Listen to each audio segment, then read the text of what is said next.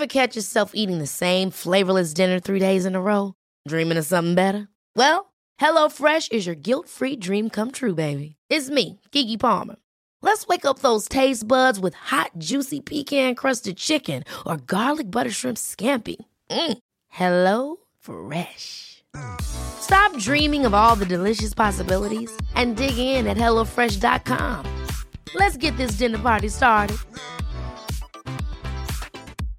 Hey, I'm Ryan Reynolds. At Mint Mobile, we like to do the opposite of what Big Wireless does. They charge you a lot, we charge you a little. So naturally, when they announced they'd be raising their prices due to inflation, we decided to deflate our prices due to not hating you.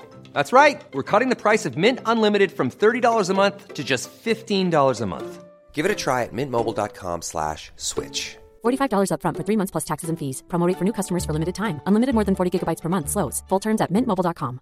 Hiring for your small business? If you're not looking for professionals on LinkedIn, you're looking in the wrong place. That's like looking for your car keys in a fish tank. LinkedIn helps you hire professionals you can't find anywhere else, even those who aren't actively searching for a new job but might be open to the perfect role. In a given month, over 70% of LinkedIn users don't even visit other leading job sites. So start looking in the right place. With LinkedIn, you can hire professionals like a professional. Post your free job on linkedin.com slash people today.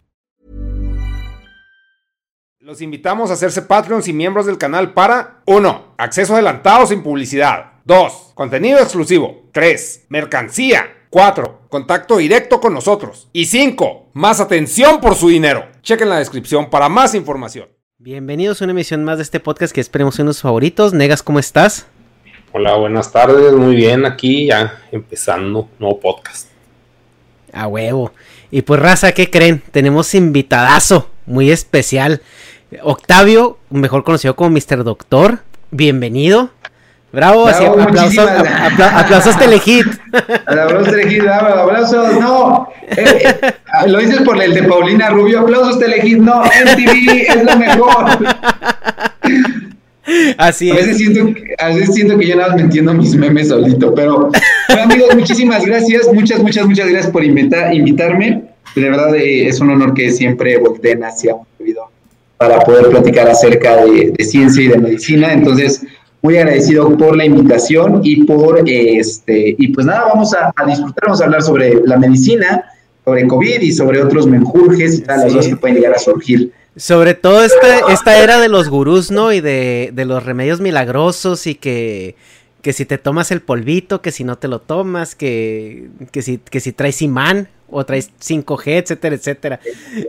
Y, y que sonríe, que nadie te quite tu sonrisa porque es la salud. Exacto. Pero Oye. como siempre lo he dicho, charlatanes siempre ha habido, siempre, siempre, siempre ha habido, todo, desde niños, ¿no?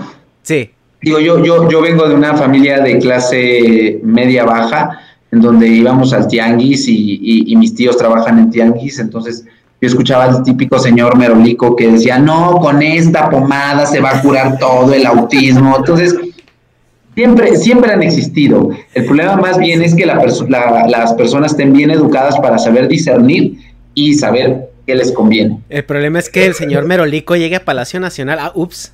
Ups, Ups. Ay, se me O cayó. más bien, no, no, no, no, no es un, no es un problema. Fíjate que, que yo creo fielmente que eso tiene que admirarse. Yo siempre lo he dicho, y eso fue uno de los motivos por los cuales decidí tomar esta personalidad, que si bien es mía también, o sea, Mr. Doctor es parte de lo que yo soy, pero al final, toda esta gente que engaña, que embabuca a la gente, que la envuelve, Ujú, tiene un arte para hacer eso. sí. ¿Y qué mejor si uno puede desarrollar ese arte y esa capacidad para envolverlas, pero llevarles información real, información con evidencia científica, que es básicamente lo que yo busco a través de Mr. Doctor? Con el entretenimiento, Sí. con un ahora llamado storytelling y todo esto, poderlos entretener, poderlos llevar historias, poderles narrar cosas, entretenerlos, hacerlos reír, pero sobre todo llevarles información y lo más importante, invitarlos a la reflexión. Pues a mí no se me hace del todo mal ocupar esas herramientas para poder llevarles información. Sí, hay que jugar. Yo, yo, o, o- o tú qué opinas, Negas? Porque estás muy callado. Este, no, está bien. Muy bonito todo. qué bueno. No, pues sí estoy de acuerdo en eso, güey. Pues es que ya hay un chingo de charlatanes y pues sí les encanta más que este, pues sacar dinero. O sea, es lo único que creo que, es como que el principal objetivo de, de la gente pues, charlatana, pero pues es que también nos encanta, miénteme, Pinocho, miénteme, güey. O sea, nos encantan las pinches mentiras. Entonces, pues parte de, la fe y de la solución fácil. Todos queremos creer en la solución fácil. Y cuando te dicen, no, no es cierto, te enojas. Dices, no, pues a, no. a seguir creyendo. Entonces, pues no sé. No, su proteína sí funciona. Me voy a poner mamada como ella, así. Ajá. y, no, y, y aunque nomás es comprarla, ¿eh? Es pagar la membresía del gym y comprar la proteína y con eso tienes. Y, ya, y claro que bajas de peso, pero bajas de peso pues porque ya no te alcanza para el resto del mes, ¿verdad? Entonces pues ya, la proteína y ya, Y ya con eso. Oye, pues de hecho justamente eso que comentas en tu canal hay un, hay un eh, proceso de divulgación bastante interesante, bastante incluso yo diría novedoso porque hasta hace el año pasado algo así como que la divulgación era tomada como algo muy serio como que tenía que ser muy profesional muy muy cuadrado. Y en lo en la gente que hemos tenido muy especializada en, su campo que hemos entrevistado sí nos cuesta un poquito sacarlos de ese molde no decirle güey relájate poquito aquí no pasa nada si si si si dices un chinga a tu madre o algo así o sea es como dale tranquilo no yo soy el doctor porque qué van a decir claro. de mí porque mi subespecialidad y mi alta especialidad y nada, nada, la verga, no sean chismosos ridículos, por favor. Y está, este, es, eso justamente es lo que ha roto o lo que merma en la relación médico-paciente. Porque es como el doctor de corbata, yo no me equivoco y tengo la razón y, no, no, la gente no quiere eso. Por eso le hacen caso a la vecina, por eso le hacen caso a la amiga. No, es que el señora tiene que tomarse su insulina para mejorar su diabetes y Sí, pero mi comadre me dijo que le funciona. Claro, porque hablan de tú a tú, porque les hablan como esto. Eso es lo que quiere la gente, que les hables de tú a tú para que la, información les quede. Sí, exacto, y hay una reticencia, ¿no? En cuanto a conectar con esa, con esa parte. A lo mejor por, por eh, la concepción que tenemos, sobre todo en México, en cuanto a las jerarquías, ¿no? Que es el doctor, el señor doctor y, de usted y todo. Y, y, lo que tú haces en tu canal es precisamente eh, romper esa pared y llegar a una eh, como una conversación más aterrizada con las personas. Y yo siento que eso es un, factor que a ti te está dando muchísimo éxito. Y, fíjate que sí, sí, curiosamente, al igual que Negas, por ejemplo, Cortano estaba comentando que ya tiene un nicho, yo nunca fue mi tirada hacerme un nicho dentro de la medicina propiamente, porque yo nunca eh, pensé en llegarle a los médicos ni a los estudiantes de medicina como por ejemplo, eh, el, este, fin, este fin pasado me invitaron a Chiapas a un congreso, pues a partir de esto ellos fueron mi primer nicho, los estudiantes de medicina y los médicos, eh, que obviamente dentro de ese nicho pues siempre surgen las Yolanda Saldívar, y entonces primero te aman y después, ahora le muérete maldito, como la flor, como la flor, con tanto, con tanto Y ya después, ahora hay muchos médicos que me critican, o sea, al inicio era como, jajaja, ja, qué cagado, es, o sea, reflejar esto, pero de pronto hay varios que se voltean y entonces empiezan a decir, no, pero ¿cómo puede ser que un internista denigra la profesión? A mí cuando me dicen denigro, ¿de verdad? ¿De verdad es tan poca tu capacidad profesional que un güey que se viste de enfermera te tiene que denigrar? ¿Tan chiquito eres? Entonces es como, mm, no da lo mismo. O también hay otras personas que recién conocen a Mr. Doctor y me escriben, ¿no? Veo los comentarios y me dicen, que debería de hablar de esta manera, porque no, no haga tantos chistes, porque eso le resta seriedad. Y yo, como diría Niurka, este es mi show, si no te gusta, vete. Así es como, efectivamente, si eso es lo que funciona, y aparte a mí me gusta, lo voy a seguir haciendo. Por eso preguntaba, por ejemplo, Negas, ¿cómo es que te relacionas tú con, con tu audiencia? De, qué va más o menos? Tú me decías que, que hablabas con ellos, comiendo, platicabas, pero ¿cómo es esta relación con ellos? Pues es que fue como que bien orgánico, porque a mí no me gusta convivir mucho con las personas y haz de cuenta que mi primo, que pues, es mucho menor que yo, él empezamos a hacer directos, pero yo no me gustaba interactuar con la gente. Y pues, pues se fue dando poco a poco, ya este, pues había gente que, que ya conocía de antes, pues por nombre, pero ya convivir, aunque sea de manera por texto, ya pues hizo más confianza y pues ya es como pues, acoplarte con compas, o sea, es como pues juntarte con tus amigos a, a platicar y a jugar, o sea, pues en línea y hay pues cada quien, bueno, pues el, el show que fue migrando de nomás jugar videojuegos a estar viendo monas chinas. Entonces, pues sí es algo, pues, se puede decir más personal, como, como tú dices, o sea, el trato tú a tú es lo que, y, no es algo que buscara, simplemente pues se, se fue dando y, está chido. O sea, nunca me imaginaba que dentro, bueno, hace como un año que iba a estar haciendo esto y menos tampoco pues esto de los podcasts en equipo, porque pues sí, yo soy muy, muy se puede decir, muy de trabajo solo, pero sí, o sea, y como dices, o sea, no, no es tú que dices, ah, no, no, no busco eso, pero sí he conocido mucha gente, así de que, ay, el dentista de los youtubers, así que a huevo quiero brillar en el, soy un solecito a huevo. Entonces, pues, si se va dando chido y, y pues obviamente siempre, y más si se supone eres figura pública involuntariamente por hacer videos, pues a huevo, pues los que no lo hagan te van a criticar sí, pero el, el, 95% de las personas que te critican, y eso de verdad, yo, tanto en la vida real como, como en las redes, es porque en el fondo les gustaría hacer lo que estás haciendo, pero no pueden. Entonces eso, eso les frustra, es como de, ah, ¿por qué lo hace? ¿Por qué, Mr. Doctor? ¿Por qué? Si es bien fácil hablar frente a la cámara, seguramente es, hazlo tú, ven, hazlo, demuéstrame que puedes. A ver, demuestra, eres tan bueno, hazlo, hazlo. Entonces, es simplemente el hate. Y también la verdad es que yo me divierto yo mucho ya viendo los comentarios este, de, hate como, como son tan incongruentes a veces entre, entre sus propios comentarios. Pero bueno, amigos, comencemos en forma, porque había algunas preguntas que les gustaría, que, con las cuales comenzaríamos para que quien, quien no me conoce, pues me pudiera presentar yo. Sí, claro. Este, la primera yo creo que sería eh, que, es un médico internista, o sea que no los médicos son todos iguales, son la misma bata y estudian lo mismo y, ya. Pues no, amigo, fíjate que eh, en México, como en la gran parte, en la gran parte del mundo, eh, los médicos pueden, tienen la opción de especializarse o de hacer una maestría o de hacer un posgrado, de hacer diplomados. Pero aquí en México una, una característica del médico es que aspira a hacer la especialidad.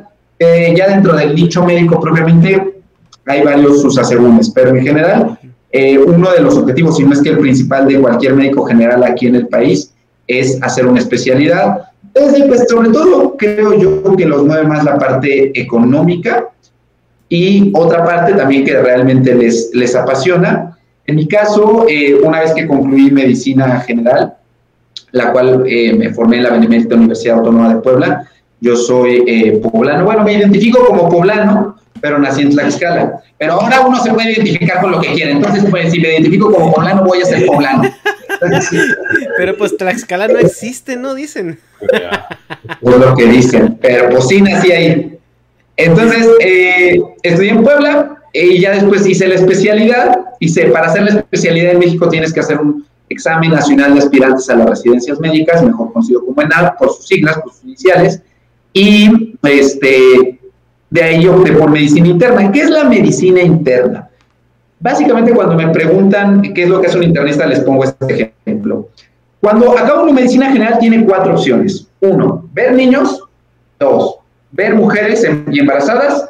Tres, operar. Cuatro, ver todo lo demás. Y los niños son los pediatras, las mujeres, los ginecólogos eh, quien opera los cirujanos y todo lo demás es el internista. De hecho, por ejemplo, el médico que se encarga del corazón, que es el cardiólogo, tiene que hacer al menos dos años de medicina interna. Opción dos, si quieres ser neurólogo, que ve el cerebro, tienes que hacer también al menos dos años de medicina interna. Incluso si quieres ser dermatólogo, especialista en la piel, tienes que hacer un año de medicina interna. O bien puedes acabar medicina interna, que se encarga de ver pues a los adultos en general y subespecializarte ya propiamente, no sé, en cardiología, en nefrología de los riñones y así. A su vez, por ejemplo, también los cirujanos se pueden subespecializar. Se pueden subespecializar un cirujano general en cirujano de tórax o neurocirujano o cirujano plástico. Un pediatra también se puede subespecializar, por ejemplo, dice, yo soy pediatra, de todos los niños pero solamente quiero ver a los bebecitos, a los recién nacidos, entonces se vuelve neonatólogo. Un ginecólogo dice, ah, bueno, yo soy ginecólogo, pero me quiero encargar de ver el cáncer, cánceres ginecológicos. Entonces, es ginecólogo-oncólogo. Entonces, puede ser las subespecialidades. En el caso de medicina interna, es lo que hace básicamente, pues ustedes dirán, pues hace básicamente lo mismo que un médico general. Un internista es aquel médico que se encarga de llegar a los diagnósticos. Básicamente es como una de sus características. Claro ejemplo de esto, quién es internista, un internista famoso, Dr. House. House es internista e hizo la subespecialidad en infectología y en nefrología. Y, y también en drogarse. Y también en drogarse. Que aquí en medicina quien hace más eso son los anestesiólogos. Ellos, miran, se, la saben. se la saben. Entonces, es eso. Eh, otro ejemplo para que les quede un poco más claro tal vez a las personas que nos están viendo es, si a ti te duele la cabeza, dices, bueno, voy con un especialista, pues, si es la cabeza, voy con el neurólogo. Pero ¿qué tal si te duele la cabeza porque tienes hipertensión, la presión arterial elevada? Entonces, más bien con quien deberías ir es con el, con el cardiólogo. Nos pasamos del neurólogo al cardiólogo. Pero cuando llegas con el cardiólogo es como, ah, sí tiene hipertensión, pero está muy raro porque tienes 25 años. porque una persona de 25 años tendría que tener hipertensión? Entonces, se dan cuenta que es porque tienen un tumor en la glándula suprarrenal. Entonces, debió de haber ido con el endocrinólogo. Y justamente este abordaje de decir, ah, bueno, le doy la cabeza, pero sí en la cabeza, pero es por la presión, pero la presión a su vez está elevada por una, un tumor de la glándula. Ese abordaje diagnóstico lo hace el internista.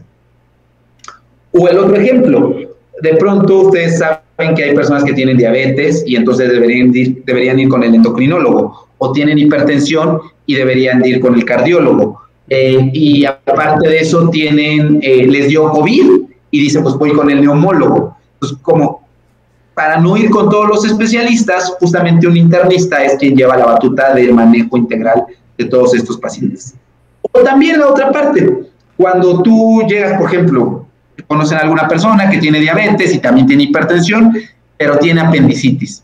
Pues, tiene que operar. El cirujano se va a meter a operarla, pero se va, se va a limitar a operar a la persona. Pero el manejo durante el momento agudo, porque al final la apendicitis es un proceso inflamatorio y va a descontrolar la diabetes, la hipertensión y va a requerir cuidados después de la cirugía. Justamente esos cuidados se encarga de hacerlos dentro del hospital un internista. Okay, Entonces son como los puntos claves que realizamos los médicos internistas. De hecho, cuando los hospitalizan a las personas, la gran mayoría, si no es nada que se tenga que operar, no estás embarazada y no eres un niño, caes en medicina interna. Mm. Entonces, básicamente lo, lo, que hacemos los internistas. Oye, ¿y cuántos años de medicina interna tengo que hacer para hacerme homeópata? No, pues para ser homeópata, nada, nada, ni siquiera estudiar medicina. Hay muchos médicos. Dos cursos de Carlos Muñoz y ya. Puede ser, puede ser que te sientas empoderado, eh, que digas, tú puedes ser, o que seas fan de, de Barbie y que digas, tú puedes ser lo que quieras ser. Entonces, con eso es más que suficiente que digas, yo llevé en la secundaria mi juego de química, mi alegría, y con eso yo, mira, y jugué operando, ya me siento doctor. Pues hay personas que literal sí se sienten así. Eh, de verdad. He tocado muchísimos en TikTok, sobre todo charlatanes, que son camilleros, con todo respeto a lo que se dediquen, ¿no? Pero pues, no vengan a usurpar cosas que no son, simplemente por tener un estetoscopio creen que puede hacer. Yo, por ejemplo, traigo mi playera y no por eso soy deportista. lo sé.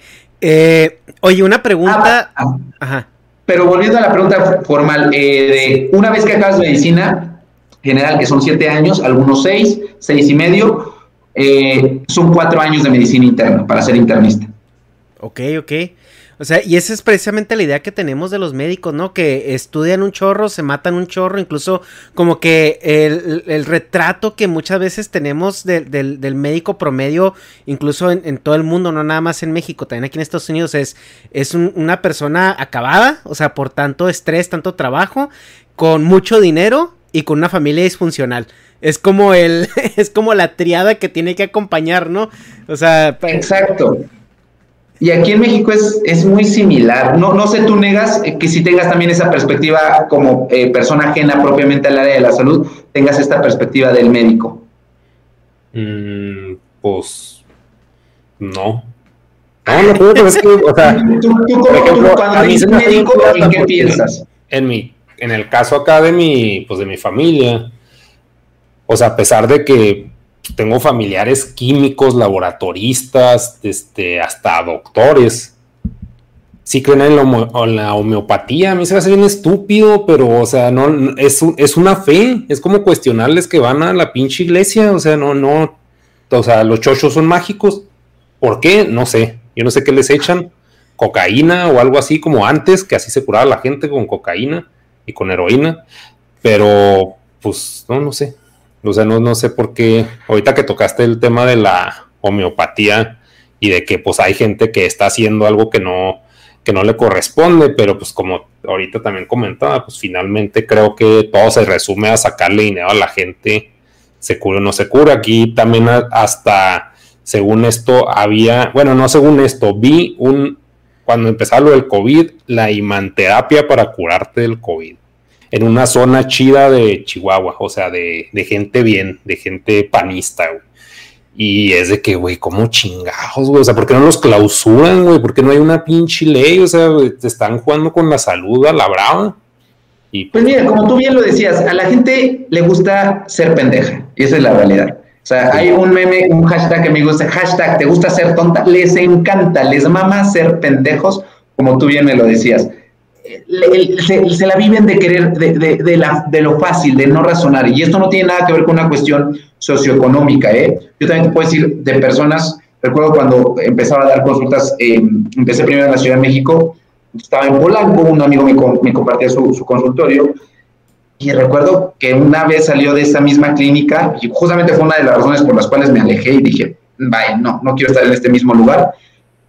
Una paciente con hipotiroidismo, que el tratamiento de hipotiroidismo es la levotiroxina, cuesta la caja 100 varos, sale mucho 200 pesos, eh, pagando 60 mil varos por vitaminas, magnesio, y es que te falta calcio, y aquí yo... Pero a la gente le encanta que le laven la cabeza. Y mientras más pague, de hecho seguramente a ustedes les ha pasado, y a quien nos escucha, mi papá era uno de esos, ¿no? Que, no, doctor, si es que es más caro, mejor, porque si es más caro, es mejor. Entonces, la gente tiene esta falsa expectativa de que si es caro va a ser lo mejor. Y esto lo lleva al ejemplo claro, como tú lo decías, de COVID. Muchísimos médicos, y te digo, no, no tiene nada que ver con la cuestión preparación, de preparación, incluso de formación. Médicos del Ángeles del Pedregal, que me tocaron tal cual, del Ángeles Metropolitano, del Ángeles Puebla, recetando antirretrovirales, que son medicamentos para VIH, anticoagulantes, una fortuna, sin- bueno, no una fortuna, 60 mil varos, pero para muchos sí lo puede llegar a ser, que no lo tienen, como es como que andan regalando esa cantidad de dinero, por COVID leve. Cuando una receta de COVID leve, es decir, de personas con COVID que no desaturan, literal no estoy engañando, tiene que costar menos de 50 pesos. Menos de 50 pesos. Entonces, la gente es pendeja, la gente tiene derecho a ser pendeja, y si es su dinero, que lo gaste, pero que entienda las consecuencias que ello lleva. Y entonces, eh, el problema, ¿sabes qué creo que yo veo en este punto? Es que, supongamos, tú pongamos este prototipo de persona. Persona de Monterrey, persona panista, rica, pudiente, digamos ahora Mariana, ¿no? Con, con su esposo Samuel. Sí. Supongamos que Mariana decide ponérselo de los imanes. Pues es pendeja, gasta su varo. eh. Digo, por poner un ejemplo, no la conozco y no me cae mal. De hecho, hasta me caen bien los, los dos. Eh, sin conocerlos, ¿eh? Buen show. Ese prototipo, ¿no? Ahora supongamos que lo sube a sus redes sociales sin ninguna otra intención, simplemente para sentirse única y diferente, porque hay muchas personas que, ay, es que yo soy super fit, y es que yo vengo y hago esto y esto. Y entonces, en esta aspiración de querer ser, entonces hay otro pendejo que va a copiarles y que no tiene tal vez ese dinero para comprarse sueros vitaminados en 60 mil varos, pero pues igual sale el señor de la esquina que se siente homeópata, por eso les decía que no, que no estudiaron, y entonces pone sus bolsitas y dice, con esto te curas. Entonces se va adaptando, se va adaptando. Por eso, justo, bueno, yo me percató sin estudiar nada de marketing, ni de, ni de sociología, ni de redes, simplemente es por la mera experiencia. Me he dado cuenta que esas estrategias, estos puntos, estos ingredientes son fundamentales para que la, para que la gente siga esos patrones. Y, e insisto, mm, ya no lo veo yo mal utilizar esas mismas herramientas si está todo avalado desde la ciencia y sabes que lo haces con el objetivo íntegramente de ayudar. Yo te puedo decir que hoy por hoy muchos de los pacientes que llegan a mi consultorio es por las redes sociales, cuando nunca fue mi intención. Yo nunca, nunca, nunca, nunca, nunca, así como en tu caso Negas que decías, pues yo no era como crecer. Yo mi intención era divertirme, eh, hacer videos, divertirme, porque a mí lo que me encanta es entretener. Entonces, era por ahí, llegaron, y hoy por hoy un buen de pacientes llegan y es como llegan conmigo y la consulta, pero quieren la foto, pero la suben a Instagram y decir, ay, vine a consulta con Mr. Doctor y el aspiracional, ¿no? Y al inicio te puedo decir que me daba como pena. Después chocan, ¿no? Esos pacientes. No, no chocan, pero no, más bien me daba pena decir, ay, no, pero dije, a ver, estoy dando una consulta. Les estoy haciendo vivir una experiencia porque vienen finales como cuando vas a un restaurante, ¿no? O vas a un lugar y vas a vivir la experiencia. Y tres, se llevan una foto. Dije, por cobrar la consulta. Si hay otros en TikTok que cobran 1500 varos por sacarse una foto y no acabaron en la primaria, ¿por qué no voy a, por qué no voy a hacer lo mismo? Entonces, dije, no, voy a jugar exactamente ese mismo juego. Lo voy a hacer porque sé que al final estoy llevando ciencia. Estoy llevando, están frente a una persona, y más allá de la soberbia o de cualquier cosa que pudiera llegar a aparecer, estoy llevando la medicina y estoy llevando, estoy haciendo cosas que sí pueden funcionar y que cambian la vida de las personas. Entonces, por eso te digo, Negas, que, que, la gente, así como pones este ejemplo de, las señoras que pueden gastar ese dinero en imanes, a la gente le gusta ser pendeja, déjala seguir siendo. Si puedes, tal vez, a ver, no seas tan pendejo, vente para acá. Ah, ahí ya, ahora sí ya estás como medio enderezado, pero bueno, eso es, eso es lo que yo, yo percibo de esto y como lo, como lo he, como he sacado o, como manejo mi frustración ante ese tipo de cosas. Simón. ¿No? Eh, no, y, ahorita las redes están saturadas pues de ese, de ese tipo de personas, o sea, con ese perfil que no tiene un entendimiento formado de nada. Y pues ya el simple hecho de que, o sea, no voy a decir un doctor, o sea, hay una persona que, haya estudiado hasta la prepa o, incluso ya una carrera, la que sea. El, el, que ya esa persona decida abrirse un canal y empezar a hablar de algún tema, obviamente lo va a hacer con un, bueno, yo quiero pensar que lo va a hacer con un poquito más de, de, de criterio que una persona que no tiene la carrera. Ahora, el problema es que estas personas que por general son ineducadas, pues eh, son, muy, son muy carismáticas eh, y, eso es lo que las ha sacado adelante. Exacto, y, fíjate, fíjate que no, no tiene nada de malo, o sea, eso también es importante. A veces de pronto cortar el comentario que hice de, y si no estudiaron y van a pagar, está bien, por ejemplo, cuando uno sacó su, de sus saludos de 1500 varos, que muchos empezaron a atacar y yo, y si es único talento y la gente quiere consumir eso, no le está haciendo daño tampoco a nadie. No tendrían por qué crucificarlo. Y fíjate que ni lo conozco, ni es mi amigo, ni nada, ni me gusta su contenido, se me hace muy soso, ni siquiera creo que tenga capacidad en lo particular para hablar frente a la cámara, para desenvolverse. Eso es lo que yo creo. Pero eso tampoco hace o lo convierte en un blanco para que la gente lo ataque. Es que te odio, es que deberías de morirte, por tu culpa el país está como está. Y cabecita de algodón. no. O sea, o sea, si él, si él es su única forma y es su único talento y su única forma, y hay gente quien paga, su problema. Su problema. Eso no tendría por qué hacer que, que, que, que crucifiquemos a una persona porque tampoco tiene nada de malo que no hayan estudiado. Si su única forma de salir adelante es eso, con su carisma, está bien, o sea, yo, yo lo veo bien. El problema es cuando se empiezan a meter en temas y en áreas que no les corresponden, como la salud, la medicina, pero también el derecho. O sea, ahorita que hablamos de con Justop, que de pronto salen así personas, es que deberían de, de matarla y dejarla encerrada. ¿Y estudiaste derecho? Bueno, vamos, ¿sacaste mínimo 8 en educación cívica en sexto de primaria? No, ¿verdad? Entonces deja de estar hablando de lo que no sabes. Simón. Pues sí. Pero nos encanta, nos encanta el pinche circo. El circo de los memes. Ah, claro. Y justamente, justamente como sé que la gente le mame el chisme y le mame el circo, se lo voy a dar, pero si en medio de todo eso les puedo meter información científica, creo que ya estoy haciendo, ahí es creo yo que es donde va mi, mi rubro, decir, ok, les encanta el mame, les encanta el chisme, les encanta el storytelling, como ahora le llaman, se los voy a dar porque sé que justamente hay talentos innatos, por ejemplo, las personas que cantan, las personas que, que juegan fútbol y que son buenísimas, ¿no? Que pueden hacer cosas creo yo que una de, las bendiciones que Dios me dio fue justamente esto, el tener esta capacidad de poder relatar y de crear historias. Desde niño, desde que tenía cinco años, ganaba concursos de calaveritas, eh, concursos de oratoria, concursos de historia, escribía obras de teatro, o sea, siempre se me dio eso, o sea, siempre fue como muy fácil para mí. Es como, ah, tengo que escribir, tan, tan, historia, me dan un concepto, lo transformo y lo llevo. Sí, justo eso es algo que se ve mucho en tu canal, ¿no? El, storytelling es muy bueno. Y, tienes, tienes una gesticulación, tienes unos ademanes cuando estás este, eh, contando las historias que la hacen extremadamente entretenida. Eh, que también es por ser inventada, eh, la verdad. También. Y uno le, va, uno le va mintiendo también, uno le va aprendiendo a, eso. Porque hoy justamente estaba escribiendo el, el video que va a salir este domingo eh, que es a propósito del aniversario de Mr. Doctor y hago discretas reacciones a mis primeros videos. Y pues, eh, eh, aunque sí trataba, mi intención era justamente ser más relajado, sí se veía como, hola, soy Mr. Doctor. Se va uno soltando poco a poco, se le va quitando la pena, uno va hablando, va, va liberando.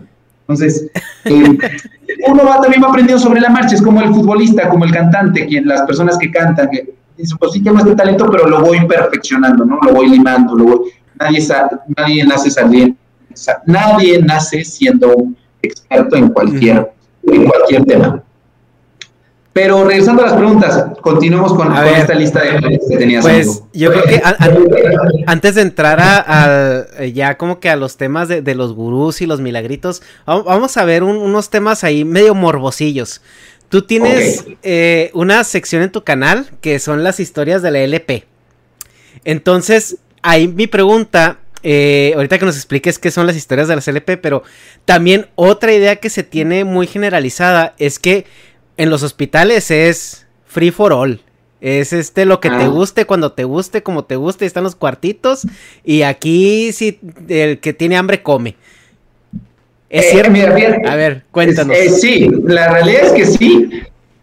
Eh, y no, no, no voy a hacer aquí el, la, el mascamuerta de, ay, no, no, no, no. Eh, pero fíjate que es una realidad. Yo ahora lo veo ya, a partir de que yo empecé a hacer lo de las estrellas de LP, dije, poco sí. yo nada lo veía, pero como el meme, como el chiste, porque yo no lo había visto propiamente. En la, en la universidad no iba tanto al hospital yo cuando empecé a ir al hospital fue cuando hice el internado. Entonces yo en el internado, tal cual, yo era mi primer trabajo formal fuera de los trabajos que había tenido con mi familia, porque mi familia se dedica a, mis papás se dedican a vender comida, entonces siempre les ayudaba la parte de atender como mesero y todo esto, y de pronto incluso a preparar la comida. Eh, con mis tíos iba a vender ropa a los tianguis, entonces eh, yo ya estaba fletado como a la chamba y en el internado, como en cualquier cosa en la vida, para tener éxito, para sobresalir en un trabajo e ir ascendiendo es ser resolutivo. Entonces, mi papá me enseñó muchísimo eso de tienes que resolver. ¿Cómo? No sé, a mí no me importa si no hay cambios, si no hay tomates, tú me resuelves. Y eso, claro, en el internado es fenomenal para otros médicos. Entonces, cuando un médico va llegando así con esa actitud, es como, me pedían algo, ¡pum! ¡pum! Entonces yo estaba muy centrado en la parte de no cagarla en el internado. Entonces no me permití yo eh, ver hacia otros lados sobre, sobre si estaba pasando o no algo. Además de que a la mitad del internado me da depresión, pues con menos, así yo menos volteaba y estaba viviendo como un duelo. Que ahorita eh, ese es otro tema que te quiero preguntar, el, abuso a los, al sistema de formación médica. Que fíjate que yo no sufrí tanto, pero hablaremos sobre esto. Entonces no me di cuenta, en el servicio social yo lo hice, no lo hice en una comunidad, lo hice en la escuela para justamente eh, prepararme para pasar el ENAR. Llega el primer año de la especialidad, también es una friega, no te da tiempo de nada. R2, vuelvo a caer en depresión y entonces mm, ya R3 me regreso a Puebla y entonces yo andaba como volando, o sea, no, o sea, yo iba al hospital a hacer lo que me tocaba, a estudiar y tal, Y entonces a mí se me quedaba como el, o sea, yo veía los memes y decía, no es cierto, pero ya cuando empiezo ahora sí a ver con ojo, de decir, a ver, es que es una realidad, o sea, de verdad, ahora que soy... ¿Cómo no me di cuenta que Rosita se pierde dos horas con Juanito? Y... O se quedan dormidos, encamados y aquí, aquí, acaba aquí, y se va con otro y luego con otro y luego aquí y aquí y me... O sea, eso es una realidad. Lo que sí me percataba, fíjate, y volviendo a la primera pregunta, eh, aquí en México se le ve tal vez, es mi perspectiva, viéndolo tal vez desde mis, como mis papás lo veían, al médico como una persona tal vez sí grande, pero exitosa, pero exitosa en todos los sentidos, ¿no? El médico siempre por lo regular es una persona, de, viéndolo desde la clase media baja, es una persona incluso que lo pueden considerar de clase alta, exitoso y con carros y todo esto, pero nunca se fijan desde la parte emocional. Cuando yo llego al internado me doy cuenta que efectivamente este patrón es muy común. Es decir, el médico exitoso, pero que tiene 40, pero se ve de 60, pero es súper buenísimo y lo respetan en el hospital, pero fuera del hospital no es nadie. Y es como, que yo no quiero eso. Este lugar, yo hice el internado en el Hospital Gia González, un hospital muy relevante en, el país. Dije, quiero hacer aquí la especialidad. Regresé a ser parte de la especialidad, después me da la depresión y me regresó a Puebla.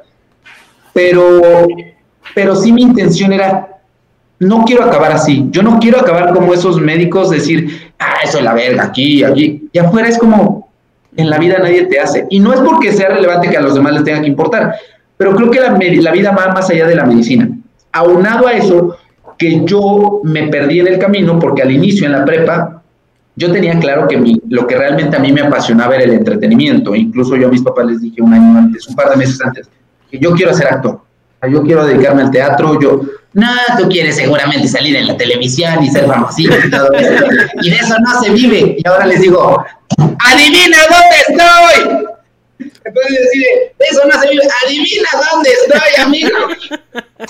Pero bueno, eh, el punto de, volviendo a esto es como, me pierdo yo en el camino y canalizo todo ese entretenimiento a ser maestro en la universidad, a ser conductor de eventos en la universidad, me absorbe de pronto el hospital en el internado, en el ENAM, en la especialidad, y me voy perdiendo en mi esencia. Y entonces, justamente una de mis preguntas cuando yo tuve el segundo episodio de depresión es, ¿a dónde va mi vida? Porque estoy en el mejor hospital del país, haciendo la especialidad que muchos quisieran, y no me encuentro. Mm. Y entonces fue cuando regresé, dije, maldita sea, no me quiero volver a comer, no me quiero, estoy yéndome hacia lo que no quiero ser. Y entonces justamente viene la depresión, toco fondo, me encuentro, coincide con que aparece Mr. Doctor y es como digo, sí, no, o sea, no, no, no quiero, no, no, no, no, medicina me gusta, que tengo la fortuna, la dicha de verdad, de que me haya en el camino gustado. Porque tengo muchas personas que, se, que, hacen la especialidad, como les decía, porque es un requisito, porque aquí el médico en México es exitoso si hace una especialidad, es relevante si hace una especialidad y vuelvo a lo mismo. ¿Cuántos médicos es como de, ay, sí, soy R4 y soy esto, que es lo que decías, ¿no? Las jerarquías y el maltrato. Ay, entonces yo soy R3 y tú háblame de, háblame tú de, háblame de usted porque soy más que tú. Yo, más que mí. Güey, es lo único que has hecho en tu vida, o sea, no sea ridículo, por favor. Es que por estudiar medicina vales más. O sea, es como, entonces dije, no, yo, yo no, no, no quiero eso, yo no quiero verme acabado, yo quiero dormir mis ocho horas, yo quiero dormir.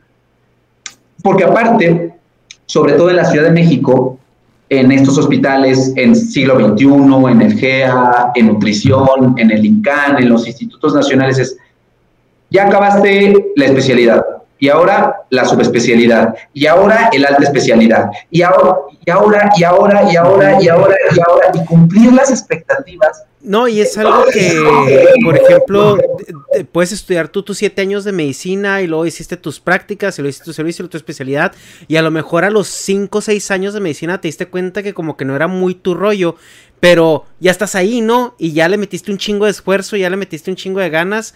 Y, y, y, luego sigues avanzando y sigues avanzando y no hayas donde dar ya esa, esa vuelta en uno y llega el punto donde ya te hayas con, con tus dos especialidades y con 10 años de experiencia y, y, siento que se abre muy frustrante estar en algo que no te gusta pero que ya le invertiste tanto tiempo y, te, y, y sería para ti un, una deconstrucción de tu identidad salirte de ese, de ese círculo.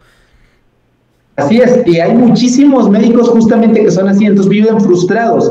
Y esos médicos frustrados son como los primeritos que atacan, son los primeros que atacan el decir, pero ¿por qué sale en la tele? ¿Pero ¿Por, qué eres feliz? Sí, exacto. ¿Por qué eres feliz, maldita sea? Yo ¿Por qué sonríes, maldita?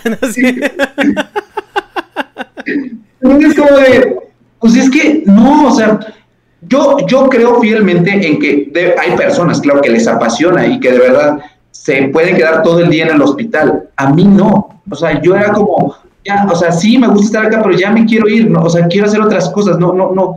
Entonces fue cuando dije, no. Uno, ni es lo que más me apasiona.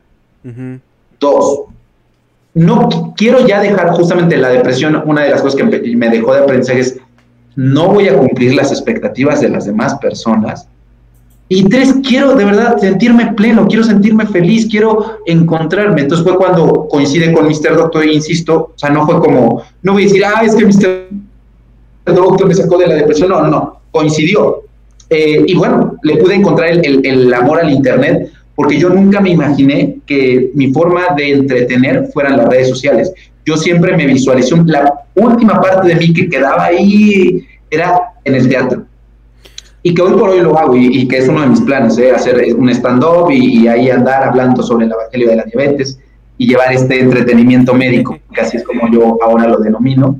Este, y sí, yo, yo sigo muy, muy de esto, el teatro sigue siendo, que ahorita lo estoy llevando, por ejemplo, digo, desafortunadamente pasó la pandemia, pero ahorita, por ejemplo, en este congreso que me invitan, entonces a mí me encanta ir a hablar y dar la charla y dar la plática y la ponencia, pero hacerlo como entretenido, meterle memes y esto y llevarlos esa experiencia creo que ustedes también la tendrán cuando, cuando están en la escuela, en la universidad, en la prepa, de, de nada sirve tener a un maestro súper bueno, no, es que es químico, es que ha ganado muchísimos premios y es que, sí, güey, pero aquí en la clase es súper aburrido. O sea, de nada me sirve que sea súper bueno si a mí no me transmite el conocimiento, si a mí me viene a hacer la clase aburrida. A mí como estudiante, como espectador, ¿de qué me sirve que tengas tantos títulos si no sabes comunicar. No, espérate, ahorita que entremos a los charlatanes, ahí es donde se va a prender en fuego. Pero eh, es, muy interesante todo eso que platicas, sobre todo por los la disyuntiva que tú tienes. Que es que a mí me gustaba mucho, eh, no sé, y, hasta cierto punto quería ser actor. Y, y suena como súper contrapunteado el, ok, no voy a ser actor, voy a ser doctor. Es como que, güey, ¿qué pedo? O sea, ¿qué, ¿qué, pasó ahí? O sea, ¿por qué, por qué fue así como tan, tan eh, eh, blanco y negra esa decisión? Ah, porque es que eh, uno fue porque yo desde niño cuando salgo del kinder me dicen, o sea, me, me dicen, ¿qué, ¿qué, qué, quieres estudiar? O sea, en mi kinder era como, acabas del tercero de kinder y es, este, te daban como un titulito a los papás y al niño, entonces yo dije, pero yo le dije por la pura doctor, pues cada que me preguntaban, ¿qué quieres estudiar? Doctor. Sexto, eh, primero de primaria, doctor. Segundo, doctor. Tercero, doctor. Entonces era decir doctor, pero no era porque realmente hubiera alguien que, que en mi familia que fuera médico. De hecho, soy el primer profesional por parte de la rama de mi mamá. De todos los primos, soy el primero que acabó la carrera. Soy el mayor, fui el primero que acabé la carrera. Y, y entonces era como doctor, doctor, doctor. Ellos, mis papás, se crearon la idea de doctor. Y la verdad es que siempre fui, la escuela siempre se me ha hecho muy fácil. Entonces, me pasa algo que le pasaba, por ejemplo, a Malcolm, el del medio, justamente cuando dicen, es que, ¿qué, ¿qué voy a estudiar? Y mis papás decían, bueno, es que Jorge tiene, en mi familia me dicen Jorge, fuera de él me dicen Octavio. Es que este niño tiene la capacidad para hacer lo que quiera hacer. Porque la es que la escuela se me hacía muy fácil, era como de, ah, pero no era como que lo razonara. Era más bien porque tenía la habilidad de, tengo la habilidad de aprenderme todo de memoria. Y durante mucho tiempo, hasta que llegué a la especialidad, yo no era una persona que razonara. A mí me decían, esto es azul y ya, ah, es azul. No lo cuestionaba, no era como de, ah, ¿por qué es azul? Y es que, ah, la combinación, no, no, no, era, ah, es azul, tal cual es azul. Ah, este, Miguel Hidalgo, 1810, ah, va. Entonces era como tenía esa capacidad para aprenderme las cosas muy rápido y era como, ah, es un niño listo, quiere, dice que va a ser doctor. Mis papás se quedaron con la idea, va a ser doctor. Aunque a la par de esto ellos se daban cuenta que era muy creativo, o sea, que era como de, ganaba concursos, eh, era el que conducía el, este, el homenaje a la bandera y, y las efemérides. Entonces, no les, tampoco les cayó de sorpresa que les dijera, ay, quiero ser actor.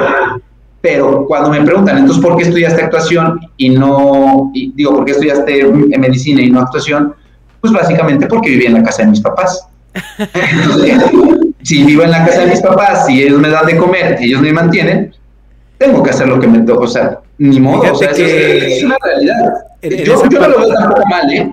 Ah no, eh, fíjate que en, esa parte yo me identifico un poco contigo y, aplicando una Roberto Martínez, vea, yo también me identifico contigo en, todo lo que dices, pero el, punto es de que desde niño te, te, van como programando y sobre todo en México, ¿no? ¿Qué quieres ser de grande? Y para mí siempre fue ingeniero en electrónica, porque eso a mí me decían mis papás que era, que era el futuro, que era la carrera, ¿no? Que es lo que mi papá estaba viendo en la maquila, ¿no? no yo nací y crecí en Chihuahua. Entonces yo desde, desde la primaria era, no, pues yo quiero ser ingeniero electrónica, ingeniero electrónica, ingeniero electrónica. Llegué a la prepa y entonces estudié en una prepa técnica y luego llegué ya había, había este técnico en mecatrónica y dije, oye, eso suena más complicado, ¿de qué se trata? Y por eso acabé una ingeniería en mecatrónica, ¿no?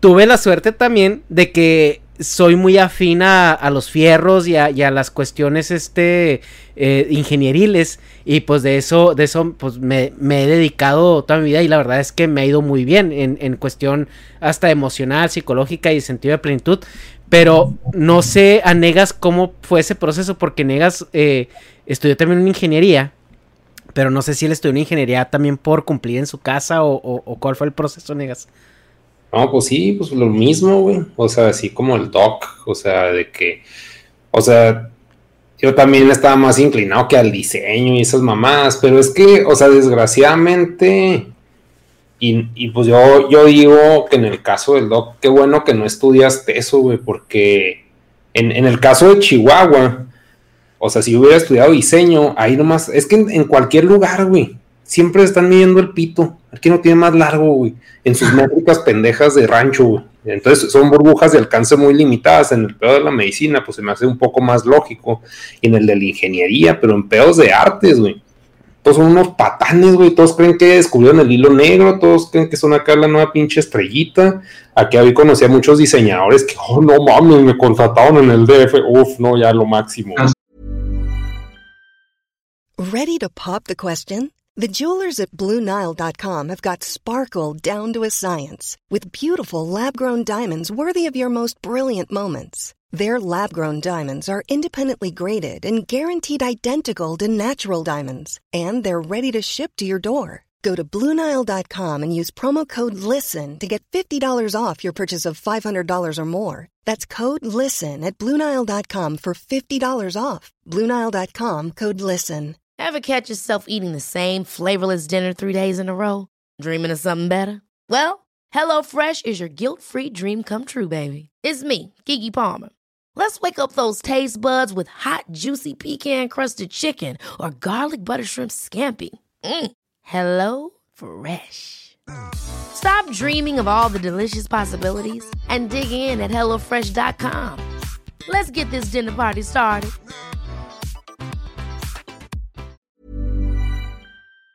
Y así que, güey, o sea, vales verga, güey. O sea, como tú dices, o sea, yo también estoy más inclinado al lado del entretenimiento. Y yo creo que, por ejemplo, si hubieras, si te hubieras enfocado totalmente al teatro, ahorita estarías diciendo por, por el mismo círculo en el que te desenvuelves. Así que, ay, es que pinche TikTok es una basura y no mames, y todo lo que es internet es pendejada, el teatro es el arte puro, y, o sea, porque así se quedan y se enclochan en sus burbujas. Y, pues de alguna forma, como si fue algo que siempre pues te gustó hacer y, le seguiste, pero sin estar, se puede decir, contaminado por esas influencias, porque pues tristemente sí terminan afectando. O sea, yo también, yo soy pésimo ingeniero, güey, porque soy pésimo para hacer caso. Y, aquí en, en, mínimo en Chihuahua, ser ingeniero es ser la puta de alguien más así de que te traigan en chinga y luego este, nadie, respeta tu horario, tú eres un objeto de uso, güey, de pinche una herramienta, güey, reemplazable totalmente, entonces tienes que ser la mejor herramienta. En el caso de, pues Ernesto es diferente porque pues él es, pues está en un ambiente muy diferente en Estados Unidos, pero pues no creo que me lleve la contra, o sea, pues tú conoces a los güeyes de la maquila aquí, güey. No, trabajé, trabajé, en, trabajé en maquila mexicana un tiempo y, sí, o sea, es, es, muerte a tu espíritu, ese es el entrenamiento. y, fíjate, Negas, tienes muchísima razón, yo también he llegado a pensar lo mismo y yo doy gracias de verdad a la vida y a Dios el hecho de que me, de que me hayan puesto en este camino, por eso no, me, no, no reniego de haber estudiado medicina, porque efectivamente si yo me hubiera quedado como actor, creo que por mi personalidad tan em, terca, eh, es, hubiera, yo hubiera apostado mucho a decir, ah, pues estudio actuación en la UAP, pero entonces me hubiera dado cuenta que no era lo mejor y hubiera ido a Bellas Artes y de ahí probablemente sí me hubiera ido a otro país a hacerlo, porque justamente hubiera dicho, creo que, eh, digo, el hubiera no existe, pero yo sí me visualizo como estos actores de, de, justamente de ese teatro mamador, de, oh, es que la televisión y las telenovelas y es que sí. Sí creo que hubiera llegado a hacer eso y qué bueno que no lo hice. Y, fíjate que, que aquí viene el otro, la otra parte curiosa de Mr. Doctor, que te digo que tengo la dicha y la fortuna de que de verdad me gustó. En la carrera de medicina me gustaba porque se me hacía muy sorprendente, era, oh, oye, ¿cómo late el corazón? Oh, oye, ¿cómo funcionan los riñones? Se me hacía muy entretenido, entonces, pero no era porque dijera, ay, tengo la vocación de salvar la gente. No, no, no. Llego al internado a un muy buen lugar donde no maltratan al interno, al médico interno, a diferencia tal vez de Puebla o el resto de provincia. Es como, ah, tienes hambre, voy a comer, oye, y aparte lo involucran bastante, no es como nada más el que saca chambas. Y dije, ay, qué padre, o sea, sí me gusta dar consulta y todo. Entonces, le agarré mucho cariño y por eso dije, este es el lugar, el único lugar donde podría hacer la especialidad si hago especialidad en México. Mm. Y por eso regresé al, GEA. Entonces, caí en blandito y también, pero claro, obviamente con las jerarquías dentro de todo lo malo, pues había como cosas buenas, ¿no? Como esto que te acabo de decir. Pero, eh, pero efectivamente, aquí viene, te digo, el punto de decir, bueno, me gustó, y tú me dices, bueno, pues a lo mejor yo soy mal ingeniero, y tú dirías, bueno, pues si no le apasiona, que se dedica puramente al Internet. Simón. Pero en este punto de querer cumplir las expectativas de mis papás, pues hoy por hoy tengo una base en el IMSS. Eh, me digo pues, que en México se conoce como vida resuelta, güey. O sea, tener una base en el IMSS es vida resuelta ya. Para los papás, que la realidad es que no es así. O sea, la realidad es que para, y para muchos médicos también, ¿eh? O sea, para muchos médicos, uff, ya tengo una base en el IMSS, ya suelo más, respéteme mi vida. Ay, bueno, qué patético, qué aburrido. Justamente, por eso es que acabando la segunda ola, yo pido mi licencia, que ya de hecho pensaba pedirla desde antes. Dije, yo veo, veo a los trabajadores del IMSS así, ojerosos, cansados, checando. Y, recuerdo que el, día que yo me decidí a pedir la licencia en el IMSS, es como, la licencia es como este tiempo que te dan sin goce de sueldo, pero puedes regresar en determinado tiempo. Yo decía, me voy, no me voy, pido la licencia, no la pido, que me irá bien o no y, y, veo, volteo y veo a dos enfermeras, una le pregunta a la otra, ¿y a ti cuánto tiempo te falta para jubilarte? No, pues a mí ya nada más cinco años, y a ti no, pues a mí todavía quince, pues ya casi, ya casi. Pues, pues ¿qué ya casi? Es como, ya casi, ya casi soy feliz. Es decir, tienes que esperar tantos años. No, ya, ya todas ya, o sea, ya para qué chingados quieres ser feliz y ni puedes caminar bien. Exacto. Es como, no, Sí, ya todo te agruras, ya este no. sí. Y entonces fue como dije, claro, no quiero yo dejar el IMSS. De hecho, mi plan es regresar. Espero que sí pueda me dé la vida y, en este punto de mi vida donde soy tan pleno, eh, en la consulta doy, doy, consulta en la mañana, en la tarde habitualmente iba a dar consulta al IMSS, los fines de semana doy también clases eh, para médicos que van a hacer la especialidad. O sea, la medicina, por eso muchos cuando dicen, pero ¿por qué entonces no te, eh, era lo que hablábamos al inicio? De polarizar. Ah, bueno, es que la medicina no es mi máxima pasión. Entonces la odias. Tú no, no, no la odio, me gusta, me cae bien. Es como, güey, compa, o sea, es como, somos amigos. Es como, me cae bien la medicina, me gusta. Pero no viviría con ella. No, también. O sea, también, viviría con ella. Es como, como estos, eh, estas personas que dicen, pues no es como el amor de mi vida, pero a veces vale más tener paz y decir, ok, esto sigo siendo. Pero en este caso, entonces, yo sí tengo la, tengo la dicha de que, usando con, con el amor de la vida, pero también con la distancia, es como, hago, o sea, estoy muy contento y por eso es que no quiero dejar el y, y la medicina como tal, porque es básicamente donde sale mi contenido. Sí. Entonces, yo, yo, es como Hannah Montana, te mezcla lo mejor de los dos mundos y es como, o sea, sí. Me encantan los memes, neta. Me encantan. Está, está, está, chido. Entonces, pero efectivamente, cuando tomo la decisión de que dedicarme a esto, volviendo a esto de la, la, visión del médico, cómo lo ven acabado, dije, no, o sea, ya me, ya, lo digo de broma o no lo digo desde el fondo de mi corazón, pero lo digo muy superficial de, ya desperdicié mi vida de los 20 a los 30, donde es como el boom de los que hacen internet o de los que es, no la voy a desperdiciar de los 30 a los 40. No, no, no, no. Entonces cuando a mí me preguntan, oye, ¿no te gustaría tener una clínica y todo? Sí, sí me gustaría ser el doctor que tiene una clínica y su equipo multidisciplinario, pero yo me veo haciendo eso hasta los 45, 50 años. Yo ahorita no voy a desperdiciar de los 30 a los 40 y menos voy a desperdiciar el Botox. Ya suficiente me lo tengo que poner para que no me vea más grande. Entonces no voy a desperdiciar esto. Voy, voy, voy, voy, voy a hacer esto. O sea, quiero hacer estos 10 años. Ajá. Quiero ir a donde la vida me diga con mi gusto por el entretenimiento. Pero, pero sí, eh, eso, pero volviendo a la, a la segunda pregunta, sí, sí hay LP, sí hay LP en la medicina. Yo no la vi tanto por justamente porque en mi mente revoloteaba todo esto que les acabo de decir. Entonces, empiezo a voltear y digo, oye, pero es que es real, o sea, sí, o sea, sí pasa, enfermeras, camilleros, médicos internos, residentes, adscritos. Sí, les, gusta la horchata a veces también. Oye, sí, no. pero es eso eso de no, no sé si responde hacia un libertinaje porque están tan cómodos con, con el ambiente que no hay tanto pudor o, o, más bien responde al estrés que se vive en, en esos medios.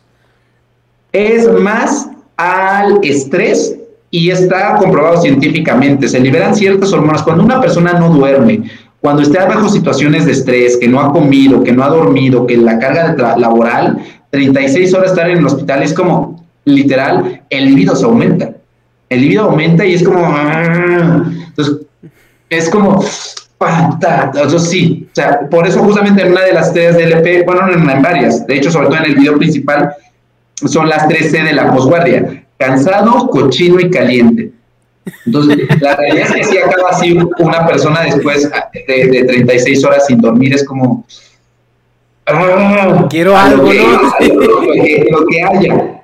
Entonces, sí, digo, no sé si, por ejemplo, a ustedes en la parte de como ingeniería se, este, les pasa eso, que supongo que como en todas las carreras, ¿no? Se desvelan y tienen que les suceda esto. Sí, Pero- somos, somos unos ñoños nosotros, pero eh, pues eh, si tenías novia, sí.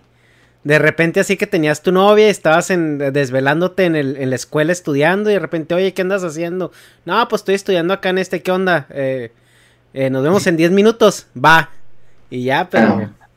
pero no, sí. pero allá sí, ¿eh? Con todo, con todo, con todo, con todo se meten, este... Pero, pero igual también porque en ingeniería, bueno, sales de ingeniería a los, eh, si no repruebas nada, a los ve- 22 años, 21 años.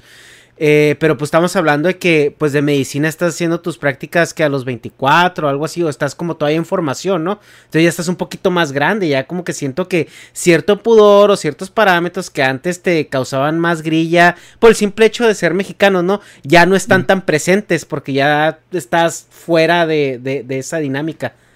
Sí, aparte, obviamente, la, la formación o te hace, te, te hace ver desde distintas perspectivas la vida y diferentes aspectos. Y fíjate que justamente eh, esa es otra razón por la cual inconscientemente me apuré. Porque cuando yo iba en primero de primaria, bueno, eso fue una suerte, ¿no? Cuando iba en primero de primaria me pasaron a segundo.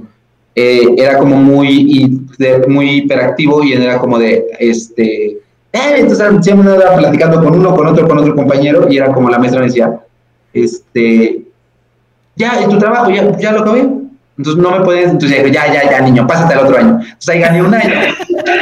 Y en la, y, en la uni justamente acabé en cuatro y medio la, la carrera, después el año de internado y el año de servicio. Entonces ahí gané medio año y me dio la oportunidad de que mientras estaba haciendo el servicio hice el examen para la especialidad, lo pasé luego, luego, y entonces ahí gané otro año, o sea, completé el año. Ok. En teoría, yo debí para los años, yo salí de la especialidad a los 28.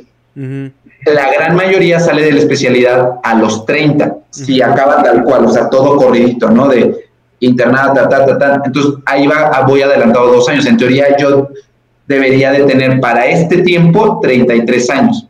Okay. Tengo, recién acabo de cumplir 31, que lo he dicho también en otros videos, la verdad es que yo siempre me he sentido más chico de mi edad. El único momento de mi vida donde decía, ya se como todo, estoy súper viejo, no, era justamente en la depresión. Pero fuera de ahí, si a mí me preguntas, ¿de cuántos años tú te percibes? Yo me percibo de 25. No sé si a ustedes les pase lo mismo. Tú, por ejemplo, ¿cuántos años tienes, amigo? Eh, yo tengo, yo tengo 33. Ok. Y, y sí. me percibía, bueno, todavía pues puedes ver mi decoración, ¿verdad? Y, y tengo, este, yo no tengo hijos, pero lo que gasto son puros monos y cosas así. Eh, o sea, se podría decir que a lo mejor sí me percibo de la edad que tengo ahorita por mi dinámica, pero no siento que esté viejo. O sea, no siento que tengo 33 años, pero no los 33 años que tenía mi papá cuando él tenía 33. Ah, no sé si me explique. Sí, sí, sí, sí. Y, y pues negas tú. Pues sí, igual, güey, pues es que, o sea, desgraciadamente sí, de repente que me veo en el reflejo así del celular y esa papá asquerosa, así digo, no mames, chingado. O sea, pero pues así en, en actitud mental, sí se puede considerar que, pues, sí estoy machado, porque, pues, sí, no sé. ¿Cuántos años tienes tú, Negas? Yo tengo 36, pero sí está cabrón, ya, ya como, no sé, ¿quién le, una amiga leyó de que a partir de los 31 empieza a apestar a anciano. Y así que, pues, no lo dudo. Y lo que la, el índice de, de musculatura disminuye bien cabrón. Eso también es por los 30, ¿no? Bueno, antes de los 40. Pues la verdad es que sí hay cambios en el metabolismo de las personas después de cierta edad, varía, y de ahí la importancia de que una persona eh, tenga una adecuada alimentación, que coma todos los días verduras, que realice actividad física. Yo a partir justamente también de las redes sociales que empiezo con esta parte de la divulgación de la nutrición también, de la actividad física como las mejores medicinas, tomo conciencia y digo, es que yo no puedo predicar un evangelio que no vivo. Entonces, justamente empiezo a comer de mejor manera, eh, me pongo a hacer ejercicio, entonces sí digo, es que no puedo hablar yo de algo que no ejecuto, tanto para la consulta como para el Internet, porque entonces caeríamos en este juego o en esta misma dinámica del médico del seguro, panzón, con su coca al lado. Es que ya tiene que bajar de peso, señora. No, y con los cigarros. y sus cigarros. No sean ridículos e incongruentes, por favor. Creen que así le. Por eso, por eso a Bárbara le hacen caso. Por eso. Porque si él le digo, con esa proteína te vas a poner mamada como yo, mira. Entonces, eso es a lo que me refiero también con el hecho de vender, de decir, bueno, sé congruente para que la gente pueda, pueda, pueda llevarle mejor ese evangelio. Pero bueno, pasamos a la siguiente pregunta, amigo. Sí, eh, algo que te quería preguntar, eh, ahorita que estoy, estoy escuchando tu historia y tu camino. Ah, eres una persona obviamente muy histriónica y, has encontrado esa plataforma en tu canal. Y te está yendo muy bien, güey. Te está yendo de poca madre. Estás, estás subiendo como la espuma. Estás en TikTok, estás en YouTube. Y, y tienes una plataforma que está bastante robusta ya. Eh, ¿Eso te ha afectado personalmente? Eh, porque bueno, yo, yo también estuve mucho tiempo en la música y el ego de un artista o el ego de un performer es, es cabrón. O sea, de repente sí te empiezas a sentir como que, ah, cabrón, como que sí, mira, como que sí le, sí, sí, sí, sí, sí me merezco esos aplausos, ¿no? ¿Eso, ¿Eso te ha afectado? ¿Tú sientes que te ha hecho de repente un poquito más diva inalcanzable o más mamón? ¿O cómo ha sido esa dinámica? ¿Cómo la has sentido?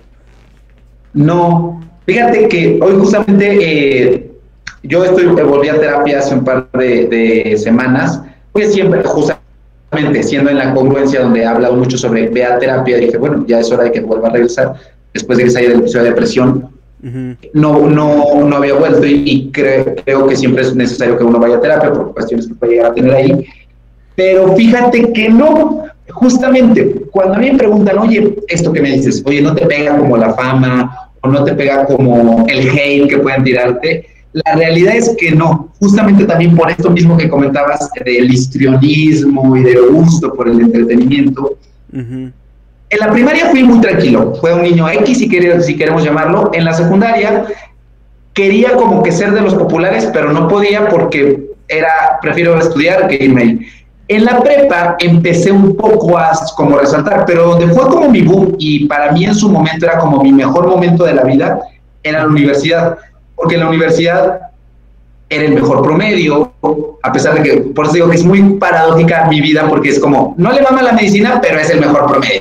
Entonces era como, era el mejor promedio, daba clases a generaciones más pequeñas, entonces todo el mundo me conocía en la universidad, pero también agarraba la peda, pero entonces era como, era un pequeño Mr. Doctor en la universidad. Y había muchas personas que no les gustaba en, en ambos polos, tanto a los desastrosos, a los más así de, güey, pero ¿por qué chupa aquí y se va a la universidad y es promedio y da clases? Como también al otro extremo, a, a los que eran como igual de los mejores promedios que íbamos en las mismas clases, les, les eh, me criticaban y decían, no, pero ¿por qué tú no te puedes ir a este hospital a el internado? ¿Por qué? Entonces, yo en esa parte, en esos años, sí fue cuando tenía el ego muy inflado. De decir, ah, soy, es que yo soy Octavio, es que yo soy el mejor promedio, ah, pero es que. Pero claro, hablaba o mostraba esas virtudes o, esos reconocimientos porque tenía la autoestima muy baja, porque quería ocultar muchas cosas, como por ejemplo mi sexualidad, como que quería decir no soy, eh, eran como ciertos vacíos que justamente una persona que, que tiene la autoestima muy alto y mamador es porque realmente tiene cosas muy, muy bajas ahí adentro. Entonces, eh, no me pega a mí cuando empiezo a ser Mr. Doctor, formalmente era como decir, pues es que esto ya me ha pasado, o sea, esto ya me pasó una vez. La gran diferencia es que esto me pasó después de la depresión y ya fui a terapia. Entonces ya no me va a volver a pasar. Entonces, por eso cuando tú me dijiste, oye, me, me escribiste, me oye, ¿quieres hacer un podcast? Y yo, sí, no, no pasa nada, vamos a hacerlo. Es como, eh, no, no, no le veo mayor necesidad de decir, pues, lo hago, o sea, es- está bien, no, no tengo la oportunidad. A veces no me da tiempo de aceptar como a todos, cuando me dicen, oye, sabes que no coincidió, digo, ok, regresé ayer a Chiapas, lo puedo hacer hoy, sin problema. Pero no, en ese aspecto no me he dado, ah, soy Mr. Doctor. De hecho, hoy eso hablaba justamente con, con- en terapia. Les decía, le decía a, a mi terapeuta que más bien a lo mejor lo que puedo llegar a tener es síndrome como del impostor, donde decir, ay, creo que esto no me lo merezco. De pronto cuando me dicen, no, doctor, y es que es por usted quiero estudiar medicina, y es que yo lo admiro, y es como, uy, me, me siento un poco incómodo decir, es que no, no, no, no, no es como para tanto. Porque no, la verdad es que soy igual que cualquier otro ser humano, con errores, con defectos, que se enoja, que grita, que a lo mejor en la cámara sí me ven riendo, pero acabando la cámara puedo montar la madre y puedo hacer ta, ta, ta, ta. Lo que sí me ha cambiado, y eso sí es algo que yo criticaba al inicio de que, que empecé en, en las plataformas, que tuve la fortuna que desde el inicio me invitaron a cosas pues grandes. Recuerdo que la primera vez que me invitaron a una cosa grande fue a Fórmula 1, a una campaña, en- paradójicamente en contra del tabaco, patrocinada por Marlboro. Entonces fui a la inauguración de Fórmula 1 y era como, conocía, bueno, estaba así como estoy platicando, estaba platicando aquí con Chomel Torres, ahí lo conocí, estaba acá este Ben Shorts, eh, estaban varios influencers, estaba Cayo de Hacha, y de pronto aquí pasaba Carlos Slim. Bueno, eran abajo de nosotros estaba Armin Van Buren tocando tan, tan, tan, tan. En nuestra camioneta subió este, Luciano Pavarotti, que ese día cantó el, el himno, era una locura. Y, y, y yo, de aquí voy a sacar dos experiencias. Una, estaba como en la crema innata de las redes y de la política y todo esto, y yo decía, güey, ¿qué, qué vergas hago acá? Aparte tenía como 25 mil suscriptores apenas. Y lo cagado es que aparte, acabando de, ese, de, ese, de eso, que acabó como a las 5 de la tarde, yo tal cual salí del autódromo y me subí al Metro Puebla y me regresé así en metro con mi, mi- mi- con mi, esta cosita que es el ingreso que cuesta 8 mil varos, pero subiendo con mis 5 pesos al metro es como la paradoja de la vida, ¿no? Decir, es como, qué, qué cagado, o sea, Sí. y dos, pero dos, ahí viene el punto al, al que quería llegar, era, conozco por ejemplo a Ben Short, y Ben Short es súper callado, súper tímido, pero tú lo ves frente a la cámara y es como, "Wow, wow, wow". y lo mismo pasó con Mayre Wing, Mayre Wing es como muy explosivo, ves en la cámara y todo, pero detrás es como muy callado. Yo decía al inicio, si es que es es incongruencia, es que tú no puedes estar diciendo, hablar, ya, ya, ya, ya, y en la vida real estar súper calladito en una esquina, ni siquiera es como por sangrones, es porque realmente pueden llegar a ser introvertidos o simplemente no quieren hablar. Al inicio yo criticaba mucho eso, pero ahora con el paso de los años, estoy haciendo exactamente lo mismo. Ya no me gusta, o sea, acabando esto yo me puedo encerrar y no salir. En la calle no me gusta que me vean, o sea, es como muy de quiero estar así. Eso sí me ha cambiado. Antes yo trataba mucho de decir, ok, soy así aquí, pero afuera también. No, porque es como muy desgastante. Entonces, claro, es eh, ese personaje, ¿no? Sí. Y, también justo es lo que comentamos porque, bueno, Ben Shorts, eh, pues eh, como ejemplo, es, es, un youtuber de primera generación, por así decirlo. Y pues los youtubers al inicio era gente introvertida. O sea, gente que tenían su cámara y, y, realmente hablaban a una cámara porque pues no eran como muy sociales. Ajá, eso también lo entiendo. Y, y, a mí muchos me lo decían justamente cuando empezaba, decían, bueno, es que tú eres como más o sea, si eres así en la vida real, y, tal cual, así era en la, o sea, en la vida real.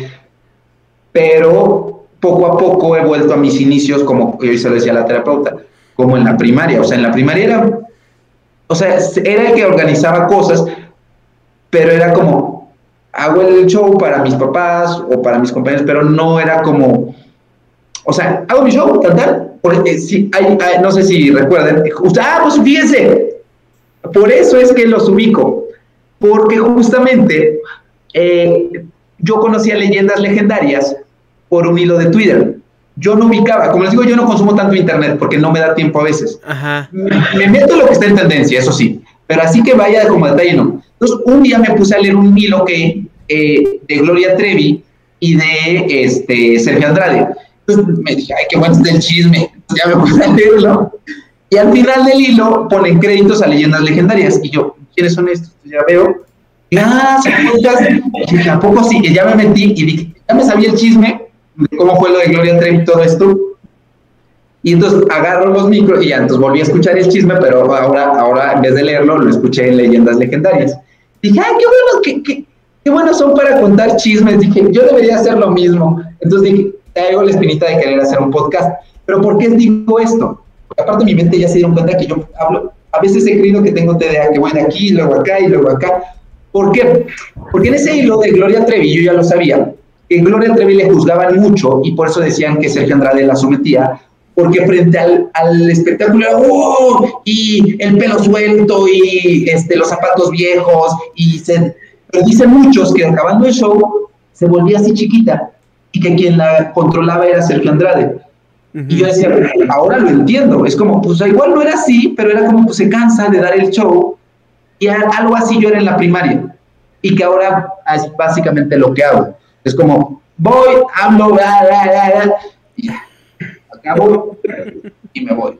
Y, pero mira cómo surgió todo de leyendas legendarias, de y de ahí fue cuando los ubiqué a ustedes también. Mm, sí, aquí, aquí lo estuvimos un rato y nos aventamos un, un directo, bueno, no fue directo, fue, fue grabado un podcast con ellos bastante. Yo me reí mucho en ese podcast. Pero, ok, entonces ahora sí vamos a las, a las preguntitas de, de, pues ahora sí de, de charlatanería, de los gurús. A ver, y voy a empezar así directo. ¿Tú crees que Barbie se consuma su producto? Creo que lo consume, pero no diario. Yo creo que no lo consume diario porque, pues no, o sea, o quién sabe, o sea, no, no sé. O sea, ah, te puedo decir, por ejemplo, que yo saqué una línea de playeras y yo sí me pongo mis propias playeras. Eh, las ocupo para ir al gimnasio o para hacer ejercicio. Pero pues no sé, o sea, no, no, no dudo que sí las puedo utilizar, o sea, Fíjate que yo con Bárbara. O, a lo mejor y ni sabía, ¿no? Imagínate que ella se está tomando su proteína pensando que sí es lo que ah. dice. Y luego de repente le dicen, oye, ¿sabes qué? Fíjate que te estás. sí, yo creo que eso puede, es justamente lo que te iba a decir, porque no. Yo soy muy partidario de darle, de, de pensar bien o darle el beneficio siempre a la persona. Es decir, mm. siempre no sé cuál, es el término correcto, pero opto por o, le doy el, beneficio de la benevolencia a la persona, es decir, es buena, no, no es mala la persona, no lo está haciendo en mala onda. Yo creo que Bárbara no lo ha hecho en mala onda. Eh, puede ser tonta y no se ha dado cuenta, pero no creo que lo haga como con mala. Creo que sí, definitivamente, como bien lo dice Negas, Ajá. la mueve el barro. Eso es un hecho. O sea, de que la mueve, la mueve. Porque todo lo que se gana y lo que cobra por una historia, claro que lo mueve.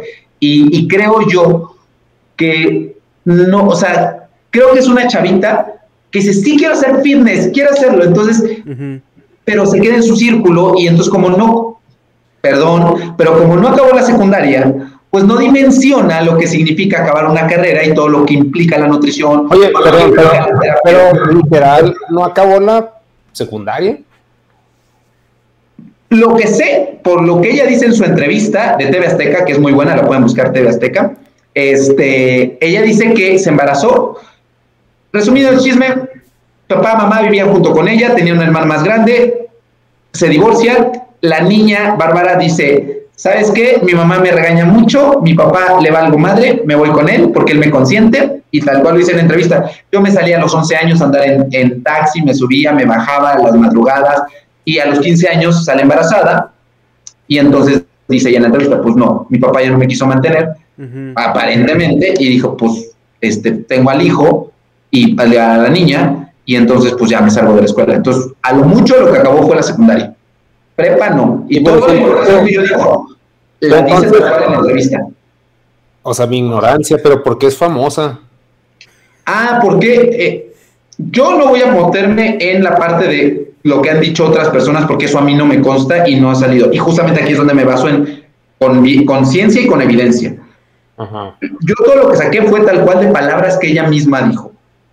Sí. ¿Por qué se hace famosa? En la versión de ella es, acaba, eh, la neta es que no estaba tan operada de la cara, porque no me lo vas a negar, Barbarita, te operaste y yo sé con quién, o sea, no voy a decir más. Y ya. El punto es que eh, empieza a ir a programas, pero de telehit, y ella salía en Guerra de Chistes. Y entonces, pues obviamente ahí tiene a lo que dicen otros, porque eso también es, ella se empieza a colgar del apellido de Regil, porque decía que Marco Antonio Regil y ella eran primos, pero la realidad es que no lo son. De ahí se mete a, a TV Azteca y empieza, pues, de poquito en poquito, hasta que le dan un protagonito, un protagonista, un protagónico. ¿Cómo lo consiguió? Ahí sí, yo no sé, no voy a ponerme a hablar ni a... Yo no sé cómo alguien con 28 días de actuación logró un protagónico. No lo sé. Y digo 28 días porque tal cual ella lo dice en la entrevista. Yo solamente estudié 28 días. Le dan un protagónico. Pues es no que era muy buena. No sé. Ahí no diré nada. Le dan un protagónico, no funciona tanto y viene entonces eh, su... eh, le empiezan como a invitar.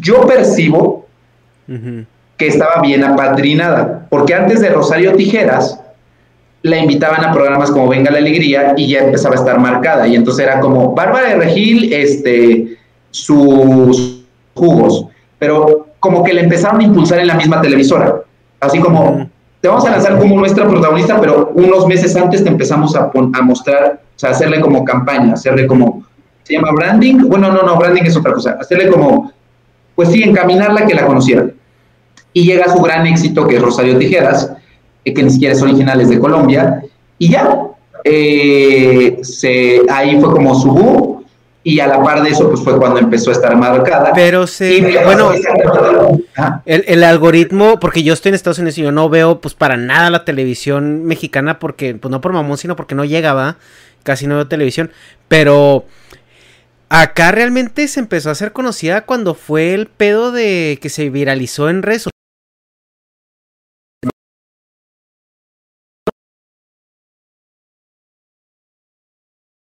Y le empieza a pasar lo que le pasó en su momento a Ninel Conde cuando, hace 10 años en Twitter, cuando decía el surimi y empezaba a decir estupideces y, y de ahí surgió. Entonces empieza a decir como cosas y el de las más grandes fue justamente el sonríe, sonríe, que nadie te quite esta sonrisa, esto es tuyo. Pero a la par, en la pandemia, pues creció muchísimo. O sea, en la pandemia fue como, ¡fum! Bueno, ya venía de ser famosa, pero en la pandemia fue un... Fue como el- un timing muy extraño para ella, porque fue justo como, como cuando íbamos entrando a la pandemia que la gente está buscando, bueno, qué chingados, cuál es el meme de hoy, ¿no? Y entra ella así con todo y... Y, y de, sí. de pan integral. Sí, y ahorita, ay, Pati, estamos así. güey. Entonces es como de, así, ay, Pati. Sí, sí, sí, sí, sí, sí, sí, sí, sí, sí. Sí, sí, sí, sí, sí, como Pati Chapu. Sí, sí, sí, sí, sí, sí. ¿Tú qué opinas, Pedrito? Ay, mayonesa McCormick. Exacto. Ya, ya, hablar de chismes, que aparte a mí me encanta. Pero obviamente con fundamento, ¿eh? O sea, todo esto que insisto que estoy diciendo es con, con fundamento. O sea, no son cosas que yo me invente ni que diga. Porque hay otras personas que han salido que la conocen y que dicen que se metió con uno, con otro, tal, tal, tal, y que es así, así. A mí eso no me consta. Lo que sí es lo que está ahí en las redes, ¿no? Que se hizo, o sea, fue una serie de eventos que ella misma, no sé si propició, pero que se dieron desde el hecho de decir, cuando estaba con el filtro de, ay, qué, qué prieta, qué feo, cuando le da el cabezazo a su mamá, cuando sale diciendo que el jamón es gluten free, cuando sale diciendo pan integral, cuando sale en una entrevista con Adela Micha en la saga y dice que después de las 5 de la tarde no se deben de comer frutas. Viene lo de lo de, de Mola, lo de vamos a hacer una receta sin carbohidratos, lo primero que necesitamos es plátano. Entonces, se van sumando muchísimas cosas, que, o sea, que le dieron. Yo, sí, hay un buen de cosas. O sea, en latino sale, sale Y diciendo, lo, y lo, ah, no, pero, pero, pero Aries Terrón es el, es el malo, es el Joker aquí. Ah, sí, eh, pues, pues es que yo no sé tampoco, a mí no me consta, a mí no me consta, ¿qué creo yo? Que ni tanto que queme el santo, ni tanto que no lo alumbre. Porque también ah, cuando pasa esto de, de Yo Stop, hace que me están diciendo que a ver si en dos semanas no pasa nada. Es que cuando hacemos el directo a los que nos están viendo, le digo a, a Octavio, oye, a ver si en dos semanas no nos meten a la cárcel por algo. Pero bueno, tal grado llegó la gente, creo yo que es paranoia, que empezaron a decir, este, no, fue Bárbara la que la metió, Bárbara fue la que la metió en la cárcel, y así, tampoco, ay, lleven a otros extremos, está bueno para el mame, pero no a, a dimensionar. Pues Yo- en resumen, Bárbara es, es un meme, negas. Es, es el meme de la de, No, de pero lo pues es que, o sea, y ahí sí fue mucha ignorancia de mi parte porque pues Ros- Rosario Tijeras, pues no mames, o sea, es turbo, turbo normal ese pedo, pero ¿Sí? yo Bueno, es que yo sí me la perdí. no mames, pues es la reina del sur 2, güey. Yo me la perdí, güey. Son esas pinches series nacas, güey. Gracias a. Dios me la perdí, güey. No, o sea, pues no nos la perdimos chance ni, o sea, no es de que, ay, se me fue, güey. O sea, es de que simplemente, pues, supongo que no son Demonios, todos no la vi. consumos, güey. De- maldita sea. o sea, yo, yo, o sea, una cosa es que hable y no lo digo, o sea, no tendría ningún problema en decir que vi la novela, porque la que sí ve, fui, fui, fue la que sí veo, o la que, o sea, yo soy de, de- de- o era, porque ya no me da tiempo, de ver novelas, como Betty la Fea, esa mira, me la puedo saber de pie a pa, pero también puedo saber todo de Dragon Ball. Esa, es- esa, Es esa de Betty la Fea yo me la aventé con un tío que precisamente trabajaba en el IMSS. No, es que es buenísima. Pero bueno, a lo que voy, es que Rosario Tijera sí fue viral, pero aparte, la versión mexicana, no, según yo, la versión mexicana no tuvo como tanto éxito. La buena fue la colombiana, que fue de las primeras narcoseries que Es que, es que no era novela, güey, era un documental, lo que tú no sabías. Ah, sí, exacto. bueno, sí está basada en, en hechos reales, ¿no? Rosario Tijeras. No, está siendo sarcástico. Sí, estoy siendo sarcástico, estoy diciendo que es No, es que de donde yo sé sí, porque es que a mí me viene a la mente eh, la reina, de, lo que tú acabas de decir, la Ajá. reina del sur. Es que la reina del sur salió en 2011. Rosario Tijeras, la original, salió en 2008. Mm, Incluso la primera, según yo, la primera narcoserie formal es la de Sin Tetas No Hay Paraíso. que después ya hicieron su versión Sin Senos No Hay Paraíso. Y creo que esas sí son de Telemundo y sí son más vistas. Pero aún así ni siquiera las he visto. La que sí vi fue este, La Reina del Sur. Pero La Reina del Sur vino a ser después que Rosario Tijeras y, este, y que Sin Tetas No Hay Paraíso. Yo entiendo que Rosario Tijeras, digo, este, que La Reina del Sur es como el parámetro para decir narcoseries o narconovelas. Es esa. Es muy buena, por cierto. Y esa sí está basada en hechos reales y basada en un libro. Ok, ok. Pero también de todo podemos hablar. Si queremos decir hablar de una morra de esa Ranma y que medio. es- Cómo Sí. es que fue la de las primeras eh, caricaturas que salió en 1988, ¿no? El primer capítulo ¿De quién? de Ranma y medio. Ay, Ran. No sé, de Ranma sí no, no, no sé de. Ay, amigo, pues si tienes el cuadro atrás. Mira, Sí, mira, de, güey, de- caballero. No, pero pues es que Ranma sí, o sea, me gusta y de hecho no es un cuadro, es una celda original de animación. Pero, Pero pregúntame de, de, de, Dragon Ball y de los caballeros y te sé así ah, todo. Pero, que pregunte de pero no, no, no. Eh, ahorita, ahorita, ahorita, vamos a eso si quieres al final. Porque sí, ya ando, ando, mira, filoso, filoso y. Voy, voy, voy, rápido a traer, dame dos minutos, voy a traer la cerveza y los tacos porque. No, dale. Nada. Sí, sí, dale, dale. Yo voy a mear, güey, también. bueno, entonces. Bueno, chicos, en lo que estos chavos van a desahogarse.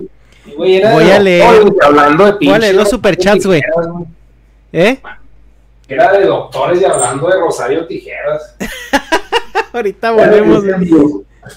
Ya pues, oye, pues si ya, si ya saben, si ya saben cómo nos ponemos, ¿verdad? Corona, la, el patrocinador oficial. Es cierto. Tomen solamente agua. Yo hoy tomo Corona porque ya tomé mucha agua y fui a hacer ejercicio. 45 minutos. Pues ya. Ya, ya, ya, ya, ya te la ganaste ya me la gané. Y aparte es light, tiene menos calorías y sabe exactamente igual y no emborracha. De ahí aprendí que la light. Bueno, a mí, ¿a, ustedes les gusta la cerveza light? Eh, sí. Tomo cerveza, por lo general tomo. Yo lo veo acá y yo digo, me está viendo, entonces no, sé cómo está. está muy, está muy atento. No, pero este, como yo le, eh, eh, Negas estuvo de visita precisamente hace un par de semanas. Y duró dos semanas y pisteé todo lo que no había pisteado en, dos años, yo creo. Ah, entonces, sí. Oye, ¿y Negas en dónde está entonces? Chihuahua. Ok, ¿y tú estás en Los Ángeles? En San Diego. Este, sí me gradué de la escuela y ya graduándome de la escuela ya, este, dijeron los gringos, pues fíjate que andamos necesitando un ingeniero, cáele para acá. Y acá, desde entonces, ya tengo... O sea, ¿desde qué? ¿Desde los 22 te fuiste? Desde el 23 tenía 2011. O sea, tienes 10 años viviendo en Estados Unidos. sí. ¿Y ya te dieron la residencia? No, todavía no, andamos, andamos todavía en papeleos. Uh, estos muchachitos. Fíjate que yo ni visa tengo. Uh, que pero ya la voy a sacar. Sácala para que te des una vuelta por acá. Pues sí, pero ahorita con la pandemia está como todo retrasado. Entonces yo espero, yo espero que se todo esto ya puedan programar lo de la visa para este, para poder ir a Estados Unidos. Mi pasaporte tenía, lo saqué hace un año, porque justamente iba a ir a un congreso a España, Ajá. no tenía ni pasaporte, entonces ahí fue, dije, la visa, y ya se atravesó la pandemia. Pero, pero así fue, amigo, ¿eh? Y, cada, o sea, y literal vives allá. Sí, acá tengo ya 10 vienes? Eh, pues ahora precisamente con esto de la pandemia tengo desde enero del 2020 que no voy a México, ya me hace falta. ¿En serio? Sí, tengo todo ese rato sin ver a mis papás, pero ligándolo con el tema, em, precisamente iba a ir en, en octubre, quería ir a México cuando se relajó un poquito la, la, situación del COVID, ya ves que en, octubre hubo como una reapertura parcial y quería ir a visitar a, a, mi, a mis papás, pero en esos le dijeron semáforo en amarillo, uh, vamos a hacer beso de cinco todos, ¿no? Entonces a la semana se hizo un cagadero, eh, volvieron a cerrar todo, entonces ya así como que pues mejor no quiero ir porque también aquí en Estados Unidos se puso difícil por Halloween y por eh, eh, las, fechas festivas porque aquí en octubre sí reabrió así como, como si nada, ¿no? Y toda la gente pues no hizo caso, no se la llevó tranquila, se dejó venir también eh, Thanksgiving y no, olvídate, en, a, la segunda semana de noviembre ya están los hospitales saturados también, ¿no? Y en... Y lo, la otra vez que quise ir fue para Semana Santa, que en abril o antes de abrirse se relajó poquito también.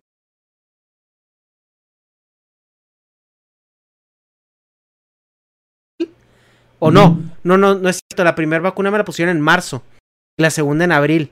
Entonces dije, bueno, pues ya vacunado voy, me voy.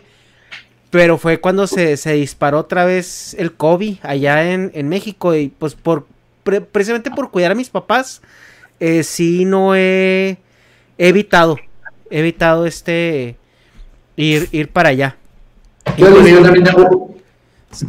la, única persona que he visto eh, eh, fuera de mi esposa en, en, este año y medio, pues es Negas, que vino, vino a visitar de, turismo médico. ¿A poco que te fuiste a operar, amigo? Sí, me puse nalgas. A ver, amigo, vamos. La próxima narcoserie es para ti. Sin, sin, sin, algas no hay vacuna, así se va a llamar. Oye, Pero Ah, ahora sí, eh, retomando un poquito el tema de, de Bárbara. Eh, pues Bárbara sacó su proteína y pues por ahí salió el, el chisme de que pues la proteína no era, era un marketing ahí medio, medio falso. Eh, y esto nos abre la puerta a, por ejemplo, todos estos productos porque se armó un desmadre. O sea, fuera de, de decir, oye, güey, o sea, realmente me estás estafando. O sea, aquí hay un papel donde hay un análisis de, tu producto que, que, no corresponde a lo que tú me estás diciendo que trae. Y es un producto que está orientado, si quieres tú algo así como de salud, si lo quieres ver de esa manera. eh, y es un producto pues bastante gancho, es como los que te venden en CB directo en la noche, ¿no? Eh, pero esto en igual de despertarnos a nosotros de nuestro letargo de, de, de decir, güey, nos están atascando de chingaderas que no son, que no son real, que no, que no dan lo que prometen y que dudosamente a lo mejor la persona que, que las vende las consume.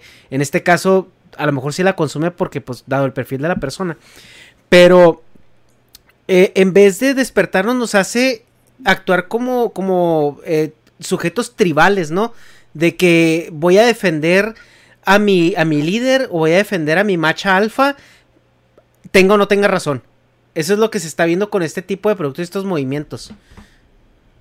Y partiendo de esto, amigo, eh, era, ya lo decía Negas, es más bien porque no se quieren enfrentar a la frustración de decir, verga, la cagué. O sea, creo que es, va, va por ahí la gente que la defiende.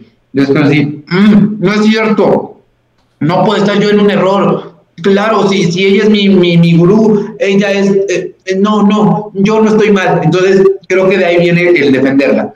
Ahora, el problema aquí es justamente como yo lo digo con los videos de Mr. Doctor, es más que dar educación, dar cualquier, es informar e invitar a la reflexión.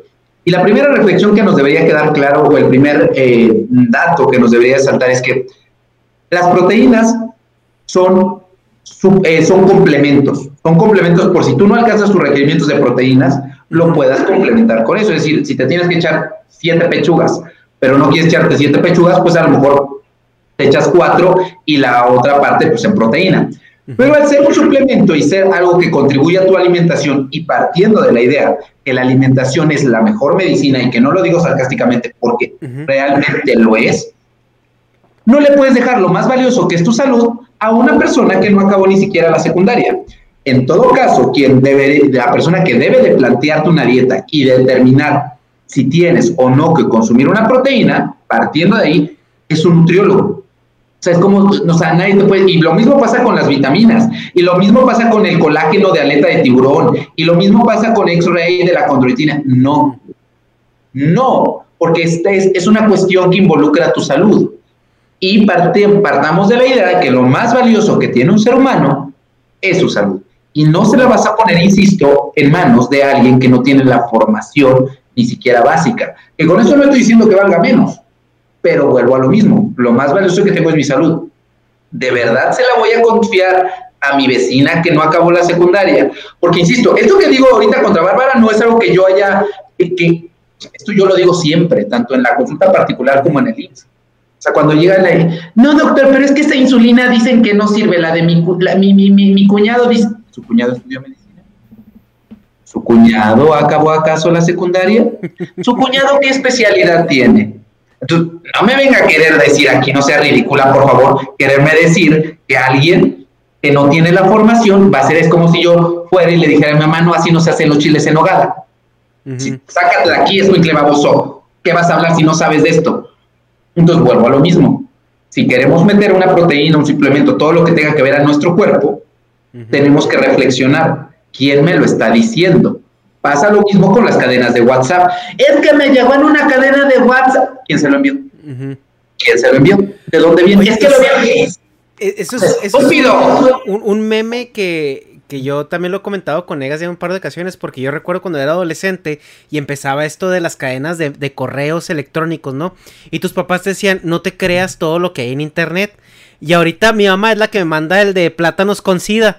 Entonces, sí que- Ay, no. Sí, claro que hay plátanos que. Pero no de.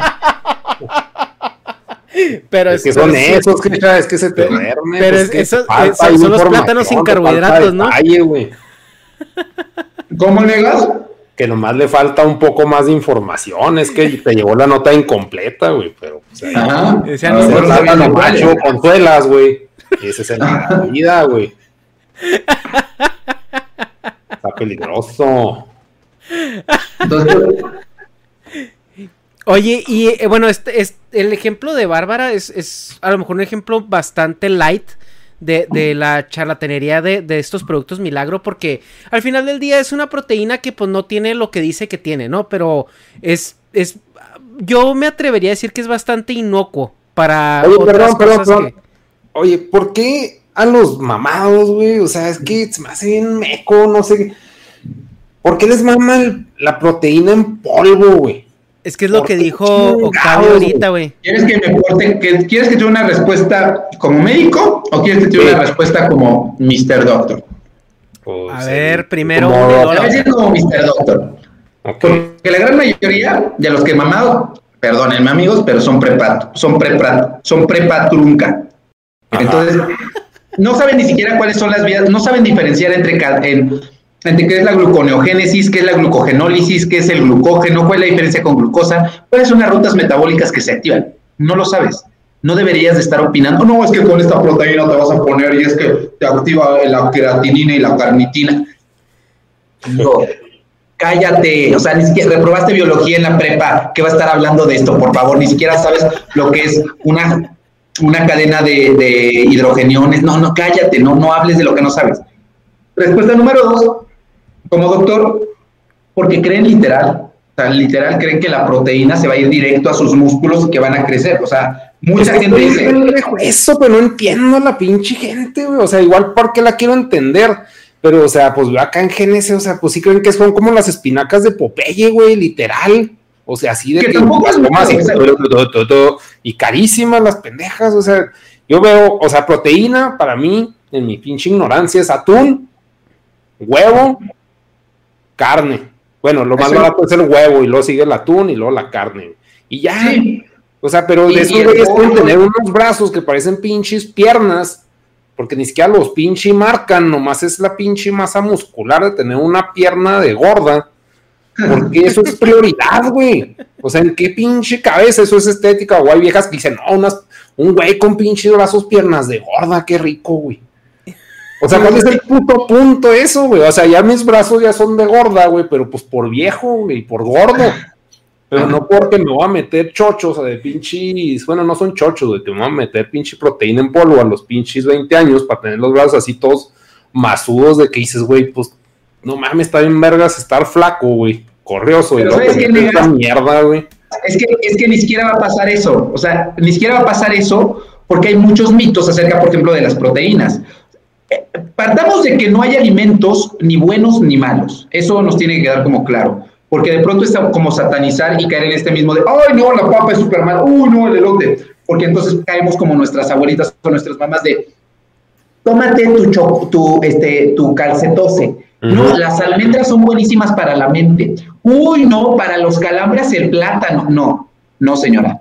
No hay magia. La medicina, la salud, la nutrición no es magia. Por lo tanto, un solo producto no va a provocar un resultado. Es un conjunto de situaciones para que llegue a ese punto. Ahora, las proteínas tampoco son malas.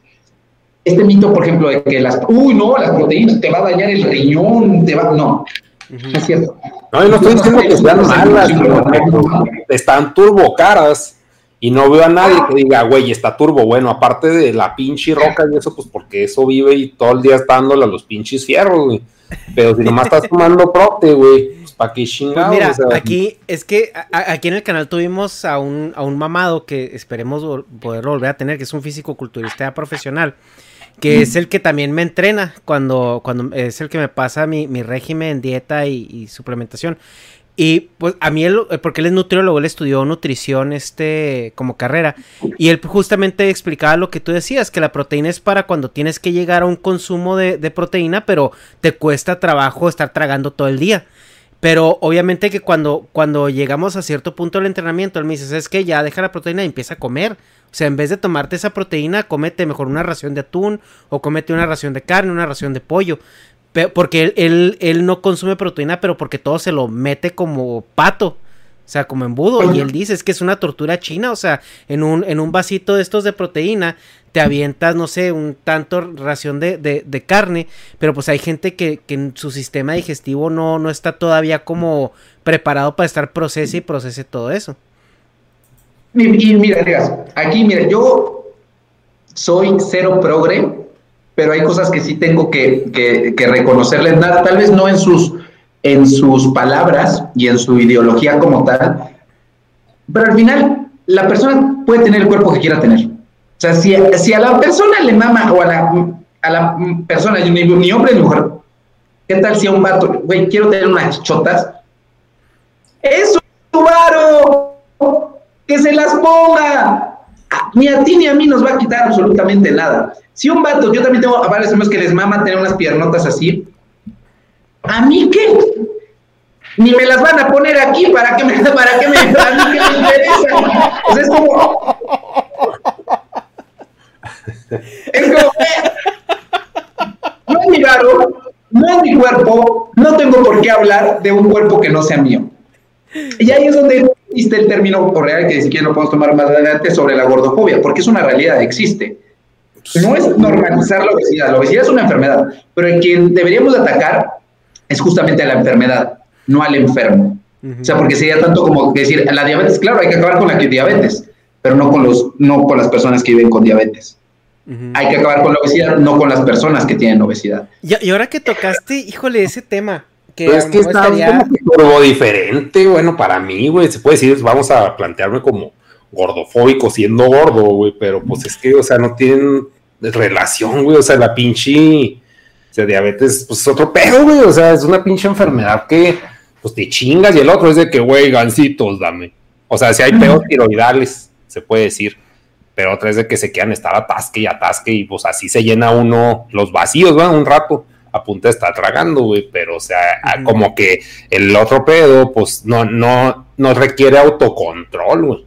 Y sí está muy cabrón el autocontrol, o sea, me consta, yo cuando fui a Estados Unidos, pues todo así, pues pinche y delicioso, güey, todo me atascaba en todas partes, pero el punto es el, el autocontrol y el no te mames, y por eso mismo, si, si se supone estás buscando un pedo estético, no, no es que esté juzgando que se quieran ver con brazos, piernas, sino que se supone que están según yo tengo entendido, o es mi pinche ignorancia, según yo vas al pinche gimnasio a darte una forma, este, pues atlética, güey, o sea, una pinche forma que refleje, mm, pues actividad, güey.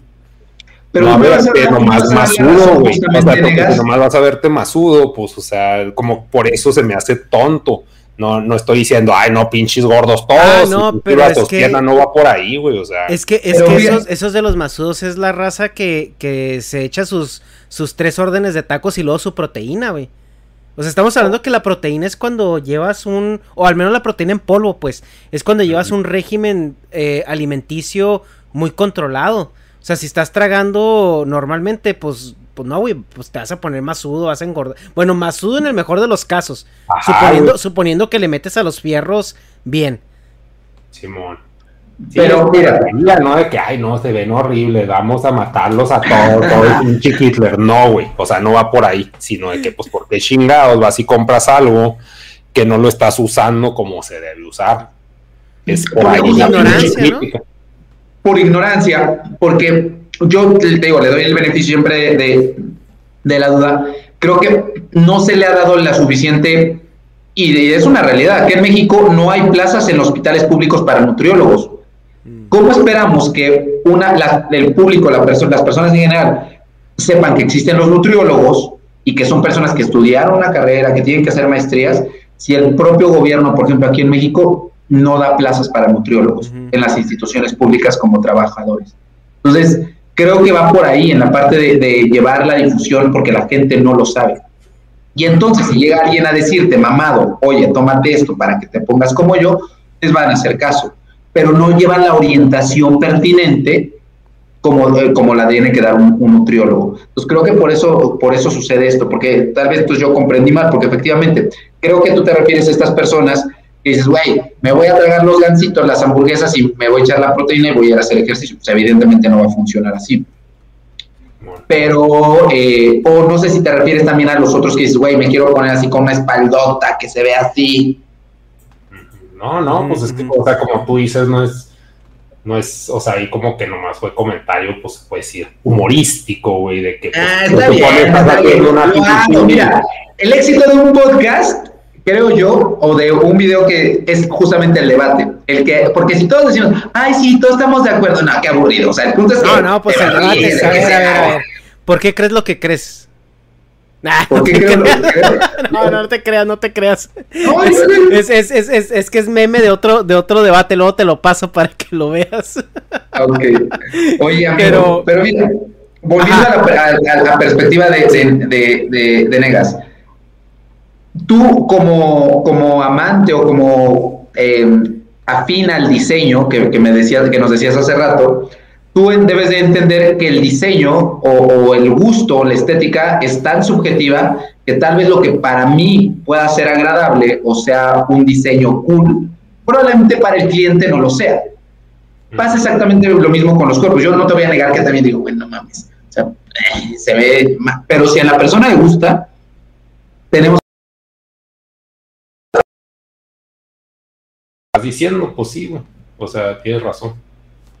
Ay, yo quería que me discutieras para echarle aquí el. el- el- Ah, pues es que tampoco me digas tú por la pinche, o sea, porque ahí me estás metiendo un camino de caca nomás, güey. O sea, estás poniendo así que, ay, yo soy el bueno que acepta a todos y tú eres el pinche nazi. Es de que hay huevos, güey. O sea, yo no estoy diciendo eso, sino que simplemente no se saben meter las chingaderas que, que están consumiendo y no están logrando la forma que quieren, según ellos, lograr, porque según tengo entendido, el cuerpo perfecto para los físico-culturistas es el de Arnold Schwarzenegger. Ese güey es el canon, así es el pinche He-Man, es el Conan, güey. Y por eso se me hace muy ilógico que si estás aspirando a eso, te queden los pinches brazos de pues, vieja que hace tortillas, güey. O sea, por eso es la pinche incongruencia. No es de que no, No, no acepto los cuerpos y que se maten los gordos. No. No, sí, es que, es que tu perspectiva era, eh, yo creo que eh, sí, sí, sí la, sí la capté cuando la, la propusiste. Eh, e- es por eso, por ignorancia, porque la gente dice, ah, es que me voy a tomar esta proteína, voy a ir a hacer fierros y me voy a poner mamado. Pero, pues, o sea, no llevan, no llevan un régimen de alimentación, güey. Se avientan los huevos en la mañana así, pero con, con 15 tortillas. Y luego se, se los, se los empujan con una coca. Y luego, o sea, durante el día están trague y trague chingaderas. Y creen ellos que por meterse proteína van a, van a ponerse mamados. O sea, cuando no entienden cómo realmente funciona eso. Entonces no es tanto como que ellos quieran ponerse masudos. Simplemente no, no entienden. Y eso yo lo pensaba cuando yo estaba en la, en la, en, la universidad, que iba al gimnasio, estaba en el americano y todo esto. O sea, que yo iba al gimnasio y, y me tomaba mis proteínas y ya pensaba yo que estaba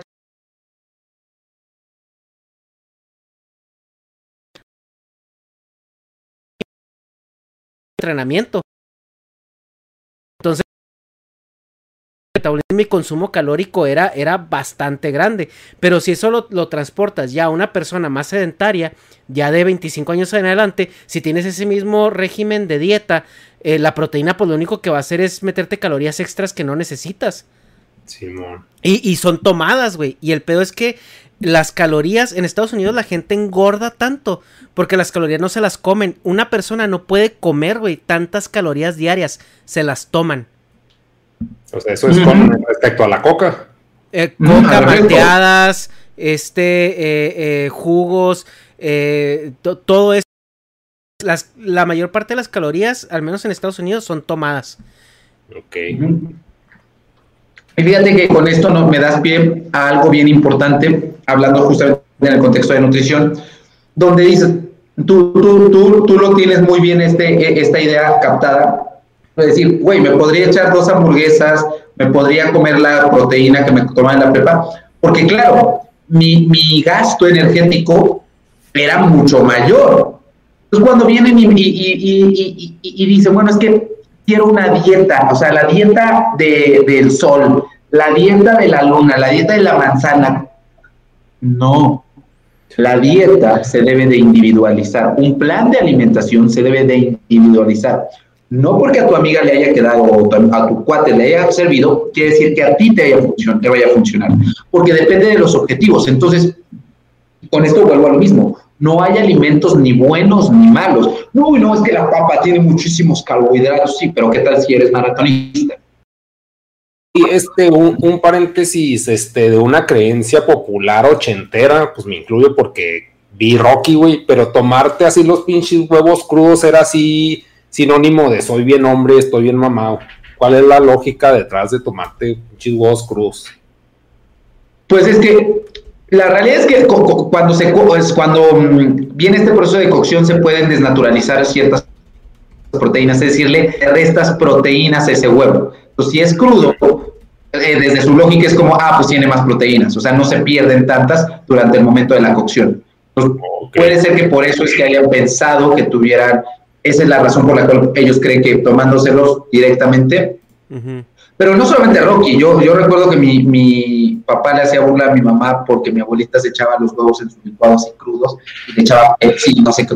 A mí nunca lo vi, pero sí escuché varias personas que hacían esos licuados y esas cosas. Yo lo hacía, yo, yo, yo, en, en, la, en la universidad cuando te digo que estaba haciendo todo este ejercicio, mi desayuno era un licuado de proteína con avena, con dos huevos crudos y no sé qué más chingados le echaba.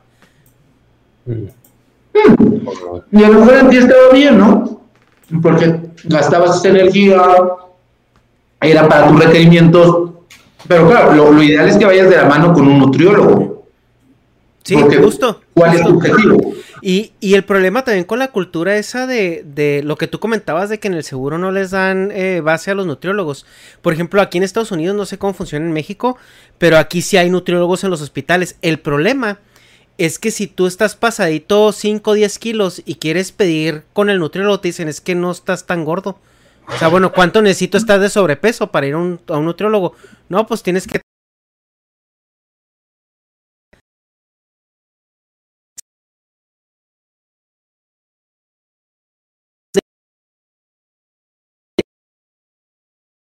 Y un nutriólogo de, hospital no se va a preocupar por tu índice de, masa muscular, no se va a preocupar, o sea, te va a bajar de peso. Y esto sí me lo explicó, digo, este fisiculturista, dice un, un este, mm, un nutriólogo convencional te va a bajar de peso.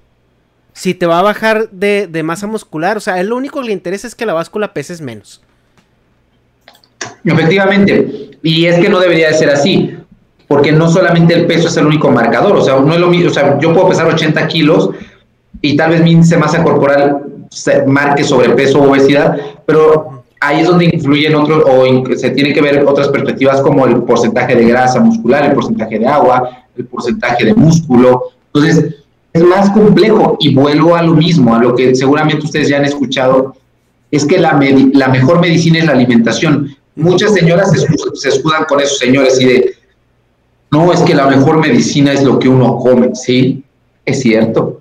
Y como cualquier medicina, ustedes lo han escuchado cuando a lo mejor con médicos de, no, señores, que ya tiene que comer mejor, que es comer mejor.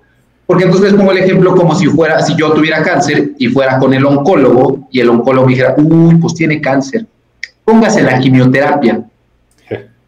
Pues cuál? Pues póngase la quimio, pero ¿cuán, cada cuánto, cómo? Se tiene que dosificar. El alimento se tiene que dosificar y se tiene que individualizar, porque aunque tuviera yo cáncer de testículo y hubiera otra persona que también tiene cáncer de testículo, aunque fuera el mismo cáncer, la quimioterapia tiene que ser individualizada. Lo mismo con la alimentación. De ahí la importancia de ir con un nutriólogo para que individualice tu mejor medicina, que es la comida.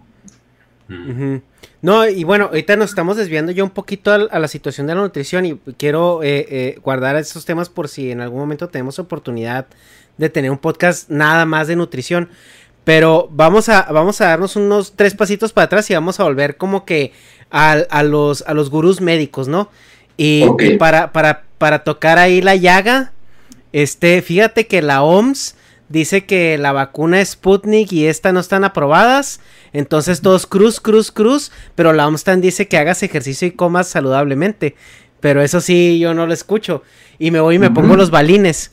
Eh, ¿por, qué hay esta, porque hay esta cultura, eh, pues de, de, estar este, eh, pepenando nada más lo que nos interesa o lo que nos gusta?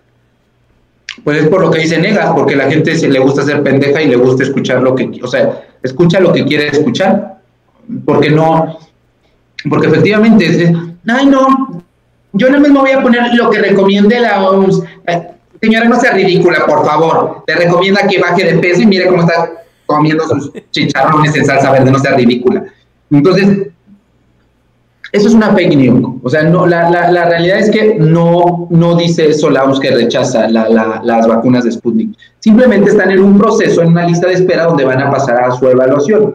Todavía no ha llegado ese momento. Cuando llegue, ya ahora sí determinará si la bala o no la bala.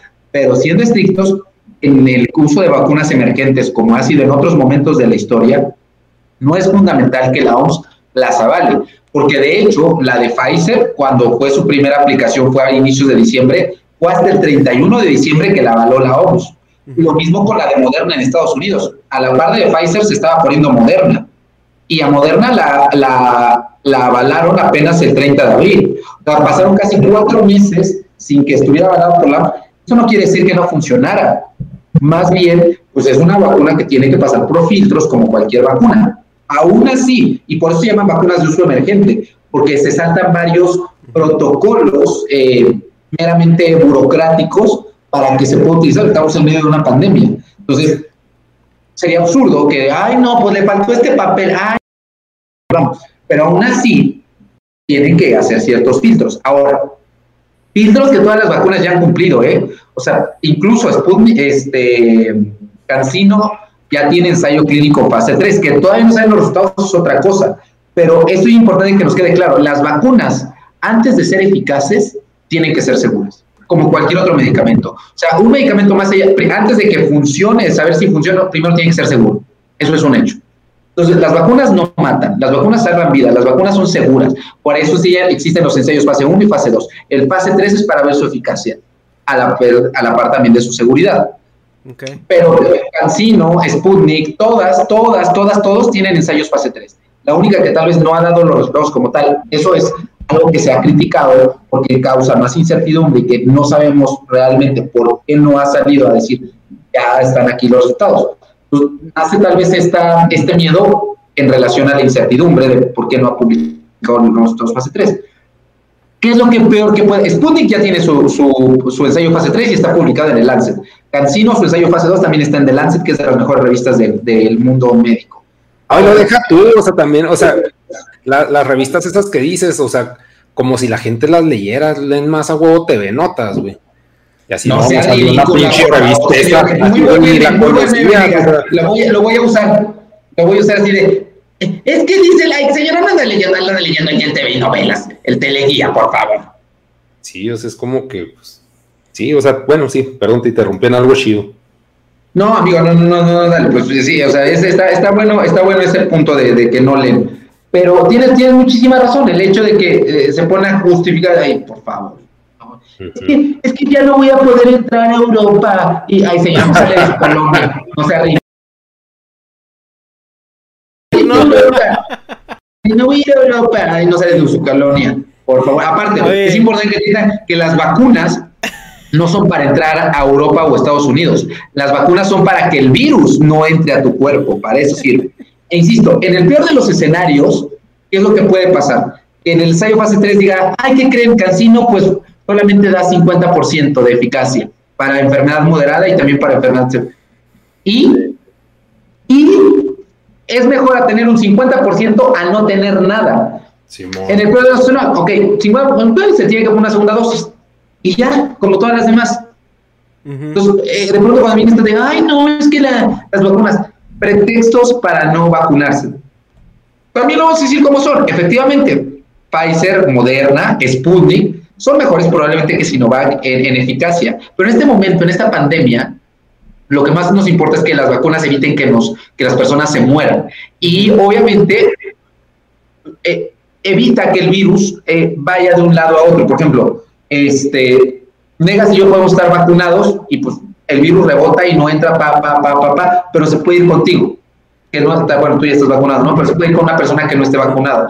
El objetivo es que mientras más personas vacunadas, menos oportunidad le damos al virus de que entre, porque rebota, rebota, rebota, rebota y un virus se muere Si no está dentro de un organismo vivo, se muere, o sea, no se muere, pero no, no lleva a cabo su función, porque los virus no son seres vivos. Entonces, no son seres ni siquiera. Entonces, para que un virus sea o lleve a cabo su acción, tiene que estar dentro de un ser vivo. Si estamos vacunados, eso se ve imposibilitado. De ahí la importancia de que mientras más personas vacunadas, muchísimo mejor sea con la vacuna que sea. en dos años, miren, ahora sí pónganme la de Pfizer, la de Sputnik, la que tú quieras. Pero en este punto no estamos para elegirlo. No nos vamos a cegar, efectivamente, hay vacunas que tienen mayor eficacia que otras, eso es un hecho. Pero no estamos en un punto para decir, ay, ahora me voy a poner, este, me puse la de Cancino, pero ahora se me antojó la de Pfizer. Porque el problema es que entonces le arrebatas un esquema de vacunación a otra persona. Y entonces reducimos la posibilidad de que haya más vacunados. Oye, aquí la pregunta que te hacía en un inicio, ¿tú cómo ves eh, cómo, cómo va progresando la pandemia? ¿Que ya se le se ve la luz al final del túnel? Eh, eh cómo ves tú que va a ser el regreso como a esto que tanto se denomina como la normalidad? A lo que bueno, suponiendo eso, porque también ahorita comentaba que ya estamos en fase 3 o no sé qué es eso. Sí, justo, justo, justo. O sea, que está en la Como Goku, no, no. Sí, como Goku ya estamos ahí. Como como, como, Goku con Majin. Sí, ya, ya nos estamos jalando, pero, pero estamos en fase 3 porque tenemos un año medio encerrado y no nos hemos cortado el cabello, por eso. Seguramente ya. Oye, eh, no, hay en México ¿Qué sucede? En otros países, como por ejemplo en Israel, que ya están vacunados, o en Chile, que también iban muy bien con la vacunación, vino una tercera ola. La primera ola fue al inicio de la pandemia. Que aquí en México fue más o menos por ahí, ni siquiera fue en abril, fue por ahí de mayo, mayo, junio, eh, porque justamente como todos se guardaron, al inicio hicieron caso, quédate en casa. Se quedaron, entonces retrasó y no fue como tal la ola. La ola como tal, la primera ola fue mayo, junio, justamente cuando acabó la cuarentena. Entonces ahí viene la primera. La segunda ola, como bien pasó en Estados Unidos, fue por ahí de noviembre, diciembre, enero. Esos tres meses fue la segunda ola y fue mucho más fuerte que la primera, porque claro, la gente ya venía desesperada de, güey, ya me guardo una vez y entonces el pinche virus sigue acá. Entonces, ¡pum! Se fue como gorda en tobogán, la ola. Porque justamente salieron más por Semana Santa, por esto. Y les un ejemplo de ellos, Estados Unidos eh, hubo un despunte, pero aquí en México no pasó. Todos pensábamos que en marzo y en abril, que era Semana Santa, iba a venir la tercera hora porque todo el mundo se fue a las playas. Pero ¿qué es lo que sucede? No había más variantes o no había variantes eh, tan nuevas, por decirlo de alguna manera. Y aparte, la realidad es que aquí en México, y eso fue algo criticado a nivel mundial, no se hacían las pruebas suficientes. Por lo tanto, probablemente hubo más infectados de los que se reportaron. Por lo tanto, había mayor cantidad de personas infectadas y por lo tanto no hubo esta tercera ola en abril. Sin embargo, lo que también se sabe es que este virus probablemente se vuelva estacional. ¿Qué quiere decir esto? Que solamente de en determinados meses, como la influenza, queda en invierno, ¿no? Queda en noviembre, diciembre. Se espera que vaya por ahí, aunado a las nuevas variantes y a que el virus va mutando, pues ahorita justamente ya empezó la tercera ola aquí en México. No lo han, no, ahí desconozco, no me he puesto a, investigar, pero es un hecho. O sea, es un hecho que ya empieza a haber nuevamente un despunte de pacientes. Ya se habían cerrado hospitales COVID y ahorita se han vuelto a abrir hospitales nuevamente para COVID y el punto es que ahora son los infectados, a diferencia de la segunda ola donde, donde se morían papás y abuelos, esta vez los que se van a, los que están yendo y infectando son los jóvenes, o sea, las personas de 20, 30 años que todavía no están vacunadas. Por eso la importancia de apurarse a vacunarnos. Entonces, ya está empezando la tercera ola, es un hecho, o sea, desde hace una semana, todos, o sea, en, mi círculo de Twitter de médicos, todo el mundo ya abrieron de nuevo hospital COVID, ya están llevando, o llegaron cinco COVID, o sea, está volviendo a abrir lo que ya hace un mes se había apagado. Entonces, eh, ¿cuándo es? Creo yo desde mi perspectiva, como un simple internista, va a pasar lo mismo que pasó con la segunda ola. Es decir, viene la segunda ola, o sea, ya vemos una luz con las vacunas, pero primero viene, órale, el desvergue, primero se van a morir antes de ver su salvación. Creo que va a pasar exactamente lo mismo. Va a venir esta tercera ola y se va a llevar a los últimos y de ¡wow! Y ya con eso es el cierre final de, de COVID. Bueno, no es cierre final. Pero, los ya vacunados sí se salvan. Muy buena pregunta. Y aquí les voy a poner un ejemplo. ¿Qué medidas tiene que tomar una persona para no morirse en un accidente automovilístico? Uno, utilizar cinturón de seguridad. Dos, manejar no en estado de ebriedad. Tres, vigilar que el carro esté en condiciones adecuadas.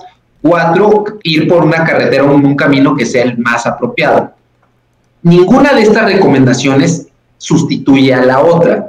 Es decir, no porque yo esté en mis cinco sentidos y me vaya por una carretera normal, me voy a quitar el cinturón de seguridad.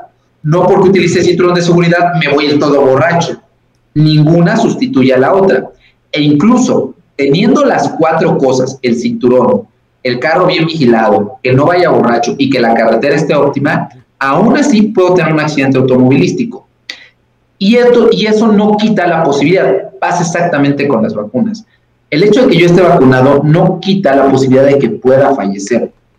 Porque entonces creer o, irnos con la idea de que estoy vacunado y soy inmortal no sucede porque sería tan absurdo como pensar tengo el cinturón de seguridad, no me va a pasar nada.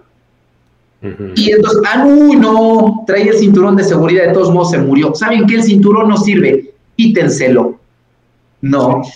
¿Sí me doy a entender? Entonces, las vacunas salvan vidas, eso es un hecho, pero no te hacen inmortal. Si tú no te cuidas, si tú tienes otras enfermedades como diabetes, hipertensión y no están controladas, si tú de todos modos dijiste, yo estoy, no estoy, yo este, estoy vacunado, tengo las de Pfizer, es más, me puse la de Johnson y Johnson, estoy doble vacunado, pero ando sin cubrebocas, no controlo mi diabetes, sigo con mi obesidad, amigo, por favor, cuenta. Entonces, las vacunas salvan vidas, pero no te vuelven inmortal. Hay muchísimo menos posibilidad, claro, de que te puedas, eh, de que puedas fallecer con las vacunas. Hay muchísimo menos pero no, insisto, pero eso, eso no quita que alguien no se pueda morir. ¿Qué es lo que sucede cuando de pronto dicen, ay, es que este, estaba vacunado y se murió? No, le pusieron la vacuna y al día siguiente se murió. A ver, uno, las vacunas no inyectan el virus, eso nos tiene que dar claro. Dos, eh, si una persona se murió al día siguiente, primero habrá que ver si realmente se murió de COVID. Dos, si es que se murió de COVID, no fue por la vacuna, porque la vacuna no inyecta el virus. Más bien, días antes de que se puso la vacuna, se infectó y coincidió que se enfermó después. Que los síntomas aparecieron después de la vacuna.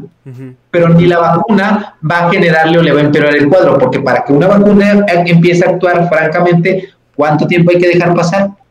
Dos, mínimo dos semanas. Entonces, no, no, este, no, las personas que se mueren por COVID después de la vacuna, no es por eso. O sea, no es por eso. Por eso cuando me dicen, oye, pero entonces si me pongo doble vacuna, no, no te vas a morir. O sea, tampoco te voy a mentir, no, no te vas a morir. Si te pones tres vacunas de diferente, no te vas a morir. Pero sí le estás quitando la posibilidad a otra persona de que sí se pueda morir porque no esté vacunado. Sí, y también esto lo parchamos con los antivacunas, ¿no? Que aparte de esa reticencia a ponerse la vacuna y parte de, lo que ellos dicen, más allá de lo que, de lo que ya estamos acostumbrados, que el 5G, que, que te van a hacer el magneto de, los X-Men y todo esto, eh, una, una parte importante que también ellos dicen, ay, no sirve la vacuna porque te tienes que revacunar al año o a los 6 meses o a los, a los 18 meses. ¿Por qué nos tenemos que revacunar? Porque dependiendo del tipo de inmunidad que genere la vacuna, eh, hay vacunas que no pueden dejar de inmunidad para toda la vida, como por ejemplo, hablemos de la vacuna del VPH, del virus del papiloma humano, que tiene que ser tres dosis, ¿no?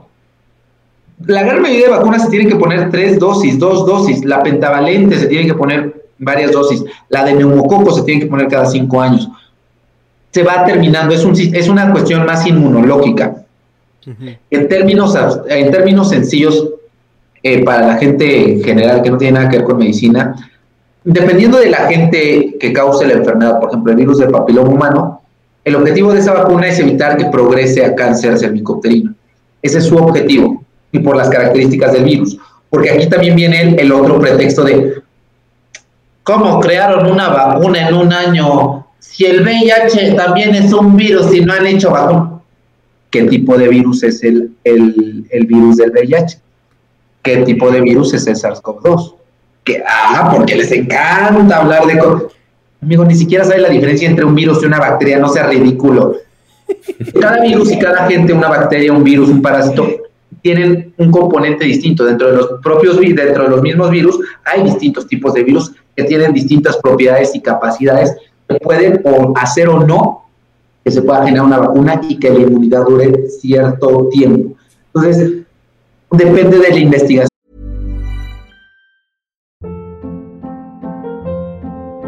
Hold up. What was that? Boring. No flavor. That was as bad as those leftovers you ate all week. Kiki Palmer here, and it's time to say hello to something fresh and guilt-free. Hello Fresh. Jazz up dinner with pecan-crusted chicken or garlic butter shrimp scampi. Now that's music to my mouth. Hello Fresh. Let's get this dinner party started. Discover all the delicious possibilities at hellofresh.com. Even when we're on a budget, we still deserve nice things. Quince is a place to scoop up stunning high-end goods for 50 to 80% less than similar brands. They have buttery soft cashmere sweaters starting at $50, luxurious Italian leather bags, and so much more. Plus, Quince only works with factories that use safe, ethical, and responsible manufacturing. Get the high-end goods you'll love without the high price tag with Quince. Go to quince.com/style for free shipping and 365-day returns.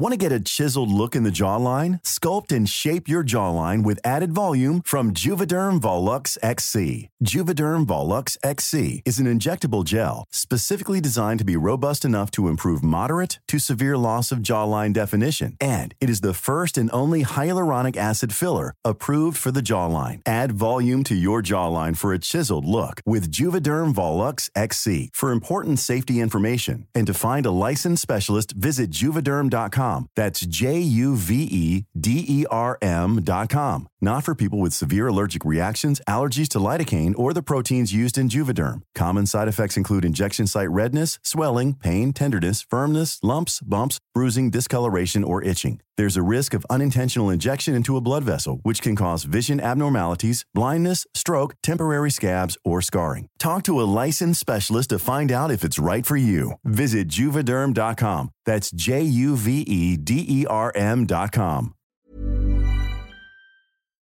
de la ciencia. La ciencia no es magia, la medicina no es magia, no es como que con una vacuna, ¡uh! Ya, imposible que me dé cáncer cervicouterino. Bueno, a mí no me va a dar, ¿verdad? Que no tengo. pero pues, pero pues es, es, es, esto. Entonces, este, entendamos que las vacunas, como cualquier otra, las vacunas son medicina y las medicinas no son magia. Y en la venta como algo mágico, como algo, uh, es porque es un charlatán. Y mira que sé que hay médicos con especialidad, con todo lo que quieras, que de todos modos son charlatanes y con, tal de vender, hacen lo que sea. Pero es básicamente por eso, amigo.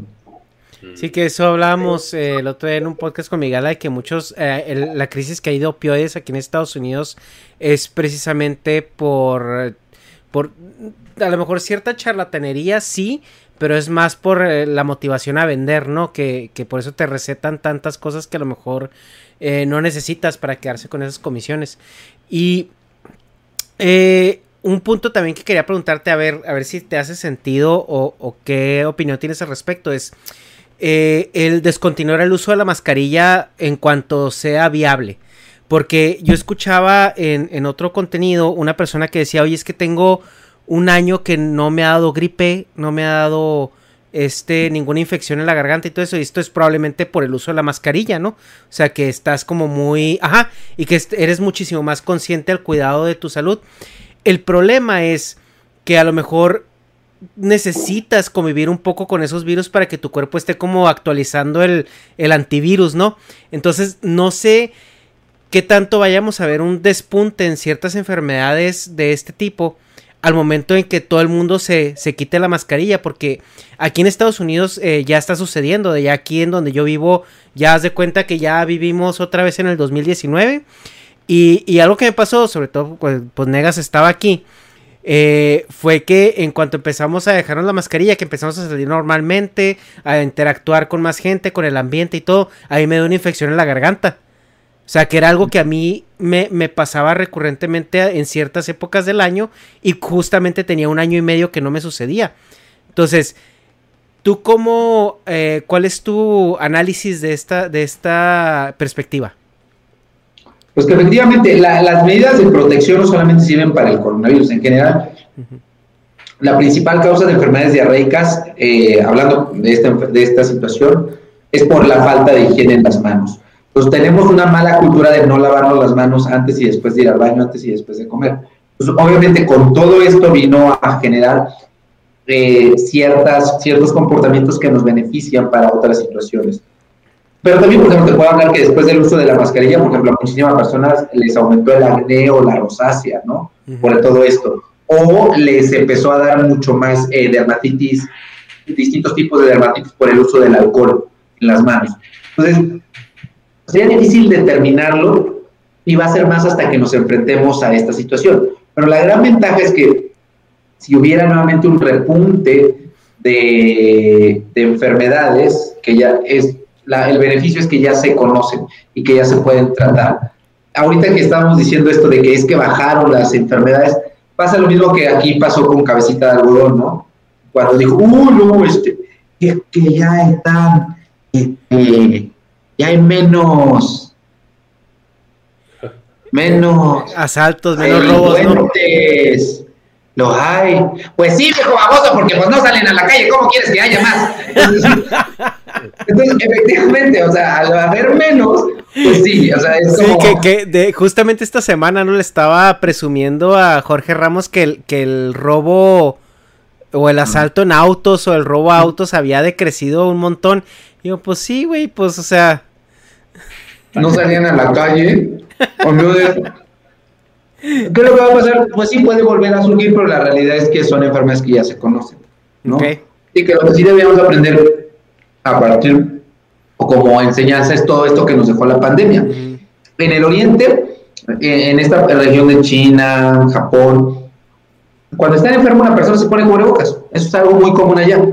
Acá no lo hacemos en México, la verdad es que andamos Es que hay una, sí, hay, hay una frase que aquí en, en Estados Unidos eh, se volvió muy famosa, pues por la cuestión de los de los eh, anti-maskers, ¿no? Los que los que no querían usar cubrebocas porque era era opresión del gobierno, etcétera. Me están oprimiendo mi libertad, me están oprimiendo. Tan chiquita es tu libertad para que un pedazo de tela te la quite. Justo, justo, ¿no? Y ahorita que ya les dicen, ya se la pueden quitar, eh, ¿qué onda? ¿Dónde está tu opresión militar, no? El punto es de que, bueno, había una frase que decía es que el error más grande que cometieron los medios al dar la recomendación es decirle que la mascarilla era para proteger a los demás. O sea, y, desde ahí, o sea, porque el americano es súper individualista. Entonces, o sea, si tú les hubieras dicho que la mascarilla era para protegerse a ellos, otra cosa hubiera sido. Pero es que también viene el punto de la mascarilla funciona para ambos lados, dependiendo de qué tipo de mascarilla. Pero vuelvo a lo mismo. Tengo entendido que la. desmiénteme si no, pero tengo entendido que la, la, normalita que conocemos, esa de Doctor Azul, es, es para protección, para que no salga, ¿no? Más que, que no entre. Exacto. O sea, las, las los tricapa son más bien para que mis aerosoles, mis gotas de saliva, no se vayan más. Entonces, para eso es, o sea, no. Y es lo que te decía, es lo padre de la ciencia. La ciencia no miente. La ciencia puede tener una postura ahorita y en dos días cambiar o en dos horas cambiar, pero no miente, es. Entonces, tampoco se le va a engañar a la gente. O sea, si, si partimos del concepto de no podemos engañarla, pues hay que hacerlo. O sea, eh, no, no, no nos podemos dejar llevar por nuestros prejuicios de hay que tratarlos como animalitos. No. O sea, está más que bien, esté mal, se tiene que decir. Pasa algo parecido, por ejemplo, con los antirretrovirales. Seguramente en Estados Unidos pasa mucho más. Los antirretrovirales son el tratamiento para el VIH. Pero hoy por hoy, ya desde hace varios años, existe algo que se llama PrEP.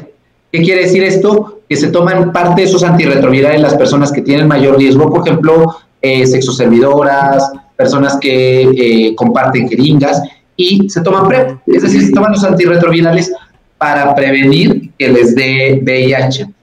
Esto no quiere decir que dejen de utilizar el condón, pero hay muchas personas que literal dicen, ah, pues ya lo estoy tomando PrEP. Eh, y aparte ya, ya hay una nueva variante que es PrEP a demanda, porque antes el PrEP te lo tenías que tomar diario por eh, diario, al menos siete días antes de empezar con tus contactos de riesgo. Hoy el PrEP a demanda es, eh, te lo tomas 24 horas de tu contacto de riesgo, 24 horas después y otras 24 horas después. Y tú puedes decir, no mames, pues es que le están entonces dando la, la oportunidad de que cojan así con todo, con, sin miedo de que... Pero es que pasa lo mismo como si le quisiéramos prohibir a alguien que tomara refresco. No podemos caer en ese mismo, en esa misma postura de ocultar las cosas. O sea, podemos decir, el refresco es malo, pero nosotros no podemos, no, porque al final esa es la libertad de la persona, esa es la democracia.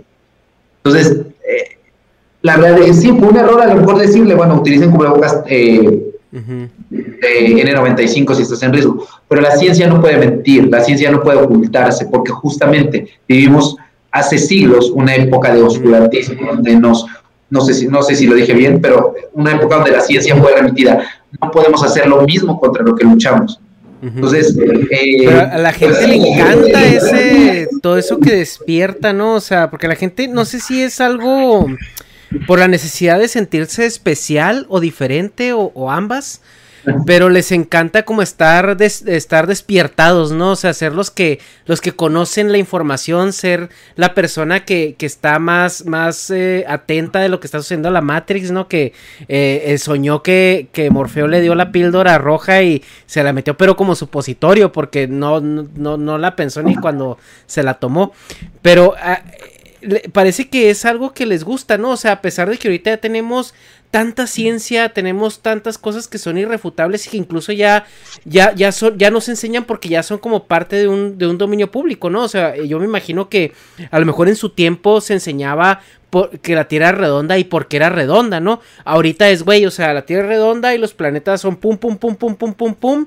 Y aunque tú no los hayas visto en un telescopio, sabes que, que esos son los planetas. Pero es porque no puedes estar perdiendo tiempo en esas cosas, ¿no? Y ahorita estamos circulando alrededor de ideas que ya estaban eh, cimentadas al punto de que dices tú, güey, bueno, un terraplanista no te cuesta dinero, no te cuesta vidas, más que las de ellos mismos porque se matan en cohetes que ellos hacen. Pero, por ejemplo, los antivacunas sí cuestan dinero y sí cuestan vidas. Porque ahorita, y lo decía un virólogo eh, estadounidense que se llama Peter Hoetz, que les es que ahorita hay muchísimo dinero metiéndose en, en, en comprobar que las vacunas no causan lo que los antivacunas dicen por un artículo eh, eh, corrupto que se, que se hizo en una revista que se retractó desde hace muchos años. Entonces, e, este, este es porque a la gente le mama tanto eh, creer todo eso. O sea, porque no creo que pues sea tanto porque les gusta ser pendejos, güey. Debe de haber algo más allá, algún ego, alguna forma de que ellos se sienten fuera del sistema, fuera del engranaje. ¿Qué pasa? Yo, yo creo exactamente lo mismo. Es como el típico güey de la uni o de la prepa que es como de, ustedes no es tan bueno en lo que, en lo que es eh, tal cual en la educación. Es como, pues es que yo leí, es que yo... No sé, ridículo, o sea, no, o sea, sí creo que más va por esta cuestión del ego, es como de, de esta presunción de yo sé más, pero no sé, pero como no destacó en el círculo de donde, o sea, donde, donde está la ciencia, entonces crea sus, sus alternos, ¿no? Creo, yo que puede ir por ahí. Eh, y efectivamente a la gente le encanta ser única y diferente y decir, claro ejemplo, aquí en México pasa, yo creo que en todos lados pasa, pero es la, típica, nosotros, yo lo veo como médico, y desde antes lo veía, ¿eh? o sea, incluso antes de ser médico, que, que las, las señoras o los señores o las personas se pelean entre ellos de, uy, no, pues este, yo, yo estuve muy grave, ¿eh? a mí me casi me dejan en el siglo XXI, ah, sí, pues a mí me llevaron a la raza, ah, sí, pues a mí a la clínica Mayo, ah, no, pues a mí, a mí, o sea, como que les encanta ahí el, la competitividad, no, pero a mí me abrieron de hasta acá, ¿eh? y casi me muero, dice el doctor que como que les encanta presumir sus enfermedades, a ver quién estuvo más. Eso, entonces, creo que va por esa misma, por esa misma situación de decir, mm único y diferente. Que pasa lo mismo con los de los horóscopos, ¿eh? que, que lo respeto perfectamente ahora de decir, bueno, mira, te encanta creer que, o sea, te, que esa es tu religión, está perfecto. Pero Ah, lo que, lo que me caga es la incongruencia de, ¡ay, malditos católicos! Este, se inventan y nos oprimen. Oye, por cierto, eres ascendente en Pisces. No seas ridícula, por favor. Estás criticando. Es que yo soy único y diferente. Es que hoy, este Mercurio retrógrado, más retrógrado estás tú, baboso. Oye, pero, o sea, tristemente, y aquí voy a sacar mi machismo de norte, pero ese pedo es más de viejas, ¿no? Lo de los horóscopos. O sea, yo sí he visto así un incremento en decir pinches viejas tontas, güey. ¿Por qué creen tantas? O sea, ¿quién lo puso de moda? Porque en mis tiempos, y este es otro tema del que hablamos un chingo de veces aquí, pero en mis tiempos era Walter Mercado, entonces nadie quería ser como ese güey. Porque dices, güey, es un señor que parece señora, no, bye. Pero ahora, o sea, ¿quién es el Justin Bieber, güey, que usa los pantalones aguados y todos quieren usarlos? Sea, ¿quién es la morra que dice el horóscopo, la chingada y las nuevas brujas? O sea, ¿quién es el exponente? ¿De dónde sacan esas pinches creencias, güey? O, o es un colectivo de gente que cree lo mismo así mágicamente. Porque esa es mi duda, pero yo no consumo mucho TikTok, entonces sí me tacho y me, bueno, soy ignorante de quién es el, el proveedor de ese pedo de las pinches cartas astrales y esas mamás y, y la neta, o sea, yo sí he caído en pinche, pues en entretenerme de que, ay, te hago tu carta y yo, ay, bueno, pues házmela, a ver qué pasa. Pero, o sea, pues porque es pinche, pues vamos a sacarle plática y más tarde se la meto, güey. O sea, porque me vale verga, güey, totalmente. O sea, digo, hay retraso en este ser humano, güey. O sea, pero ¿en qué se basa, güey? O sea, ¿en qué, de dónde crees que viene esa creencia? Porque, o sea, así como las mujeres creen en el horóscopo, los hombres creen en el fútbol, güey. O sea, todo el mundo somos estúpidos, pero el punto es por qué está tan de moda o de dónde lo percibes tú. No tiene nada que ver con la ciencia, ni con nada, ni con medicina. Ay, disculpa, pero es que eso como que siempre acá es, es mi duda perpetua, güey.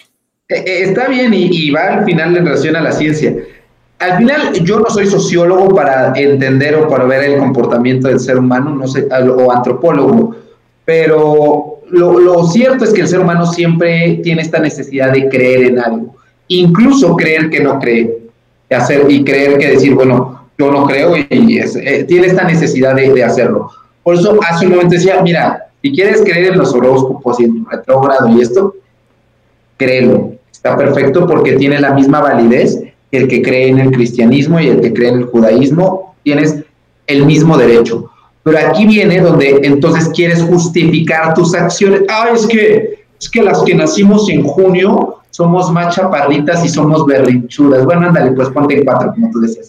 Ándale, yo- pero ponte en cuatro. Entonces, ¿De dónde creo que viene? Creo yo que es esta necesidad de creer. ¿Quién lo puso últimamente de moda? No lo sé. Para mí, mi perspectiva por arriba de TikTok es esta red que es que, güey, es que los de Facebook unos pendejazos y los de TikTok. Aquí en Twitter estamos nosotros los que más pensamos. Ahí somos igual de pendejos, nomás que se creen únicos y diferentes. Pero de mi perspectiva, creo yo que, que surge más de Twitter que de TikTok ahí es donde surgen las únicas y diferentes. Y no me dejarás mentir, Negas, porque por lo que veo, tú eres más de, de Twitter. Y es como, "Ah, es que nosotros somos la red única, la que pensamos, la que estamos más acá, güey.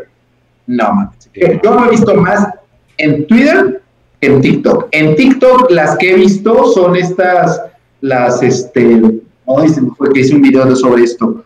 La- las que tienen viajes cósmicos y viajan a realidades y todo esto, pero no tiene nada que ver con lo de los horóscopos. Creo yo que va más bien por ahí, por la cuestión de, de este, de sentirse únicas y diferentes, ¿no? Ay, es que yo leo a Pablo Coelho y es que a mí me encanta el café con las tardes lluviosas y es que este, Evanescence y ACDC. ¡Güey, no! El Metallica con, con J Balvin, ¿por qué, güey? No, ya, ridícula, perrea, agáchate y perrea ya. Entonces, creo, creo yo, yo creo que, que va por ahí, por, por esta cuestión de sentirse únicos y diferentes y en su necesidad de creer. Pero caen en el mismo error que las personas, que de lo que critican, ¿no? O sea, a mí es lo que a mí me caga, su incongruencia. O Yo sea, lo que insisto claro es que yo, por ejemplo, o sea, puedo estarles tirando mierda, pero al mismo tiempo sé que yo tengo mis pinches incongruencias, nomás que uno pues no se las beba.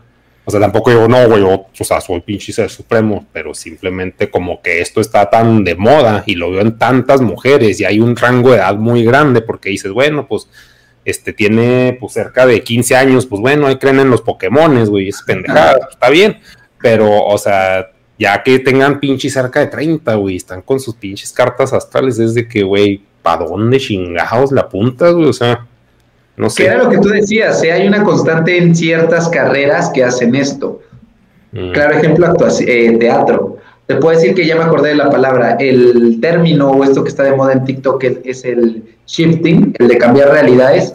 Eh, este youtuber famoso Dallas entrevistó a dos representantes del, del shifting y eran eh, chavas pero que no habían acabado la carrera. O sea, y una de ellas de las que no había acabado estaba estudiando teatro y era como, Mm. el teatro es una ciencia, tan- bueno, no es una ciencia, es, es, es una carrera, un, un arte tan hermoso, pero bueno, cosas sí se me hace. Y la gran mayoría de estas personas no están.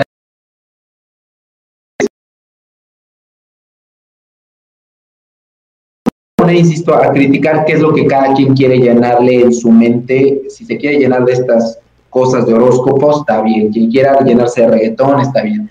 El punto es cuando ya empieza a inferir en cosas tan serias como la salud. Entonces, sí me tocado personas de horóscopos que no, es que yo, este, es que cada, cada 31 me duele el estómago. güey. Yo creo que, Güey, es una apendicitis, ve al hospital, no sea ridícula. Entonces, Sí, es- no, querer meter esas cosas es, pasa lo mismo con las personas que son testigos de Jehová, de, no, es que, Dios nos va a castigar, ¿verdad? Es que su sangre es única y diferente también la de Dios. Ah, les pasa exactamente lo mismo cuando empiezan a meter. Pero aún así tenemos, insisto, yo comparto muchas de bueno, seguramente las cosas que piensas tú, negas, yo también las pienso en el fondo de mi corazón. Pero también hay otra parte de mi mente que ya también se transgiversó y es como, maldita sea, ahora tengo que respetar, porque de cierta manera es real. Si quieren creer en horóscopos, está bien. Y si por un horóscopo alguien llega al hospital y dice, no, ¿qué creen? No me voy a transfundir porque soy Mercurio, pues es el derecho y la libertad de cada persona a ser pendeja. Entonces, es, es algo que, que tengo que entender. Un, un- un par de preguntitas porque sé que se, se nos está yendo el tiempo. ¿Cómo andas de tiempo? Tú dale, tú dale, amigo. Yo ok, mañana. Sí, es que no, yo, yo, no. yo me preocupo porque yo sé que tienes una vida de doctor y la vida de doctor es, es una vida bastante ajetreada, ¿no? Eh, pero a ver, una pregunta. Eh, sé que tienes un video al respecto, pero quisiera que, que en, en un poco de resumen nos hables del dióxido de cloro. Hablando de creencias pendejas y de, y de remedios este milagrosos. Uy, es que yo, yo creo, fíjate. Y, y te voy, bueno, te, voy, Eh, te voy a decir mi premisa, ¿eh? Porque yo, yo, eh, tuve una situación con una persona que estimo mucho, que estábamos platicando porque es una persona que dice que él no se va a vacunar, que porque la CIA y la chingada, súper cristiano, mi amigo. Pero el güey dice que, que, que nos quieren tener enfermos porque el dióxido de cloro alivia a la gente, que porque él tiene un amigo, que tiene un amigo que es doctor, que ya se estaba muriendo y que le inyectaron dióxido de cloro sin decirle y que se alivió y que desde entonces él es un testigo del dióxido de cloro. Entonces, eh, y también que no se vacunar porque los que se mueren son los viejos, ¿verdad? Y los, y los gordos y los enfermos. Eh, entonces, quería preguntarte, o sea, ¿qué hubo con el dióxido de cloro? O sea, ¿de dónde viene esta, esta creencia de que, de que es, es el- la panacea del remedio contra el COVID y de qué es y, y- y de por qué se ha viralizado como esa, esas historias o esto de que se curó? Ah, bueno. El, el dióxido de cloro, primero conocido como MMS, la sustancia milagrosa, fue descubierta por un señor en los años 70, cuando fueron a África, si mal no recuerdo. Eh, había varios de sus trabajadores, el, el, el minero andaba ahí, varios de sus trabajadores se enfermaron de paludismo, les dio, dijo, ah, pues claro, o sea, no te puedes morir de paludismo si primero te mueres intoxicado de cloro. Entonces dijo, los voy a salvar de paludismo. Entonces, lo mismo con COVID es que no te puedes morir de COVID con dióxido de cloro si primero te mueres intoxicado. Entonces, va, va por ahí. O con lo mismo de las vacunas de, del sarampión y la rubiola. No te puedes morir por la vacuna del sarampión si primero te mueres de sarampión. Entonces, eh, entonces, eh, hace esta mezcla y de ahí la, literal la titula así, la, la sustancia milagrosa, el MMS. Después lo cambian a CDC con Andreas Kalker que es un charlatanazo, que no es que yo soy biofísico cuántico. ¿Cómo se define masa? ¿Cómo se define volumen? ¿Cuál es la fórmula para calcular el área? A ver, dímelo, porque físico cuántico sean ridículos, por favor. Entonces, ya, ya, llega Andreas Kalker desde los 2000 a decir que cura el autismo, que cura el VIH, que cura la diabetes. Cuando una, o sea, vuelvo a lo mismo, no hay sustancias mágicas que curen así, uff, con todo esto. Entonces, de ahí es como, este señor seguramente no estudió, creo yo que, que, todos estos son como Bárbara de Regil. Justamente, ¿y por qué la saco? Porque hace días muchísimos me estuvieron mandando mensajes así de por Instagram. Bárbara está tomando un curso de nutrición, Bárbara está tomando un curso de nutrición. Claro, pobrecita, o sea, después de, que, de todo lo que le dijimos, de todo lo que, güey, no estudiaste, no acabaste la segunda, se frustra, eh, eh, sí acabé, sí estoy lista, sí puedo. Exactamente pasa lo mismo con los charlatanes que hacen sus pseudociencias. No, claro, yo también soy científico, yo también puedo, no, no sea ridículo, no, pues cállate, mejor es que toma la primaria. Entonces, Andreas Kalker pasó exactamente lo mismo, hizo sacar su, su situación y, y como lo decíamos al inicio, eh, con, Negas. Es como la gente quiere creer lo que, lo, que le conviene, lo que es fácil. Entonces dijo, claro, dióxido de cloro, combinó Andreas Kalker, fue el boom.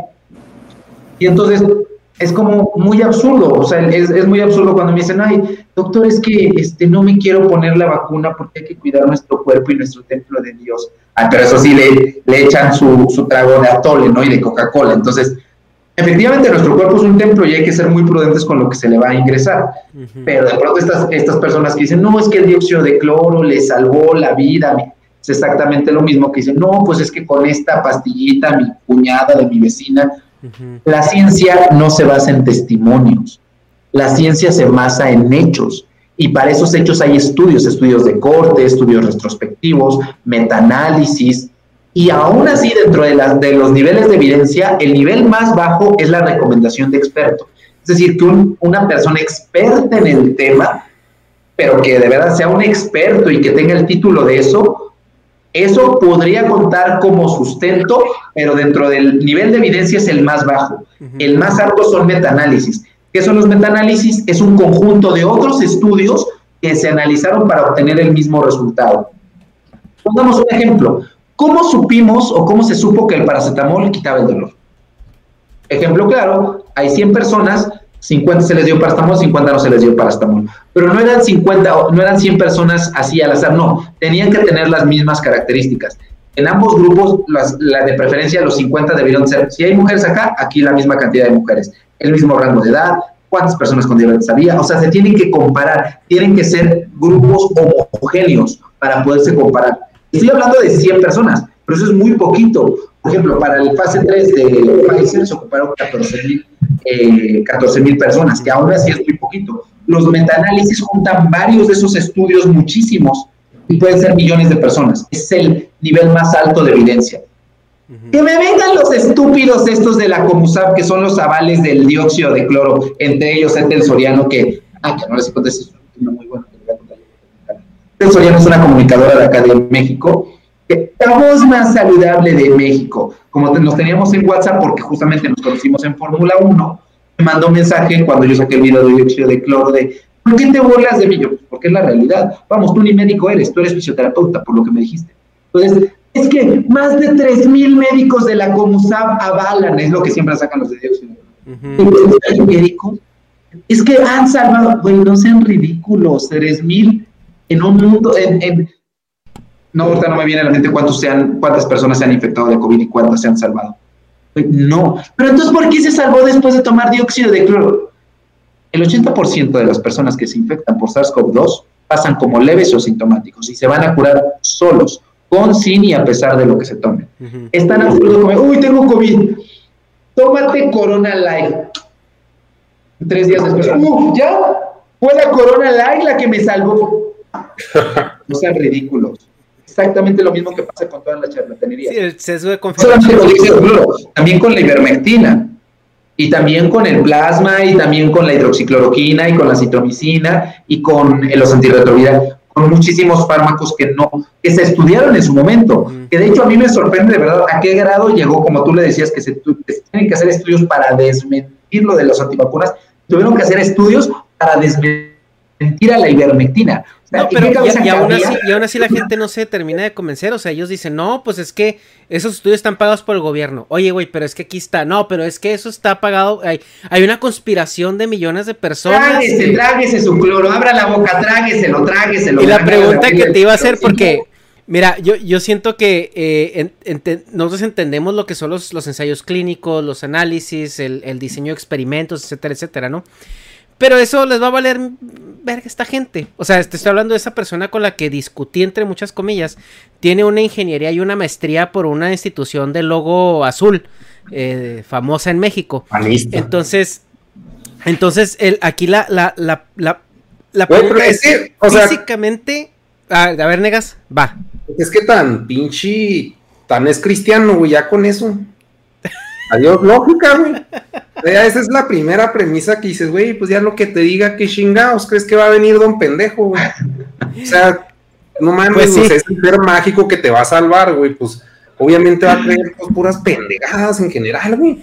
Sí, sí, ahí este me da mucha risa en el chat que ahorita que sacaste que la corona mata corona, ¿no? Es eh, combate, combate el, el, veneno con veneno. Pero lo, a lo que te iba a preguntar es, o sea, el, el, meterse dióxido, de cloro es inocuo para el cuerpo, le da igual o si hay un riesgo. No, pues como todo, como todo en esta vida, eh, todo es veneno dependiendo de la dosis. O sea, un paracetamol te puede matar incluso desde la dosis mínima si hay una predisposición. Pero la gran diferencia con, por, por poner otro ejemplo, otro ejemplo, cuando me dicen, oh no, doctor, es que el, no, no, no, yo no me voy a poner la insulina porque la moringa, con la moringa esa es buenísima. A ver, señora, no hay una dosis de moringa que se haya estudiado para determinar que a tal dosis va a disminuir tantos gramos de glucosa o que a partir de tal dosis de moringa va a empezar a hacer daño en el hígado o en el riñón. La gran diferencia con, por ejemplo, el paracetamol es que si sabemos que después de 4 gramos causa daño hepático o que si ya hay una condicionante, si la LT o AST, que son enzimas del hígado, o sea, ya nosotros sabemos parámetros para determinar esto. Entonces, con el dióxido de cloro, no podemos saber a qué. No, es que son 3.000 partes por millón y hay que diluirla. Uy, no, es que tú no sabes lo que es la diferencia entre clorito, hidroxiclorito y... Por favor, señora, usted ni siquiera sabe cuáles son los elementos de la tabla periódica. Deje de estar hablando, por favor. Entonces, eh, ¿qué, ¿qué es lo que sucede acá? Lo diluyen tanto que quién sabe si sea... Porque aparte me da una risa que literal hay personas sin estudios que solito agarran el cloro y lo diluyen, o sea, tienen sus botes donde ellos mismos diluyen porque yo ya soy científico, yo ya, yo, yo ya sé, tomé mi curso con Andreas Kalker. Es como, te digo que es que gente pendeja, que como no estudió, es como, ay, es que me, me frustra, eh, me, me, dijo que no acabé la secundaria, yo, Bárbara Regil, entonces voy a tomar cursos de nutrición con expertos para sentir que... No, no, así no se hace la ciencia. Entonces, creo yo que en esa parte es como, no va a ser, bueno, más que crear, dependiendo de cada persona. El efecto secundario más frecuente del dióxido de cloro, que está diluido a 3.000 partes por millón, como lo dicen ellos, es la diarrea y síntomas gastrointestinales. Pero puede, o sea, hay reportes de casos donde hay quemaduras si no está bien diluido, donde el esófago puede causar esofagitis, puede causar, eh, como ya te decía, úlceras, eh, abrasiones en la boca, hasta incluso daño hepático, si es que, si, hay, si es, que es mayor la dosis, ¿no? O incluso la muerte. Entonces, por eso es tan importante que a es, con, ese con, esa, con esa sustancia, porque ni medicamentos, con esa sustancia no podemos eh, determinar eh, a qué dosis hace daño. Y vamos, ni siquiera hay un ensayo clínico que haya de verdad demostrado un metaanálisis que haya dicho, ay, no, no lo hay, no existe, no funciona. Y desde la simple lógica de cuál es el mecanismo de acción, no tiene sentido querer hacer un estudio para eso, porque vuelvo a lo mismo, es como si dijera, con la corona. O sea, ¿quién va a hacer un estudio comparando la corona con, para ver si mata el coronavirus? Nadie. Porque desde el sustento científico, ah, es que trae alcohol y el alcohol desinfecta. No, no. O sea, tu lógica no va por ahí. Entonces, todo tiene bases científicas. Es como, como seguramente ustedes en las ingenierías también lo ven. O sea, todo tiene un sustento, todo, todo, todo nace de ahí. ¿Y por qué sucede esto con las personas que estudiaron, que tienen? Pues es que lo es, lo, como también muchos me recriminan, es que hay muchos, sí, efectivamente, los estudios no quitan lo pendejo. O sea, no lo quitan, o sea, no, o sea, si alguien va a hacer... Dice por ahí, un doctorado no quita lo tarado, ¿no? Exacto, entonces podrá ser de la UNAM, podrá ser del Politécnico, podrá ser de Harvard, podrá ser de donde sea, pero pues ahí está. Y, y creo yo que el problema, vuelvo a lo mismo, es que como por ejemplo, Negas está diciendo, como yo lo estoy diciendo, como tú estamos diciendo, les cae la pedrada, entonces les molesta. Y entonces menos voy a aceptar, menos voy a tener, es que ellos están humillando con la ciencia y entonces menos voy a hacer caso de eso. O sea, es como se frustran y entonces le agarran odio a la ciencia y ahora voy a demostrar que yo sé más que la ciencia. Creo yo que va por ahí en, en ese aspecto. Entonces, desafortunadamente, pues, insisto, una carrera no quita, pues, eso. Probablemente es lo que sucede con tu, con tu conocido. ¿O tú qué opinas, Negas? Pues sí, no, pues si no les quitas lo cristiano, güey, las pinches matemáticas, ¿cómo chingados te va a quitar esas creencias? No sé. Fíjate que, que yo, yo soy eh, católico por convicción. Eh, la verdad es que a mí me gusta muchísimo el catolicismo desde la... y, y no tengo problema, ¿eh? yo me burlo de los propios así de, ay, no mames, no sean ridículos, por favor. El catolicismo me gusta muchísimo y me, me, me- me identifico como católico desde mi gusto por, la, por esta religión, desde la cultura, todo lo que influye. Pero sus fans y sus representantes me caen bien gordos. Es como de, ay, por favor, sí. No es Cristo, son los Sí, la- cristianos. No, es que el- al final el catolicismo es parte del cristianismo, es, es como una derivante del cristianismo. Entonces, a, a mí me gusta mucho, por- sobre todo porque el cristianismo en general es como una religión muy entretenida, aunque también se me hace una copia barata del judaísmo y de, de muchísimas. Entonces, yo lo veo más bien, o me identifico como, con esta religión como parte cultural, ¿sabes? Y aún así, Es que- sí, yo también, o sea, pues sí, es inevitable eso, porque pues, o sea, también acá en la, la familia cuando se ponen a rezar o cosas así en Navidad, claro que no hago estos aracles que estoy haciendo aquí, ¿verdad? Pendejos, todo. maldito Yo mi cena de Navidad, pues calladito el niño, así, bueno, el niño de 36 años, así, no, sí, Dios, hay que poner al niño Dios en su chingado, este, camita, güey, así de que, güey, ni las putas Barbies, güey, de que las Barbies están buenas, güey, pues este pinche cabrón, ¿qué? O sea, tiene ojitos bonitos, tiene pestañas y baila y vuela y la chingada, pero, o sea, mientras yo cene chido, mira, no, pues preste. Negas, es que necesitas ir a terapia. Sí, necesito ir a terapia, güey, porque también es eso. a otra, terapia, güey, ahorita terapia, que- eh, no. A, a terapia, terapia, no con estos este, charlatanes como Ricardo Ponce o como... A ver, Negas. Ahí vas. Pues es que ahí es meternos otra vez al lodo. Es que yo, por Te vas ejemplo. a meter a la caca, güey, pero dale. Sí, pinche, O sea, para mí la terapia son amigos pagados y caros, güey.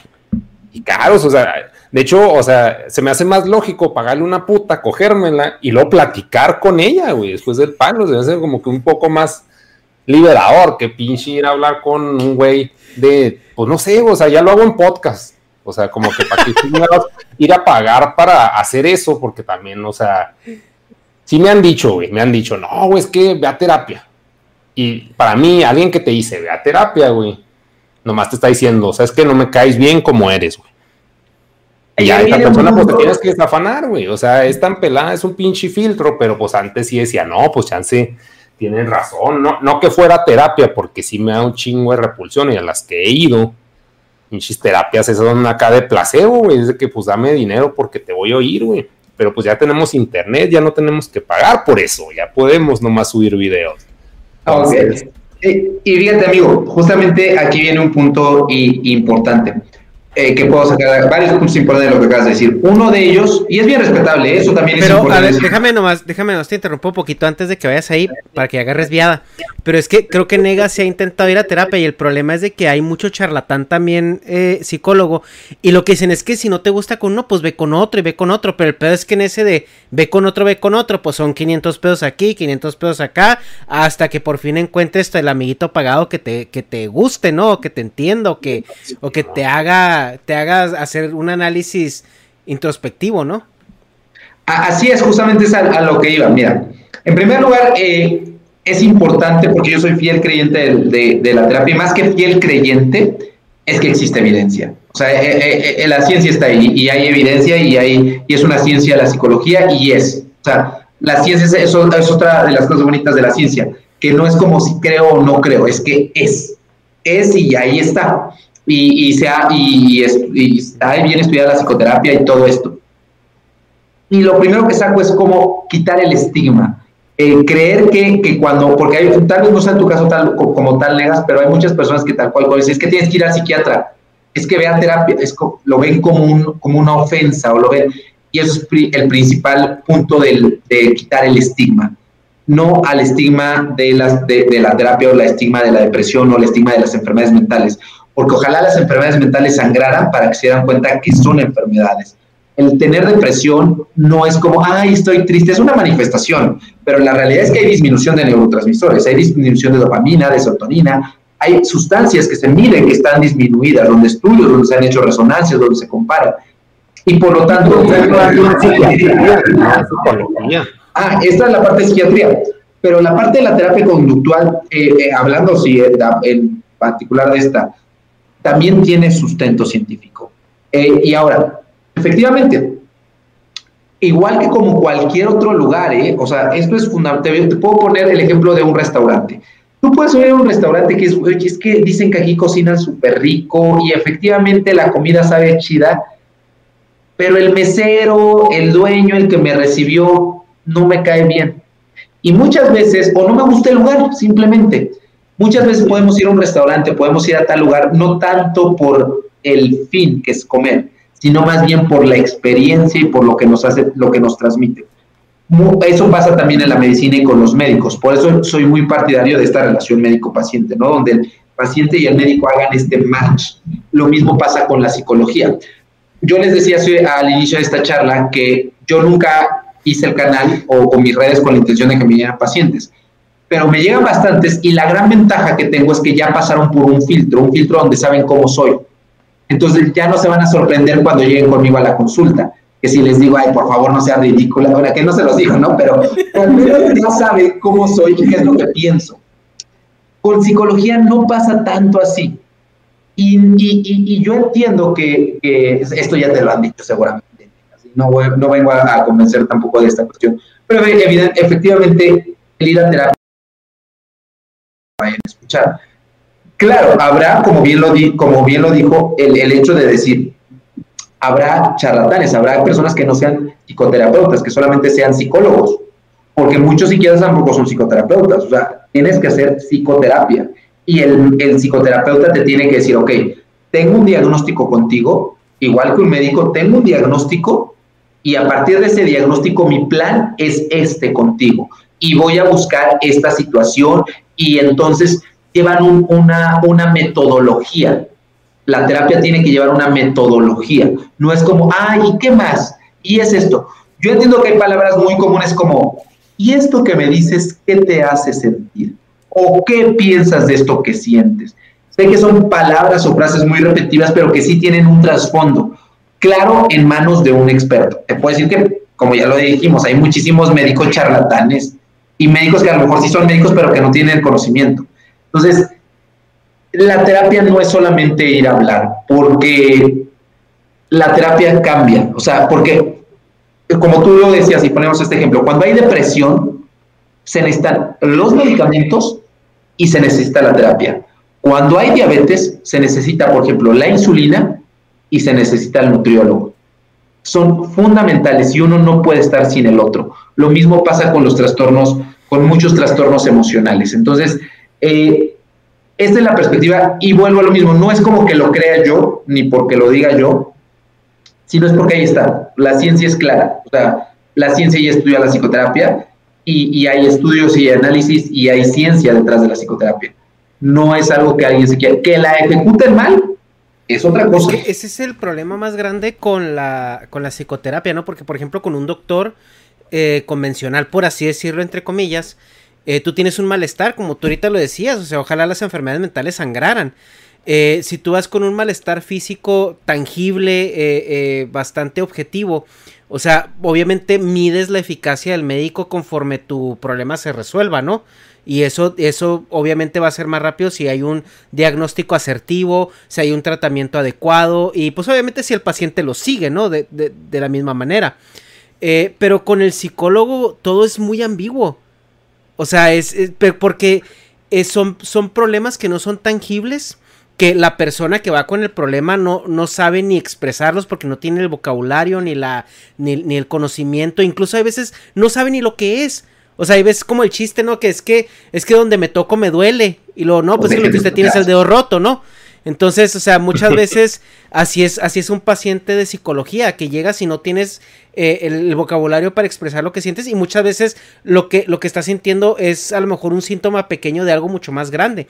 Y la responsabilidad del psicólogo debería de, pues, psicoanalizarte, o sea, de, de, de llevarte y rascarle para dar con el clavo pero ahí es donde, donde hay tanto subjetivismo, tanta ambigüedad, como, como las, las consultas se cobran por sesiones y no por tratamiento, entonces también ahí puede haber cierto como este güey me está extendiendo nomás el sufrimiento o, o qué pedo. Eh, pero es que lo mismo pasa con los médicos, ¿eh? O sea, lo mismo pasa. O sea, a mí me han muchísimas consultas donde, doctor, es que me duele acá. Sí, pero tiene una infección de vías urinarias.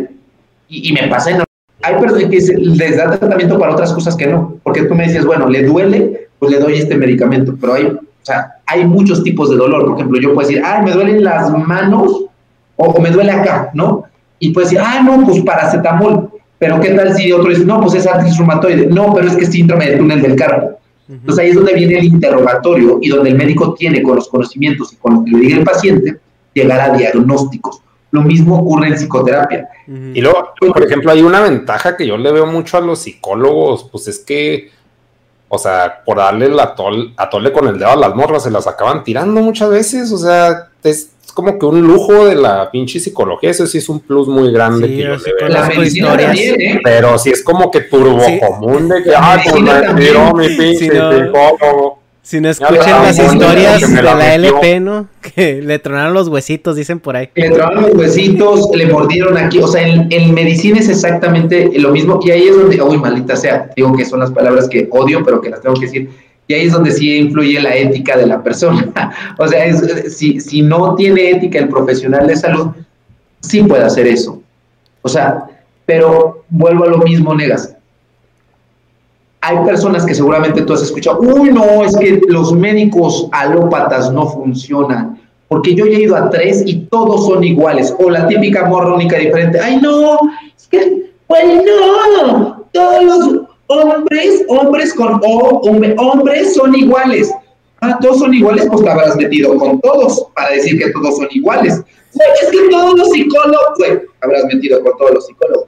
Sí, no, pues es que aquí uno habla desde estadística y desde, por ejemplo, los que conozco que son psicólogos, que son, pues, amigos míos, o sea, durante la que yo estaba estudiando una cosa y ellos estaban estudiando psicología. O sea, sus vidas, para empezar, si se supone que eres psicólogo, pues sabes como que controlar tu vida o algo así. ¿Y qué chingados eran acá, pues pinches güeyes que valían verga? O sea, como que ni siquiera predicaban con el ejemplo de que, o sea, si vas a ir con un psicólogo, o sea, si no, pues, o sea, es alguien, pues, que tiene su vida en orden, un pedo así, pero y los amigos psicólogos que he tenido, también puñetotas, no que yo sea la verga, pero, o sea, el punto es de que, pues, el- vas con el psicólogo porque si tu vida no vale verga y vas a tratar eso, y tampoco la él, pues, está chida, pues, es de que, güey, pues, ¿a qué vas, güey? Y fíjate que es lo que le decíamos con Bárbara y los médicos panzones del IMSS. Deje de tomar, señora, este, deje de tomar refresco. Simón. No son congruentes, no les vas a hacer caso si no son congruentes. Y efectivamente, pero aquí viene el otro punto, porque yo mismo me, maldita sea, yo mismo me ataco a mí mismo. Porque yo muchas veces les digo a los médicos, es que cuando voy a congresos como el que acabo de decir, le digo, es que tienen que predicar con el ejemplo, tienen que bajar de peso, tienen que ser ese ejemplo, tienen que ser influencers de las personas. Un médico debería ser un influencer, debería ser un ejemplo, más allá de las redes o, o de YouTube, todo esto. Pero al final, un médico con obesidad no disminuye, el que tenga obesidad, no disminuye su capacidad como médico. El hecho de que una persona, un psicólogo, no sea la verga y que su vida es una mierda, no disminuye su capacidad como profesional. O en teoría eso debería de ser. Entiendo también tu parte, porque yo lo pongo como ejemplo con mis pacientes. Entonces, no, doctor, es que mi nutrióloga del IMSS me dijo que esto no lo... ¿Cómo está su nutrióloga del IMSS? ¿Cómo está? Ah, yo no iría con un dermatólogo que tiene la cara llena de barros, ni con un dentista que tiene los dientes chuecos. Eso te lo entiendo perfectamente bien, pero no se te haría un tanto no, no quiero utilizarla porque no es la palabra discriminatorio, sería un tanto prejuicioso creer que por el aspecto de una persona tiene menor capacidad profesional. No, este, pues sí, tristemente. Y pasa lo mismo con la psicología, porque yo soy muy partidario de ti, o sea, tú y yo tenemos esta misma pensamiento, yo creo exactamente lo mismo, que alguien tiene que ser el ejemplo. O sea, imagínate el, el oftalmólogo que utilice lentes. Igual tendrá sus razones, ¿no? Pero igual si tiene miopía, pues que se opere con LASIK. Entonces, sí, sí, sí entiendo por dónde vas, o sea, sí entiendo esta parte. Y te puedo decir que eso es una constante. No, tal vez yo no lo viva desde psicología, pero sí desde psiquiatría. De, de 10 amigos psiquiatras que te puedo decir, 8 requieren terapia. o, sea, sí, o sea, sí tienen ahí un trastorno muy cañón en su personalidad, donde sí son ahí como, tienen sus, sus personalidades ahí, no voy a decir eh, un término porque estoy muy a pro de la terapia, pero sí tienen ciertas personalidades. Pero te puedo decir que son excelentes profesionales, o sea, que son muy buenos. Entonces, tú porque los conoces, pero vuelvo a lo mismo, es como el médico. Hoy por, caeríamos en lo mismo que muchos, por ahí varios me pueden escribir de, uh, no, ese doctor es que está tomando cerveza y dice que tomen ahora. Sí la tomo, pero por simplemente una captura de ahorita donde toma cerveza, querer generalizar no se me hace lo más adecuado. Entiendo por qué tienes esta perspectiva de decir, bueno, pues es que he ido con un chingo, yo conozco cómo son, tan, tan, tan, tan, tan, tan, tan, tan. Pero lo cierto es que tú puedes desconfiar de los psicólogos, eso es un hecho, pero no de la psicoterapia.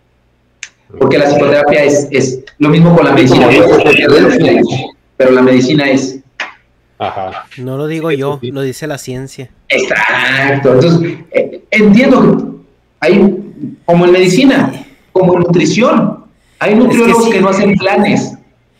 Si hay, si hay ciertas disciplinas como que sí requiere mucho que la persona sea como el, embodiment de lo que, de lo que pregona y, y siento que psicología eh, cae en una de ellas, ¿no? Porque, porque mira, como doctor, eh, si tú lo ves con hábitos que a lo mejor no son muy saludables, pues al final de cuentas o sea, e, eso, eso no, no necesariamente se, se, proyecta en lo que te va a diagnosticar, porque si, porque volvemos a lo mismo, un diagnóstico a veces es objetivo, ¿no? O sea, eh, te duele, eh, te, te, hacen estudios, dependiendo del estudio te diagnostica.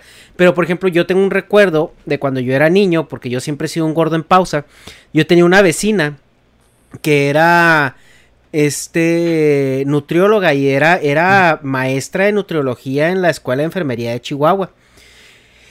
Y la señora era gorda, gorda, gorda, gorda, gorda, gorda. Con decirte que un día se cayó en su casa y no se podía levantar, tuvieron que hablarle a mi papá para que le ayudara a levantarse. Sí, es, o sea, justo porque tenía, tenía una hermana que, que, estaba discapacitada, la señora era muy gorda y pues eran solas, eran hermanas viviendo solas y eran la casa de lado.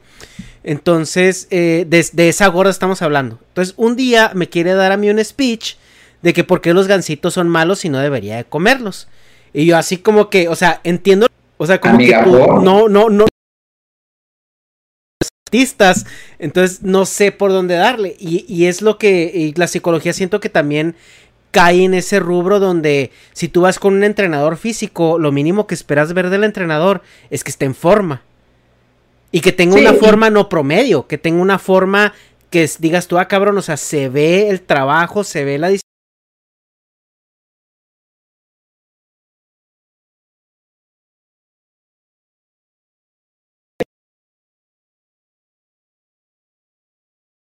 Porque ya, ya estás tratando como con droga, estás tratando con un tratamiento que ya es como más eh, medible, ¿no? O sea, ya, ya puedes como, como eh, eh, hasta cierto punto tener periodos concisos, evaluar el progreso de una manera más objetiva, pero el psicólogo te puede dar vueltas ahí. No, ¿y cómo te sentiste esta semana? Ah, no, mira, pues trata de pensar en cosas positivas y me cuentas cómo te fue. Y ahí, ahí te quedas. Bueno, no, no, no creo que digan por ahí, hoy sí, no digo, no dudo que haya personas que puedan decir eso, psicólogos que puedan decir, me cuentas como, pero no, son preguntas muy claves y, te lo doy, pero bueno, volviendo a esto, em, la, la, frase que a mí me encanta y que la diga, y de ahí surge justamente mi, mi título del stand que planeo, es que una persona no puede predicar un evangelio que no vive. O sea, no podemos decir, pasa lo mismo con los sacerdotes, no, es que tienen, la homosexualidad es un pecado, pásame a un niño y bésame con, mi con seminarista. O sea, no, no, pero mi fe en Dios no está basada en esta persona que se pone enfrente. Mi fe en Dios es directamente en esto. Lo mismo con la ciencia, no o, con la parte de la terapia, de decir, ok, te puedo decir que conozco endocrinólogos que tienen diabetes. Así de absurdo. O sea, endocrinólogos especialistas en tratar la diabetes que tienen la enfermedad. Es como, amigo, por, o, que están tomando refresco. Es, güey, no. Y entiendo, eh, o sea, me queda a mí más que claro porque yo soy promotor de eso, de decir, tenemos que ser, tenemos que reflejar, tenemos que ser influencers, tenemos que ser congruentes con los pacientes. Entonces, creo yo que en la parte de psicología, efectivamente, cada quien habla como le va en la feria. Yo te puedo hablar desde la ciencia y también te puedo hablar desde la parte de haber estado con un psicoterapeuta que es psiquiatra y que también daba la terapia, porque no hay muchos psiquiatras que no les gusta ser terapeutas. Eh, pero te puedo decir que a mí la terapia, los ocho meses, porque ni siquiera me dio de alta, yo solito me fui porque tuve que cambiar de México para Puebla, eh, a mí la terapia a mí no me funcionó en ese momento. A mí la terapia para nada me funcionó. Yo, yo iba y decía, o sea, yo sigo chillando, yo sigo acá, me sigue doliendo lo mismo que me está doliendo, pero muy en el fondo y tal vez desde esta parte de la evidencia científica decía, lo que estoy aprendiendo ahorita en terapia, sé que me va a funcionar en unos años. Y efectivamente, te puedo decir que muchos de los aprendizajes que tuve durante la terapia, hoy por hoy los puedo utilizar para diferentes perspectivas de mi vida. Decir, ah, claro, sí, es cierto. Y entonces, yo siempre cuando me dicen los pacientes, eh, les digo, oiga, es que tenemos que ir a terapia y tiene que ser esto. La terapia no te va a decir, el, el, terapeuta no te va a decir qué es lo que tienes que hacer, porque al final es decisión tuya, no se va a meter en pedos por decir, ay, ¿qué tal si te digo que haga eso? No. La terapia más bien va a servir para alejar a la persona de donde está viendo el problema y diga, ah, mira, ya te diste cuenta que hay otras perspectivas. Pero claro, todo partido de, partiendo desde la, desde la ciencia, no nada más desde la de, güey, ya deja de estar depre, güey, no estás, no estás deprimido, estás distraído, güey, es que no.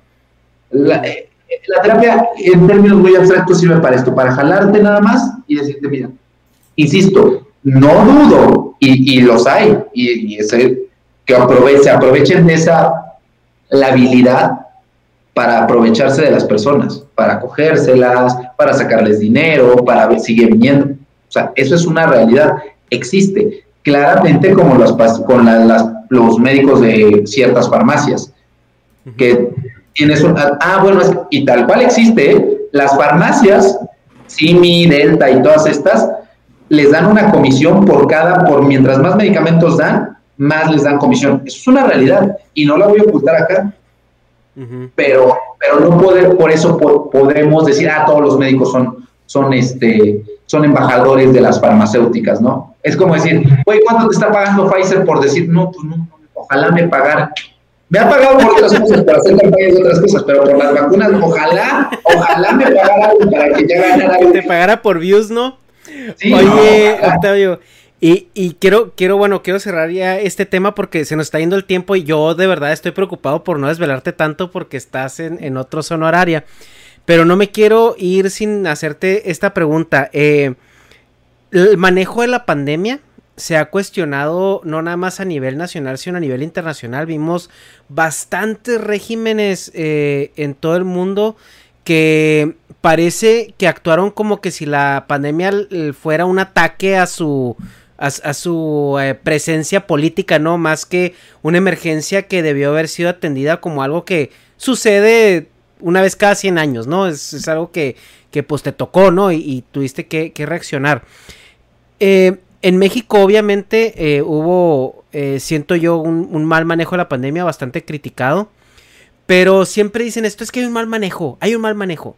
Entonces, a mí me gustaría preguntarte por parte de un profesional de la salud que la vivió estuvo mal manejada, ¿por qué y, dónde? Eh, estuvo mal manejada, sí. En primer lugar, porque no hicieron las pruebas suficientes. Eso fue como de las primeras cosas. Segundo lugar, por lo que hablábamos sobre la congruencia. Nuestro máximo representante, cabecita de algodón, no se ponían cubrebocas. Seguía diciendo, salgan, salgan, nosotros le vamos a decir cuando ya no salgan. Eh, no me van a poner un cubreboca para... Desde ahí es el mal manejo, el no dar un buen ejemplo. Es decir, es de los países con más infectados, con más muertos a nivel mundial, y el, y el presidente, el subsecretario de salud, no utilizan cubrebocas. El decir, no. Entonces, ese, ese tipo de cosas son como, desde ahí, desde el mal ejemplo, pésimo, porque entonces, ¿con qué cara les va a decir a las personas? Utilicen cubreboca, o te va a decir, no se vacun yo no me voy a vacunar porque todavía tengo anticuerpos. No. Entonces, eh, creo que partiendo de ahí, dos, lo que siempre ha existido, porque esto no es nada nuevo, el, decir eh, eh, que, no hubiera suficientes camas en terapia intensiva, el que no hubiera suficientes estaba, no había suficientes ventiladores. Había personas, pues porque no había ventiladores. Y decíamos, bueno, o sea, ahí le íbamos campechaneando en el hecho de decir, bueno, pues este baboso entre que está diciendo que no quiere intubarse porque cree que si lo intubamos lo matamos, bueno, pues mejor así, el que sí quiere, se lo damos. Mm. Y ahí la campechaneábamos, ¿eh? De decir, bueno, pues este ya vimos que no, o tal cual lo que mucho se dijo, y es una realidad y a lo mejor no sé, pero era, güey, hay que intubar a tres, hay un ventilador. ¿Quién tiene más posibilidades de sobrevivir? Él, ahí lo intubamos, ni modo, adiós. Así. Pero no es algo nuevo, y no es defender a cabecita de algodón. este sistema ya venía mal, pero también viene mal desde afuera, es eh, desde la gente que no creía en un inicio desde la gente que decía no me voy a intubar porque intubarme es sinónimo de morirme, desde el hecho de decir este voy a seguir saliendo. Entonces, es como el problema que pasa aquí en las calles cuando se inundan por basura. O sea, el gobierno no pone basureros, es un hecho. El gobierno no tiene sistema para recolectar la basura de manera adecuada. Pero no, también siguen tirando un chingo de basura y les vale ver. Sí, o sea, es, esto es una, una cuestión e, equilibrada. Y al final, esto que tú me decías del detente, el presidente de un país es el reflejo de la mayoría de su sociedad. Y esto lo aprendí claramente desde que estaba Peña Nieto, cuando dijo Peña Nieto, este, a ver, dígame tres libros que ha leído y no supo decir tres libros. La mayoría de los mexicanos no leen un libro al año. ¿Cómo esperan que su representante lea tres libros? ¿Cómo esperan que el representante, como cabecita de algo, no diga que su religión lo va a salvar de COVID? no hay mejor porque esa, esa frase no sé si la han escuchado, pero en mis videos es como un comentario de, no hay mejor vacuna que la sangre de Cristo. Ay, señora, no sea ridícula, por favor. No creo en la pandemia, por favor. Si el mismo Moisés, que fue Moisés, les mandó las 10 plagas y el faraón no creyó, les dijo, guárdense en su casa porque va a pasar las plagas. Pónganse ahí la señal. ¿Se guarda usted? ¿Por qué no se va a guardar? No sea ridícula. Entonces, Cristo, diría el señor del bigote. No, sí, no. Pues, si hubo un mal manejo, definitivamente, número de camas, no se hicieron el número de pruebas suficientes, eh, se permitían uso de medicamentos como hizo, como en, la Ciudad de México y en varios estados de la República, el kit COVID que incluye ivermectina.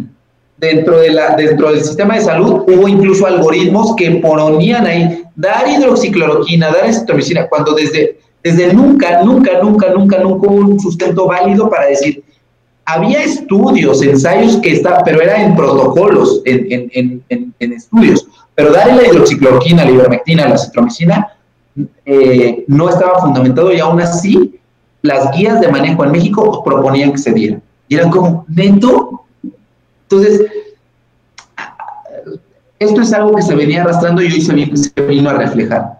O sea, pero al final, por ejemplo, también lo que pasó con el INSABI desde antes de la pandemia era un hecho, ¿no? O sea, el hecho, el, el, punto de decir, bueno, no le pida nada al, al, paciente, no le pido nada, pero pues no hay nada en el hospital.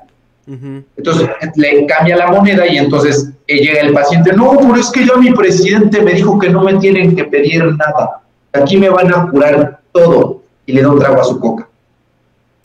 Si te estoy pidiendo no es para mí, ¿eh? O sea, cuando llegaban los pacientes y me decían, no es que me lo quiero intubar, yo, Yo se lo quiero intubar, no. Por mí no se intube. Ya se fue en ligas. Se cayó, yo creo, porque. Se hace. Ahí está. Ahí ya regresó. Perdón, perdón, perdón, perdón. No te preocupes, amigo. Entonces, es como.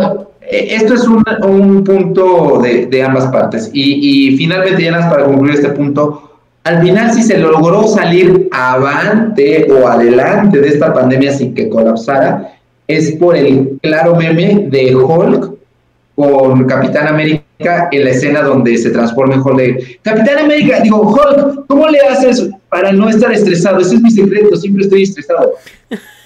Capitán América, Iron Man y con cara de España, de Italia, de Estados Unidos y Hulk con cara de México. México, ¿cómo le haces para que tu sistema no esté colapsado por el coronavirus?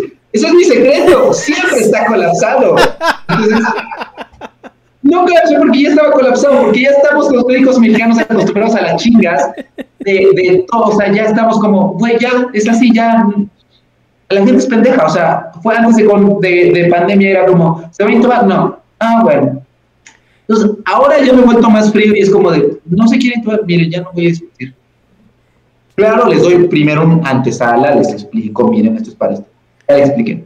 No le queda, y tampoco se los hago de un tipo mamado, o sea, se los hago como lo explico siempre, o sea, con términos muy sencillos y abstractos de, ah, no quiero, perfecto, no voy a gastar mi saliva. O sea, no, no, no hay nadie más responsable de su salud que uno mismo. Sí, no la gente- Sí, yo no les voy a rogar. No, pero a lo mejor antes, al inicio, cuando estaba en la especialidad, de, ay, no, ya ahorita, mira, la gente es así, no me voy a desgastar y cada quien es responsable de su salud.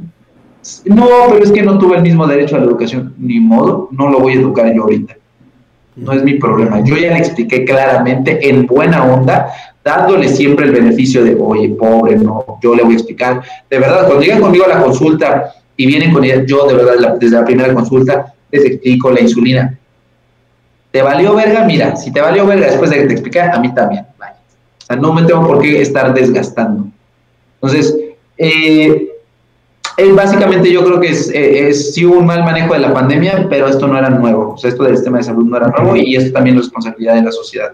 Entonces, claro, ejemplo lo tenemos también con Brasil, con la India. Entonces, sí hubo un mal manejo, pero ya, ya es un, re- esto fue un reflejo de años de, de algo que venía. Y el problema es que no hubo un cambio. O sea, la realidad es que yo hubiera imaginado que después de la pandemia se iban a instaurar eh, eh, programas que fueran más enfocados a la diabetes, a la hipertensión, a la obesidad, y no lo hay. O sea, porque la gran mayoría de personas que terminaban intubadas no, no tenían diabetes ni hipertensión, tenían obesidad. Entonces, cuando llegaban y me decían los, los familiares, ay, pero es que si, si estaba sano, no, no, no estaba sano, tenía obesidad.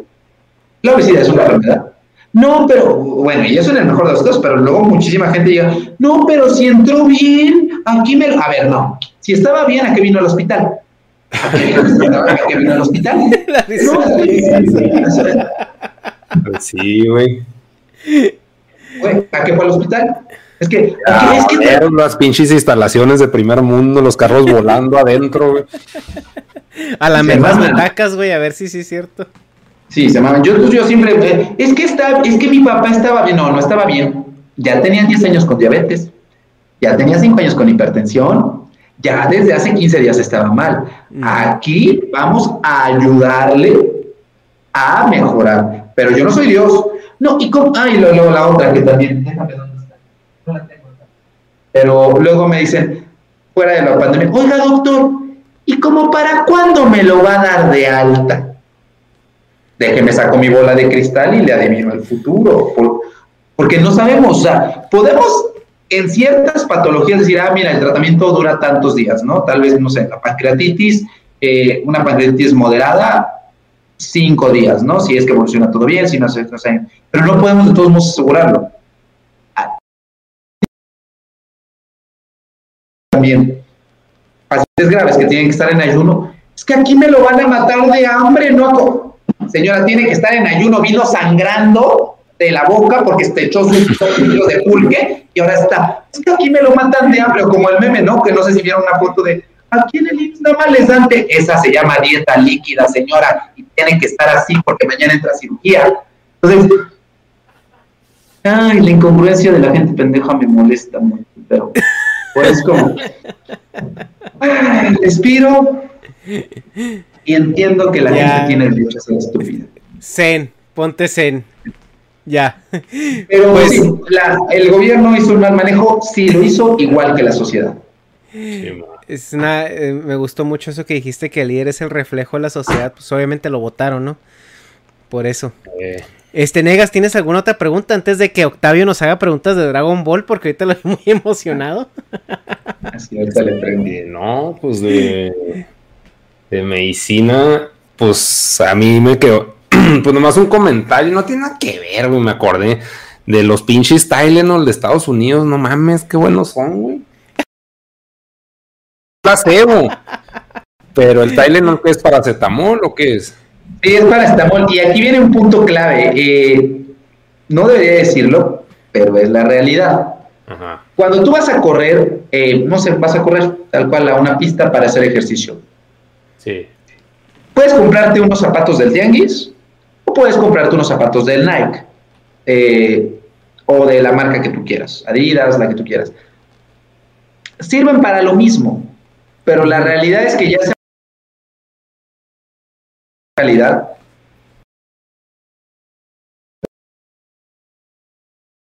Lo mismo con los medicamentos. Si bien hay medicamentos que similares, eh, o sea, su función es exactamente la misma, la realidad es que cuando son de marca disminuye el riesgo de efectos secundarios, disminuye el riesgo de, sobre todo eso, de efectos secundarios y llevan una mejor eficacia.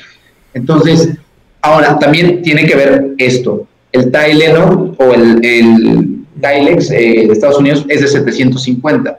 La gran mayoría aquí viene de 500 el paracetamol. Y muchas veces, no, pues es que el paracetamol no me quita el dolor. Pues ni no se lo quita, señora, porque nada más se toma una de 500 al día. La dosis máxima de paracetamol, como ya lo dije, son 4 gramos. Entonces, sí influyen muchos, pero lo principal es, aunque duela decirlo, la marca. O sea, sí, el hecho de que sea de marca el paracetamol hace la diferencia. Simón. Sí, Oye, y no, así como dices de, de ese caso, lo mismo aplica para los antidepresivos. Ah, claro. No, Y- lo creo totalmente.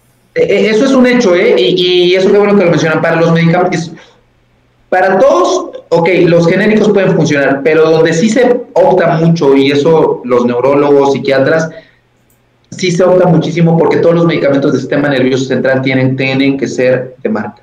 Todos los, o sea, se opta más amitriptilina, quetiapina, pregabalina, todos los medicamentos que actúan a nivel del sistema nervioso eh, central o periférico, tiende, eh, se opta más porque sean de marca. Incluso los mismos eh, antiepilépticos, ¿eh? O sea, los, los mismos antiepilépticos se recomienda más que sean de marca porque eh, hacen un cambio eh, drástico. A lo mejor con el genérico tienes que tomar, no sé, de, levo- de levetiracetam 500 cada 8 y con el de marca, con 500 al día, es más que suficiente. Que justo Entonces, nos dice aquí este Jorge en un, nos manda un superchat y nos pregunta, bueno, nos dice que él ha llevado terapia psicológica y psiquiátrica más de la mitad de su vida, tiene 25 años y dice que tarde o temprano deja de funcionar. Y pues ya es terapia psiquiátrica, pues ahí sí no.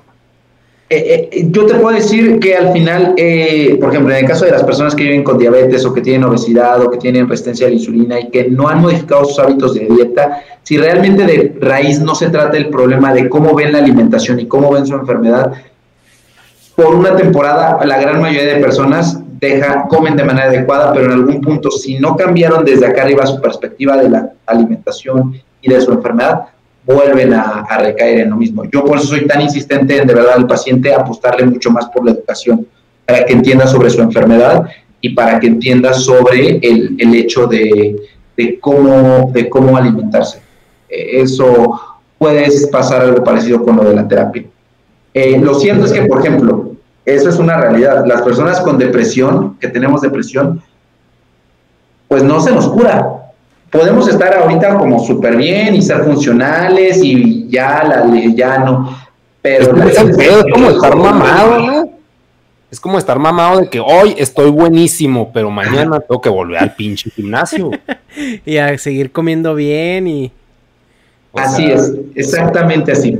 Entonces, eh, a mí me costaba mucho trabajo aceptarlo, pero la eso es y la ciencia y está. O sea, las personas que tienen de, un episodio de depresión tienen más riesgo de tener un segundo y las que tienen un segundo más de tener cuatro y así. Entonces, por eso justamente dijo, no, no, no, no, no. Ya, es hora de ir a terapia, a gastar mis 500 pesos a lo tonto, como dice Negas. No importa, por lo menos estoy sintiendo que estoy hablando con alguien. El placebo, ¿no? Mi placebo me está haciendo. Oye, pues de, de mi lado yo ya quedé satisfecho. Este, obviamente hay muchas cosas que hablar, pero no, no nos vamos a meter ahorita a otros temas porque aquí nos podemos aventar otras tres horas y no es la, no es la intención. Mejor, mejor luego quedamos para, para, para platicar este otro día. Pero este, Negas, Sí, ¿Algo más? Sí, también. Pues aquí, pues me gustaría preguntarle qué temas él siente que, que, faltaron o que le hubiera gustado abordar o que todavía lo pueda hacer de, o sea, de lo que no hayamos hablado, porque pues lo de siempre, que era este, las vacunas, el COVID, metimos hasta los chingados horóscopos, la religión. Entonces, pues chance, o sea, así nos fuimos poquillo por las ramas. Que a mí los horóscopos para lo único que me sirvió es para saber qué armadura me tocaba, ¿eh? Ah. actualmente a los hombres nos sirven para coger, pero a usar bien. Pero. Sí, sí, sí, sí, Pero, o sea, sí, o sea, saber qué temas. ¿Qué temas se te hacen acá? ¿Qué temas? la, obesidad, ¿eh? la obesidad, la ah, diabetes, mitos sobre la diabetes, mitos sobre la obesidad. El body positive. Eso es algo también que yo te quería preguntar, pero meternos en ese tema, tú dinos si nos metemos o no, o la dejamos para otro lado. Porque mira. Yo no tengo miedo a ningún tema, lo hablamos aquí. No, el problema es el tiempo. Es que yo sé que para ti es la una de la mañana. Hacerlo, lo podemos hacer en otro, en otro lado, porque ya vi que ya soy la una de la mañana. Sí, sí, yo, estoy, yo estoy preocupado por eso, porque no me gusta usar y, y, me gusta que la gente quiera regresar. Entonces, a excepción de los Migala, que son con los que nos aventamos podcast de seis horas, eh, pues es, esa es otra. Ah, en viernes. Eh, yo, nosotros sabemos que tú traes otra dinámica de trabajo. Entonces, por eso estoy muy preocupado para no no trasnocharte eh, tanto y después que quieras volver. Pues eh, si quieres lo podemos dejar para otro, o sea, para otro podcast, sin problema podemos hablar de obesidad, podemos hablar sobre el cuerpo positivo, o sea, sin problema, lo, lo, hablamos en otro, en otro podcast, sin problema. Cuando ustedes, cuando ustedes me digan yo más que puesto, sobre todo los miércoles, yo creo que pasando, yo creo pasando agosto, la primera semana de agosto ya estoy más libre, entonces lo podremos hacer para, para mediados de agosto sin problema, porque en dos semanas me toca hacer como un tipo tour, irme a Guadalajara, Monterrey, Ciudad de México, y luego regreso nuevamente a Guadalajara a principios de agosto. Pero yo creo que para mediados de agosto sin problema nos podemos echar otro podcast. Sí, estaría muy bueno, estaría muy bueno que son temas muy padres que influye eh, a lo cultural, la ideología y, y lo médico. Perfecto.